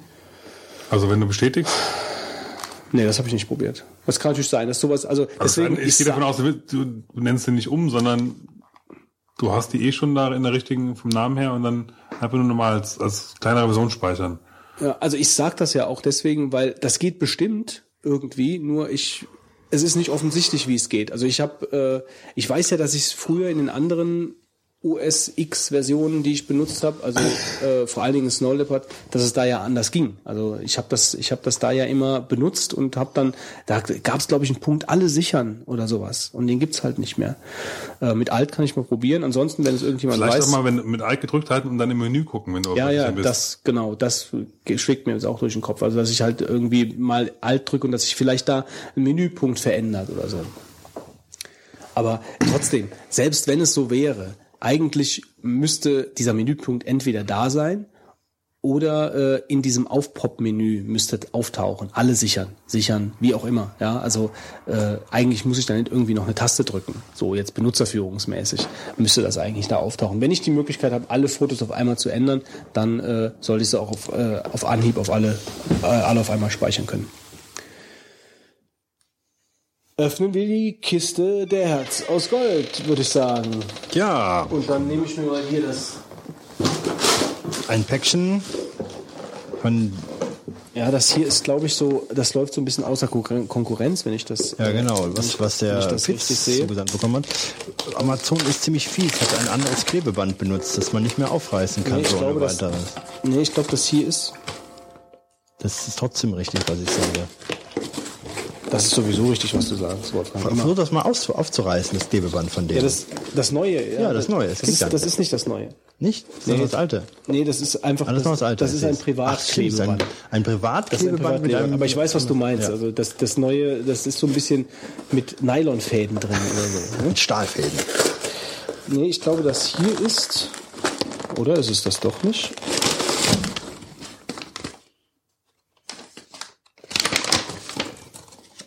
Sieht nach viel Text aus. Ähm, und zwar war es das, es hat jemand an, uns angeschrieben, wer denn den äh, Joystick auf der Wunschliste hat. Und, Controller äh, war das, ne? X- Xbox Controller. der Xbox-Controller, genau. Und den hatte ich draufgestellt, weil ich irgendwann mal mit dem Riesling-Dealer, mit dem Achim, mal irgendwann äh, FIFA spielen möchte. Und äh, dann hatte er geschrieben, und dafür brauche ich ja zwei, aber ich habe einen mal draufgesetzt. Und er äh, hat dann geschrieben, er hätte noch einen und den würde er mir gerne, also den würde er demjenigen gerne schicken, der auf der äh, Wunschliste den anderen draufgesetzt hat. Und da habe ich mich natürlich direkt gemeldet, das ist der Christian. Und der hat jetzt diesen ähm, Soll ich mal vorlesen? Ich hätte das jetzt vorgelesen. Wenn du mir das Ding jetzt wegreißt und es vorlesen so möchtest, viel dann, dann äh, lies es. Lies es Hallo vor. ihr. Mein Beitrag für eine spaßvolle Freizeit befindet sich im Paket. Der mit den Bienen spricht, zeigte mir den Weg zur Playstation. Das bin ich anscheinend. Mein PC ist nach langem Überlegen verkauft an die Rentner von nebenan. Mit dem Xbox-Controller wussten sie allerdings nichts anzufangen und wollten ihn partout nicht annehmen. Mein Hinweis auf viele Stunden erfüllte Freizeit mit einem Joypad erntete spektische, spektische Blicke. Was sind denn spektische Blicke? Was ist, wenn du zu viele Peppis isst? Ja, ein Xbox-Controller steht auf eurer Wunschliste und daher ist nur einer von euch der Glückliche. Viel Spaß mit dem Teil. Das bin ich, Christian. Vielen Dank. Noch ein Satz zum Thema, wie ich euren Podcast konsumiere. Ausnahmslos auf dem Fahrrad zur Arbeit. Morgens an der Ruhr habe ich bereits den ein oder anderen Angler durch lautes Lachen aufgeschreckt. Und ihr seid schuld. Viele Grüße, Christian aus Mülheim an der Ruhr. Twitter und app.net at Teichstecher. Aha. So hast du jetzt wirklich jeden einzelnen Krümel aus dem Paket rausgeholt. So, hier ist noch eine Batterie mit drin gewesen und ein Tütchen. In schönem. Pink. In schönem Pink. Ach, da ist noch die andere Batterie drin. Eine Tüte mit alles Liebe. Ich, ich schenke dir die leere Tüte, Wolfgang. Und ich schenke sie dem Fitz. Ich will sie aber nicht von dir. So, behalte. Fitz, du könntest da schöne Sachen reintun. Du auch. Ja, aber ist auf jeden Fall super. Der sieht aus Passt wie das neu. deinem, naja. Der sieht aus wie neu und äh, ist so ein, Xbox, ein Original Xbox-Controller. Mit dem ich dann hoffentlich, wenn irgendwann mal der andere Controller noch geshoppt wird äh, und ich dann halt noch das FIFA 13 dann irgendwann hab, ähm, Du mal, willst aber am, am PC zocken, ne? ja, mal ordentlich. Ja, ich habe ja keine PlayStation 3. Deswegen, nee, Playstation geht sowieso nicht. Ja, und ich habe auch keine Xbox so. Also, ähm, ja. Hoffentlich So ist das aus. irgendwann mal der Fall. So, weiter geht's. Wolfgang. Ja, gib mir mal ein Bäckchen. Oh, ja, komm, ich komm nicht dran. Oh, komm, her, her. Wieso legst du die auch so weit weg? Ihr bringt euch beide noch um, glaube ich. komm, jetzt. So, ich fange schon mal an, während die beiden sich hier irgendwie um, um die Pakete kloppen. Oh, ich glaube, das ist für ein Götz. Oh, was denn? Die Big Bang Theory. Na also, endlich die dritte. Genau, die dritte Staffel. Sehr fein. Ich kann endlich weiter gucken. Und zwar mit folgendem Text von Tobias. Hallo, vielen Dank für die vielen vergnüglichen Stunden mit eurem Podcast. Viele Grüße, Tobias. Sehr schön, schnell und einfach. So. Perfekt, astrein. Vielen Dank, Tobias. Ich freue mich da sehr drüber. Ich habe ja letzte, letztes Mal die vierte Staffel geschenkt bekommen. Ich muss natürlich erstmal die dritte Staffel sehen, bevor ich die vierte Staffel gucken kann. Und das kann ich jetzt dank dir tun. Dann habe ich jetzt hier eine ähm, Musik-CD von Sass. Oh, das für mich. Und zwar ähm, schreibt hier der Dirk R. Punkt. Moin, euch drei aus dem hohen Norden der Republik. Vielen Dank für manch erfreuliche Stunde mit eurem Podcast. Happy Hacking Dirk. Den Dirk kennen wir ganz gut. Ja, das dürfte unser äh, Security. 42. Folge. Genau, das ist unser Security-Dirk. Auch ein guter Deep Thought. Dank. Ja, das war eine schöne Und zwar, Sass ist eine französische Künstlerin und äh, die macht äh, ein bisschen Jazz, ein bisschen, ja, so die Richtung, aber Ist sehr auch schöne Musik. sehr angesagt momentan. Und die hat auch ein neues Album rausgebracht. Das ist, glaube ich, nicht das ganz neue, was du dir bestellt hast. älter, aber Je, Je veux ist eigentlich so der Ja. bekannte Song und den, ich mag den super. Also mag, mag den super, ist auch tolles Deutsch. Frauen, die Je veux singen, ist Je sowieso, veux. ist sowieso, Je veux, ist schon cool. Wenn der Fitz Besuch kriegt, dann macht er Je veux an. So, was haben wir denn hier als nächstes? Das ist irgendwas, was mir nichts sagt. Das ist also Mach's nicht kaputt, wenn es für mich wäre. Es ist nicht für mich. Es ist, Es ist, äh, es ist ein Comic. das ist für mich. Steam Noir, das Kupferherz 1. Ja. Bester Comic National 2012. Ein zerbrochener Planet. Schollen, die im Äther treiben. Maschinen mit Seelen und Menschen ohne Skrupel. Dampfkraft, groteske Maschinentechnik und übernatürliche Phänomene. Und über all dem eine geheimnisvolle Toteninsel, die die Welt der Lebenden heimsucht. Das ist für Fitz. Ich wollte sagen, Fitz, wohin begibst du dich denn da? Naja, kraust es dir nachts im Bett, wenn du dir so Sachen einfallen. Ein Gruß von Achim. Hallo Wogon, vielen Dank für die vielen Stunden Audioberieselung mit eurer einzigartigen Melange aus Information, Nichtwissen und unfreiwilliger Komik. Wie unfreiwillig, hast du eine Ahnung? Das ist in langen Redaktionssitzungen alles vorher geplant. Gags sind vorgeschrieben. Viel Spaß mit dem schönen Comic von Taktiktafel. Oh, die Taktiktafel. Schon lange nichts mehr von ihr gehört. Ja, ich hoffe, die Taktiktafel sehen wir dann auch auf dem Super Donkey Day. Genau. Das hört sich so an, als hätte die Taktiktafel einiges zu erwarten. Und zwar, noch mal ganz, vielleicht noch ganz kurz zum Ja, Comic. gerne. Mach mal auf, ich will den mal sehen. Ja, das, also das Kupferherz ist, äh, ich glaube, eine dreibandige Folge und äh, die kommen halt jetzt nach und nach raus. Ich glaube, das dritte ist, glaube ich, auch gerade rausgekommen, wenn ich das richtig in Erinnerung habe. Und da habe ich jetzt wieder was zum demnächst auf die Wunschliste zu stellen. Im nächsten. Kupferherz 2. Ein verpacktes Geschenk packt der Wolfgang da aus. Zwei verpackte Pack Geschenke. du mal gerade aus, ich muss ja noch nebenbei ein bisschen schreiben. Okay. So, zwei schöne verpackte Päckchen. Vielen Dank und weiter so. Sebastian steht hier drauf. Sehr hübsch verpackt von Amazon. Im Standard Bleu. Muss man ihn lassen, also. Vermutlich wird das zweite dann auch von Sebastian sein. Nein. Sieht er von Katan das schnelle Kartenspiel Das dürfte für den Fitz sein? das Kartenspiel bestellt? Nee. Dann ist es für den Marc. aber nee, ich glaube, das ist nicht für mich. Also es ist, äh, müsste dann für Marc Für sein. den Marc. Perfekt. Schön für den Marc. So, dann haben wir hier noch was. Also das muss ich nochmal abgleichen mit Marc, ob der das draufgestellt hat. Ich bin mir jetzt nicht 100% sicher. So, und dann hier ist noch das andere. Da steht drauf. Vielen Dank und weiter so, Sebastian. Okay. Ah, ganz überraschend. Das ist, Wie glaub ich, sieht er das schnelle Kartenspiel? Das, 100 Spielkarten ist wahrscheinlich dann für zwei Personen, oder? lass es mal hier. Ich weiß, Zwei bis das ist vier. Wobei, wir sehen, wir sehen uns am Freitag, ne? Ja. Ja. Hurra! Ich Soll habe ich es mitnehmen oder hier lassen? Und dann nimmst du mal wieder mit. Dann kann ich es nicht vergessen.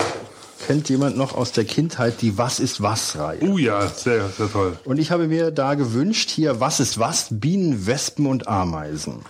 Und das ist so ein, eigentlich, eigentlich für Kinder, aber äh, letztlich ganz toll aufgemachtes Buch, äh, wo halt ähm, die, sag ich mal, Staatenbildung und ähm, Produktion von also wie die Völker miteinander, ähm, sag ich mal, sich organisieren, leben, äh, dargestellt wird. Und diese Was ist was Reihe fand ich ganz gut und ich erinnere mich, dass ich dieses Buch mal als kleines Kind in der Bücherei gesehen hatte. Und ähm, ja, Was ist was fand ich immer ganz toll. Da gab es ja damals, glaube ich, auch einen Comic, äh, also einen, einen Zeichentrickfilm, eine Zeichentrickserie von Was ist was. Und ähm, Was ist was? Was ist was? Ja. Wieso, weshalb, warum? Das meinst du, Das ne? äh, weiß ich nicht, ob das so war dann. Aber das ist hier ähm, für, ähm, für Basics, sage ich Ja. mal. Ähm, Schick. Aus dem Was ist was Reihe Band 19. Herzlichen Dank, Sebastian. Du machst mir eine große Freude. Und damit sind wir schon am Ende. Ja, ich würde sagen, stopp. Ähm, wer denn Interesse hat, uns noch was zu schicken, ich glaube, wir haben nur noch ein Päckchen. ja, wir sind noch gar nicht fertig. haben wir noch was? Nee, wir haben aber noch was für die Hörer. Ach so. Ja. Also wir haben ja noch, wir hatten ja letztes Mal Pirates in der Mac-Version und FIFA Fußballmanager 12 äh, als Windows. Äh, unter den ganzen Einsendungen, Fitz, würde ich sagen, greifst du jetzt mal einen raus, der die Mac-Version von Pirates, Sid Meier's Pirates, ein absoluter Klassiker, gewonnen hat. Und zwar ist das der Christian Timmer. Hallo Christian, viel Spaß damit. Ich werde euch eure Kontaktdaten vermitteln. Ihr könnt euch dann demnächst unterhalten und kriegst dann vielleicht auch ein, FIFA, äh, ein Pirates Gold Spiel. Ja, schick mir, schick mir einfach seine Adresse. Ich überlege da, ich, ich weiß, überleg- weiß nicht, ob die Adresse, aber ich gebe die E-Mail schicke ich dir weiter und dann Ja, wenn, die, das ja Adre- wenn du die Adresse nicht hast, ja. Also, Ich weiß es nicht, ob die drin steht, keine Ahnung. Muss ja, okay, also auf jeden Fall haben wir da einen Gewinner. Ähm, ist, äh, ist ein absoluter Klassiker, damit kann man nichts verkehrt machen, wenn man da ein paar Stunden reinsteckt. Und für FIFA, Fußballmanager, wen nehmen wir da? Und zwar den Matthias Walter. Matthias Walter. Herzlichen Glückwunsch. Ich hoffe, du hast mehr Spaß damit als ich, weil bei mir, ich hatte, ja, ich hatte, ich hatte, habe ja gesagt, ich habe da nicht so viel Spaß mit gehabt, weil das, obwohl das super getestet wurde, also das, oh, da kommt eine weiße Motte ins Zimmer. Eine Albino-Motte. die Albino-Motte. Ähm, das war für mich halt so ein bisschen, also ich habe mir ein bisschen was anderes darunter vorgestellt an den Fußballmanager. Ähm, aber ich kann mir schon sehr vorstellen, dass man da viel Spaß mit haben kann. Ähm, vielleicht kann er ja mal ein bisschen was in die Shownotes, Quatsch, in die Shownotes, in die Kommentare schreiben. Ähm, ja, gut, ja. In Sachen, ähm, Moment, ich muss gerade was aufschreiben in Sachen Wunschliste sieht's ein bisschen jetzt die Lager sind geleert. Ja, Ja, die, die, Lager sind, wir haben keinen die, Vorratwerk, ich glaube noch ein, ein kleines Amazon-Päckchen. Also äh, wir können die Rubrik gerne nächstes Mal aussetzen, wenn wir nichts kriegen. Sollte aber jemand äh, uns eine Freude machen wollen, kann man über unsere Webseite www.die-3-vogonen.de unsere Wunschliste bei Amazon Rechts einsehen. ist so ein ein bisschen über zu fast zu übersehender Knopf, ja, äh, da ähm, der ist schwer zu finden. Da müsst ihr genau gucken und äh, da könnt ihr draufklicken und dann kommt er halt zu zu der Wunschliste. Äh, und wenn euch da irgendwie was Nettes in die Arme fällt, was ihr euch, was ihr uns kredenzen möchtet, dann gerne. Ähm, heute ist für die Hörer leider nichts dabei, äh, weil ich es einfach vergessen habe. Äh, nächstes Mal wieder. Ja, herzlichen Dank nochmal an alle Spender und ähm, wir kommen dann langsam Zur Rohrpost. zur Rohrpost. Genau. Ähm, eigentlich ist gar nicht so viel eingegangen, bis auf einen Audiokommentar. Ja, vom, Wie wird er denn nun ausgesprochen? ich weiß nicht. Wir wissen Ach, Pirat? Nachpirat. Ja. Der, der Mann, der vogonischer Dichtkunst aller, alle Ehre erweist. Genau, also ähm, Achtung, Feuer frei. Ich muss gerade noch den Player Genau. öffnen. So, da. Nicht zu das Werk so dermaßen überschwänglich gelobt habt, dass jetzt noch Spuren einer hierdurch entstandenen Verlegenheitsröte mein Gesicht zieren, habe ich beschlossen, ein weiteres Mal literarisch tätig zu werden. Wie ihr vielleicht ansatzweise erkennen konntet, war die Vorlage meines letzten Gedichtes die Posse Max und Moritz von Wilhelm Busch. Dieses Mal habe ich mich an den Dichterfürst persönlich gewagt. Die Rede ist natürlich von Goethe. Solltet ihr ein Lieblingsgedicht haben, das ihr gerne in literarischer Reimform vogonisiert haben möchtet, sagt einfach Bescheid. Ich werde mein Bestes tun, diesem Wunsch zeitnah nachzukommen. Ich hoffe, ich kann mich auf diese Art und Weise für die vielen Stunden hochwertiger Unterhaltung erkenntlich zeigen. Und nun viel Spaß. Wer castet so spät durch Nacht und Wind, wenn das nicht drei Vogonen sind? Sie haben die iPhones wohl im Arm, sie fassen sie sicher, sie halten sie warm. Mein Fitz, was birgst du so bang dein Gesicht? Siehst Wolfgang du den Hausmeister nicht? Mit Android, iOS größtem Feind. Ach Fitz, es ist doch nicht bös gemeint. Du lieber Fitz, komm, geh mit mir. Gar schöne Spiele spiel ich mit dir. Manch bunte Icons hab ich am Start. Mein System ist offen und kommt grad erst in Fahrt. Ach Wolfgang, ach Götz, und höret ihr nicht, was Hausmeister mir leise verspricht? Sei ruhig, oh bleibe ruhig, mein Fitz. Ganz sicher macht er nur einen Witz. Willst, feiner Knabe, du mit mir gehen? Dein Google-Account kannst du warten schön. Hier kannst du in Ruhe programmieren und auch WhatsApp kannst du installieren. Ach Wolfgang, ach Götz, und seht ihr nicht dort Hausmeisters Jellybean am düsteren Ort? Ach Pfitz, ach Pfitz, wir sehen es genau. Es scheint wie ein iPhone 3G so grau. Ich will dich, mich reizt deine schöne Gestalt. Und bist du nicht willig, so brauch ich Gewalt. O Wolfgang, o Götz, jetzt nimmt er's mir weg. Hausmeister Jaybreakt mit garstigem Heck. Den Vogonen grauset's, sie reden geschwind, obwohl sie jetzt schon bei acht Stunden sind. Mit Mühe und Not hält auch Pfitz sich ran, doch in seinen Händen ein HTC One. Fertig. Ja. Darfst du da aufmachen. Ja, vielen Dank. Jetzt, jetzt wissen wir, wie, wie ihr euch fühlen müsst, wenn wir reden. Wer seine, wer seine, wer sein Lieblingsgedicht vogonisiert haben möchte, ja, das ist jetzt die neue Marktlücke, der schreibt bitte an vogonische Dichthunds at die drei vogonen.de. Ähm, und dann werden wir mal sehen, äh, was da demnächst alles Da äh, geht noch kommen was. wird. Da geht noch was. Da Ja. geht auf jeden Da geht Fall doch noch was. So, war's das jetzt, Fitz? Von, von mir aus ja. Sonst kamen eigentlich nur Teilnehmer fürs Gewinnspiel eigentlich primär rein. Wie gesagt, äh, Dafür jetzt immer wir, noch ein bisschen Probleme mit dem Download. Aber das sollte ja mittlerweile behoben sein. Es gibt jetzt auch, ähm, wenn die Folge veröffentlicht wird, rechts einen Link zu der dankenswerterweise von Pirate zusammengestellten Deep Thought Wunsch, äh, Wunschliste sage ich schon, Deep Thought ähm, Liste der ganzen Folgen. Und ähm, wer da ein spezielles Thema sucht, der kann dort dann leicht über die Liste zu der entsprechenden Folge kommen. Nochmal vielen, vielen Dank für die Zusammenstellung. Dann bedanke ich mich bei dem Mann mit der Alkoholleber und dem Kupferherz. Dem Fitz. Ich bedanke mich bei unserem Guitar Hero, dem Wolfgang. Und ich bedanke mich bei dem Mann, der aus einem fahrenden Mercedes erbricht, dem Götz. Macht's gut. Bis dann. Ciao. Und gute Nacht. Gute Nacht.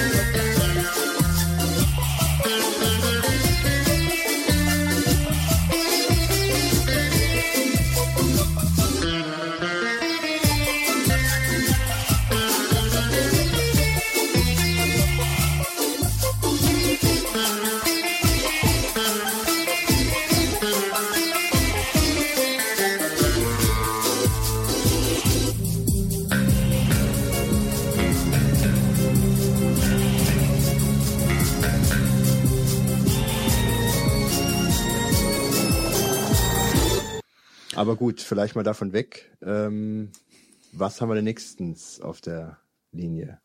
Ja, das werden wir dann im nächsten Podcast erfahren, würde ich sagen. Also ähm, ich denke mal, wir beschließen die ganze Geschichte jetzt mal. Wir sind jetzt bei unserer Stunde angekommen. Man merkt das, man merkt das gar nicht so, wie sich das, wie, wie, wie die Zeit davon galoppiert. Aber ich denke mal, wir können uns noch ein paar Themen aufbewahren und äh, vielleicht, wenn was regelmäßig klappt, wenn es regelmäßig klappt, dass wir uns nächste Woche halt wieder hören und äh, ja, Okay, Ja, vielen Dank. dann bis dann.